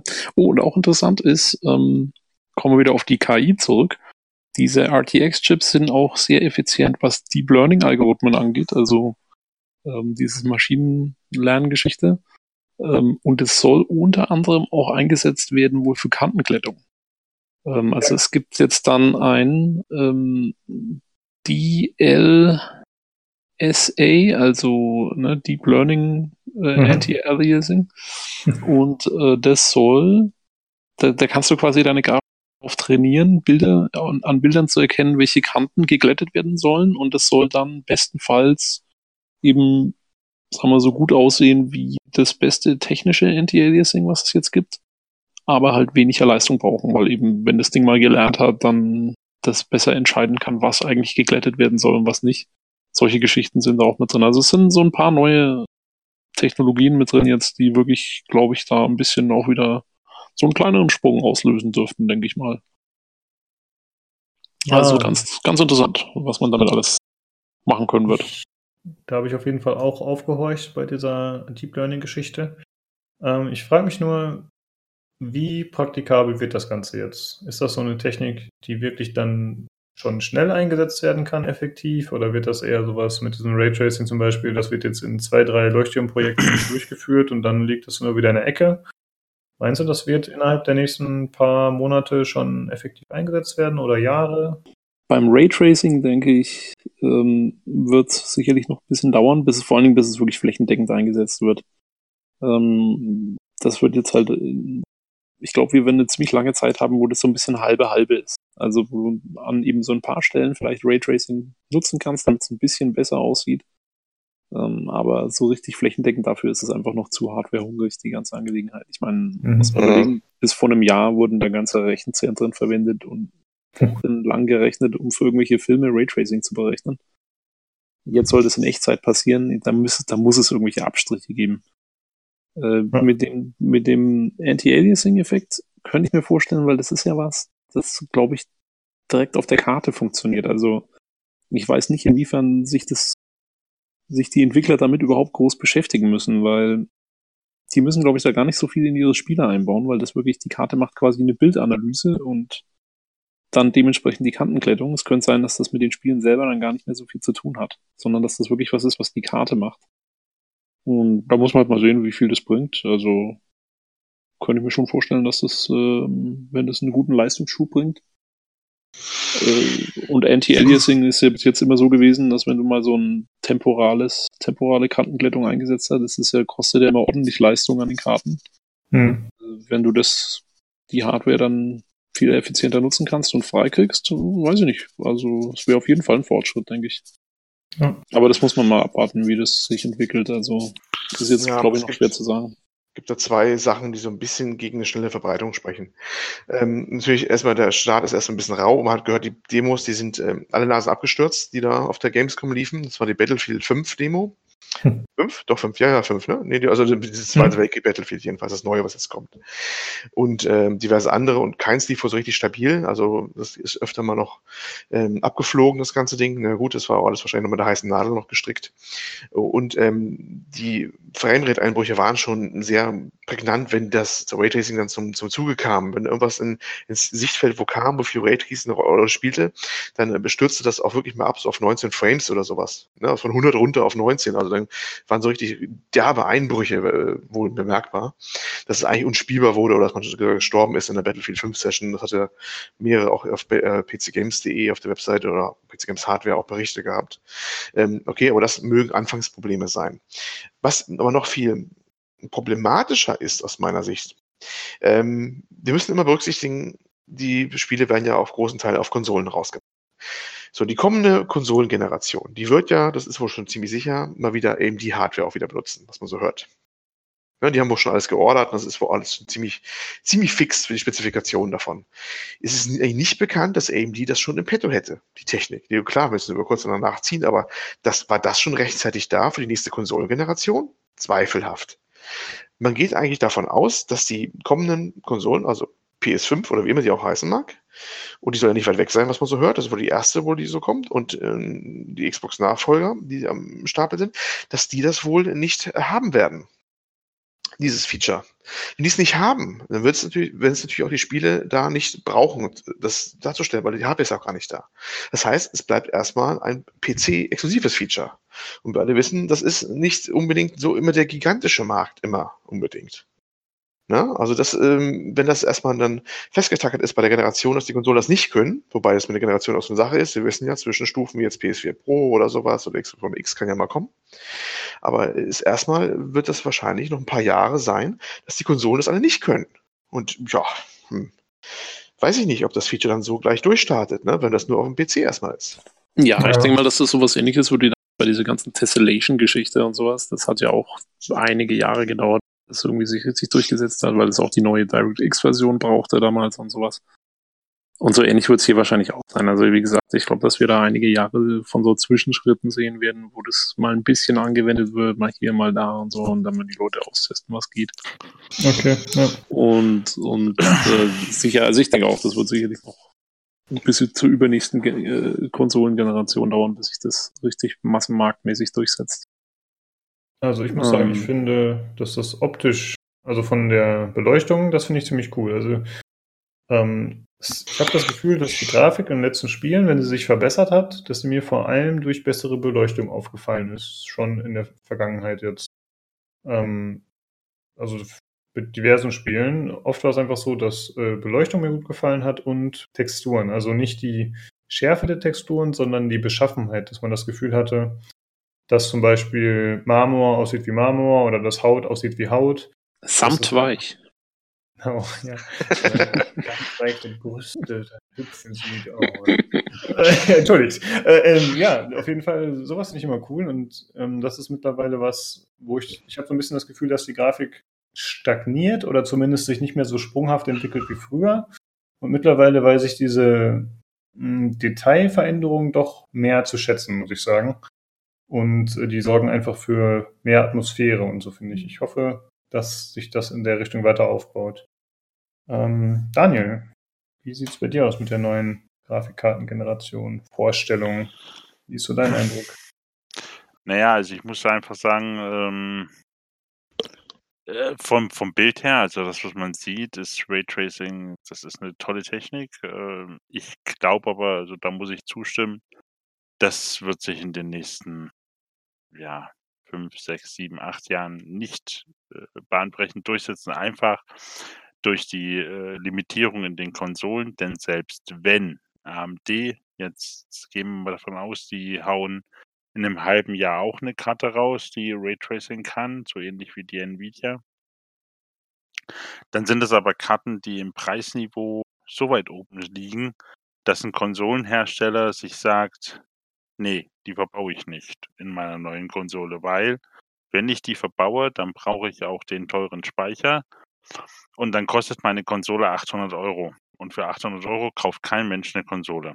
Also wir wissen ja alle, damals die äh, PlayStation 3, glaube ich, ganz am Anfang 650 oder so eine mhm.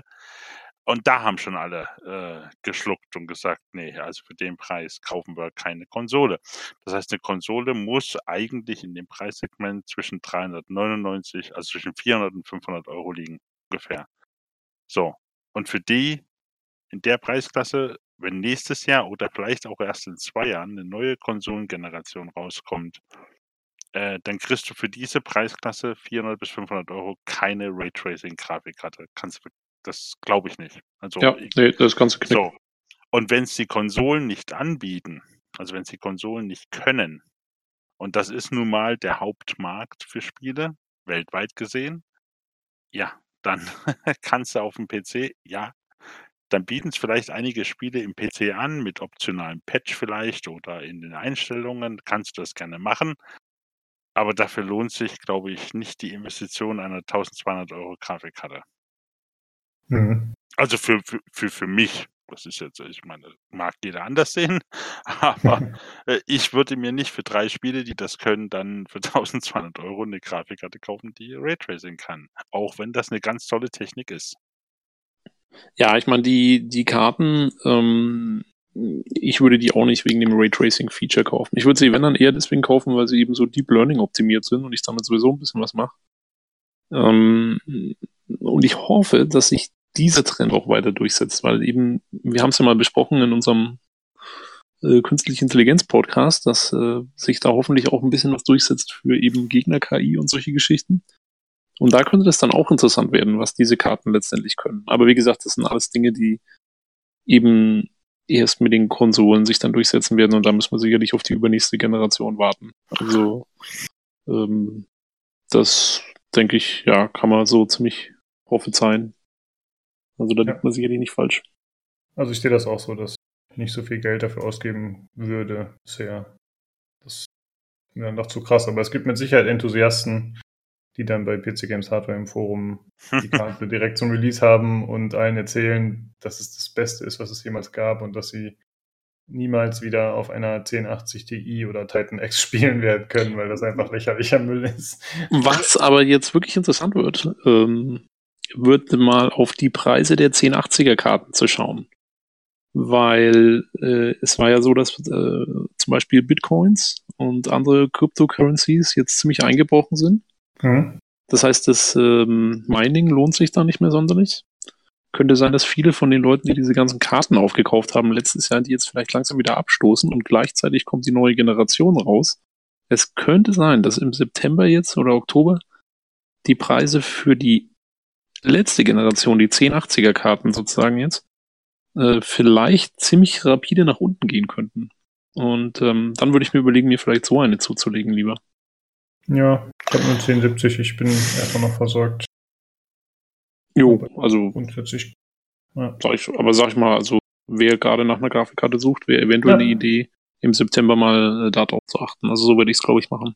Das ist ein guter Tipp. Und dann und dann muss man eh gucken, also äh, deswegen, ich mache das auch immer so, ich kaufe mir grundsätzlich meinen, also wenn ich mir einen neuen Computer zulege, dann versuche ich das mal so zu timen, dass ich das eben kurz nach der neuen Gen äh, Konsolengeneration mache. Und dann kaufe ich mir einen Computer, der die Konsolen zum Frühstück frisst und dann bin ich für die nächsten fünf, sechs Jahre wieder gut aufgestellt. das ist immer der. Trick beim Computerkauf.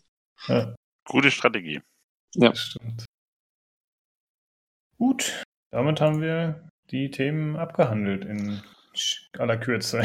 Aber leider habe ich noch zwei Sachen, die mir auf dem Herzen liegen. Und zwar, weil der Tobi jetzt endlich mal wieder da ist und ich in letzter Zeit mit Freunden natürlich über Deep Learning und so gesprochen habe, habe ich eine Frage.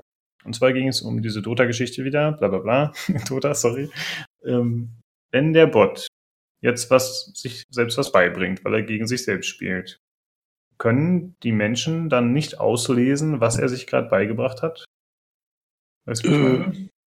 Naja, also sie können halt die Spiele, die der Bot gespielt hat, analysieren und gucken, was er jetzt verändert hat an seiner Strategie. Aber sie, sie wissen nicht, warum er das explizit gemacht hat. Also es ist ja kein, er, er gibt einem kein Textfile, wo dann drin steht, ich habe den Tower angegriffen, weil.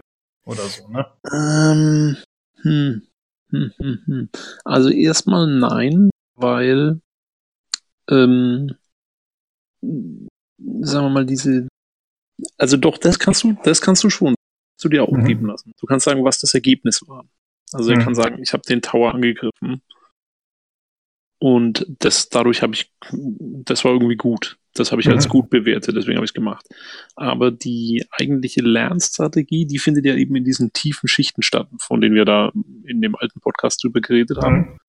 Und in die hast du, das würde sehr viel Arbeit kosten, da genau nachzuschauen, was da genau passiert ist. Und ja, also selbst die Leute, die die Dinger programmiert haben, wissen nicht unbedingt, was da genau abgelaufen ist. Ähm, in diesen Schichten, die eben in der Tiefe liegen, also die, äh, die keinen Input oder Output direkt aus, ausgeben für, Okay. ähm, für, für, für den Operator sozusagen. Also, also man kann sich's anschauen, was der macht und du kannst äh, dir selber überlegen, welche Strategien er jetzt irgendwie verwendet, aber das so direkt auszulesen geht, soweit ich das weiß, und ich bin auch immer noch Laie, ähm, geht es eher schlecht. Es gibt wohl in bestimmten Bereichen, geht es schon, dass du die Algorithmen ausgeben kannst am Schluss. Aber das ist dann eher so, dass du dann quasi zurückguckst und sagst, okay, das ist jetzt der beste Algorithmus, der wird immer, immer angewendet und den lass mir dann ausgeben, aber du weißt nicht unbedingt, wie der Computer darauf gekommen ist. Okay, ja. Ja, so hatte ich das auch in etwa verstanden, weil halt teilweise Rückfragen an die Entwickler passiert sind von OpenAI. Ja. Und die konnten es halt nicht klar beantworten oder haben sie zumindest nicht. Und ich hatte Genau. das Gefühl, dass daraus resultiert ist. Ja. Extrem faszinierend. Ich würde gerne nochmal so eine Folge machen, aber da fehlt uns, glaube ich, ein bisschen das Futter. Weißt du, da muss man ja schon wieder ein paar Sachen abhandeln. Ja, vielleicht mal in einem halben, in einem halben, dreiviertel Jahr oder so, wenn man, ja. also, wenn unser Patreon voll abgegangen ist und äh, wir unsere eigenen genau. Startups gegründet haben. Ja. Und äh, dann hätte ich zum Schluss noch mal eine Frage an euch alle. Und zwar erscheint jetzt am 31.08. Divinity Original Sin 2 in der Definitive Edition. Das ist quasi die überarbeitete Version, die für die Konsolen erscheint. Aber gleichzeitig wird auch die PC-Version nochmal überarbeitet mit äh, Inventarverbesserungen, verbesserter Story, neuen Companion und so weiter und so fort. Kleines Zeugs. Äh, von euch hat keiner das Spiel, oder? Ich habe den ersten hm. Teil. Danke. ich bin auf der Suche nach jemandem, der den zweiten Teil mit mir im Koop spielen möchte, zumindest teilweise, und dann vielleicht auch im Podcast darüber sprechen würde. Mm, ja, aber wenn ihr das Spiel nicht habt, also ich also hätte also ich, schon Interesse, aber ich hab's noch nicht. Aber mhm. mich hat schon der erste Teil angesprochen und der zweite eigentlich auch. Aber eigentlich habe ich immer gesagt, oh nee, noch ein 100-Stunden-Rollenspiel, da hast du keine Zeit für. Ja, also ich glaube auch nicht, dass ich das mit jemandem im Koop durchspielen würde, muss ich halt dazu sagen. Weil das kostet so viel Zeit. Ich glaube, da musst du dich halt so krass koordinieren. Ja, wenn beide arbeiten gehen, dann muss er irgendwie versuchen, da noch die Zeit reinzustecken. Dann du noch mit Familie. Das ist dann halt so, dass man sagt, okay, spielen wir vielleicht mal 20 Stunden zusammen und dann macht ihr den Rest alleine oder so, keine Ahnung. Das ist halt ein bisschen schwierig. Ich wollte mir den zweiten Teil schon kaufen, irgendwann mal. Mhm.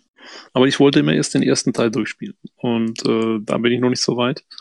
Ähm, und ich habe letztens erst wieder angefangen, ja, kurz bevor ich mhm. in Urlaub gefahren bin. Und jetzt kam der ganze andere Scheiß dazwischen. Aber vielleicht, ähm, wenn ich das irgendwie im Herbst, Anfang Winter mal irgendwie äh, durchkriege, dann würde ich mir wahrscheinlich auch den zweiten Teil dann kaufen im Sale. Ja, wenn das äh, mal für jemanden von euch in Frage kommt, dann sagen wir und dann melde ich mich. Genau, perfekt. Gut. Dann würde ich sagen, war es das für heute. Ich würde wie immer gerne noch einen kleinen Aufruf an die Zuhörer starten. Und zwar habe ich mir heute was einfallen lassen, zwischendurch die Idee kam mir gerade. Äh, ich würde gerne, dass ihr euch äh, nicht nur mit Feedback meldet, sondern falls ihr Lust drauf habt, dass ihr uns eure besten Bundeswehr-Slogans schickt für Werbeplakate. äh, ich hoffe, dass ihr da was Gutes rausholen könnt. Es sollte natürlich mit Gaming zu tun haben und möglichst geschmacklos sein. Wir leiten das dann weiter bei Bedarf. Ähm, ihr könnt uns auf verschiedenen Wegen kontaktieren. Entweder macht ihr das direkt über das PC Games Forum im PC Games Community Podcast Thread oder aber über Twitter an podcastpcgc oder ihr schreibt eine Mail, wie das der gute Daniel immer macht, an pcgcpodcast.gmail.com. Ja, vielen Dank, Leute, dass ihr heute mitgemacht habt. War cool, dass wir mal wieder eine gute Besetzung waren. Also nicht eine gute, sondern eine volle Besetzung, dass einige Leute da waren. Sehr cool. Und äh, in diesem Sinne, vielen Dank fürs Zuhören und schaltet auch gerne beim nächsten Mal wieder ein zum PC Games Community Podcast. Ciao. Tschüss. Tschüss. Tschüss.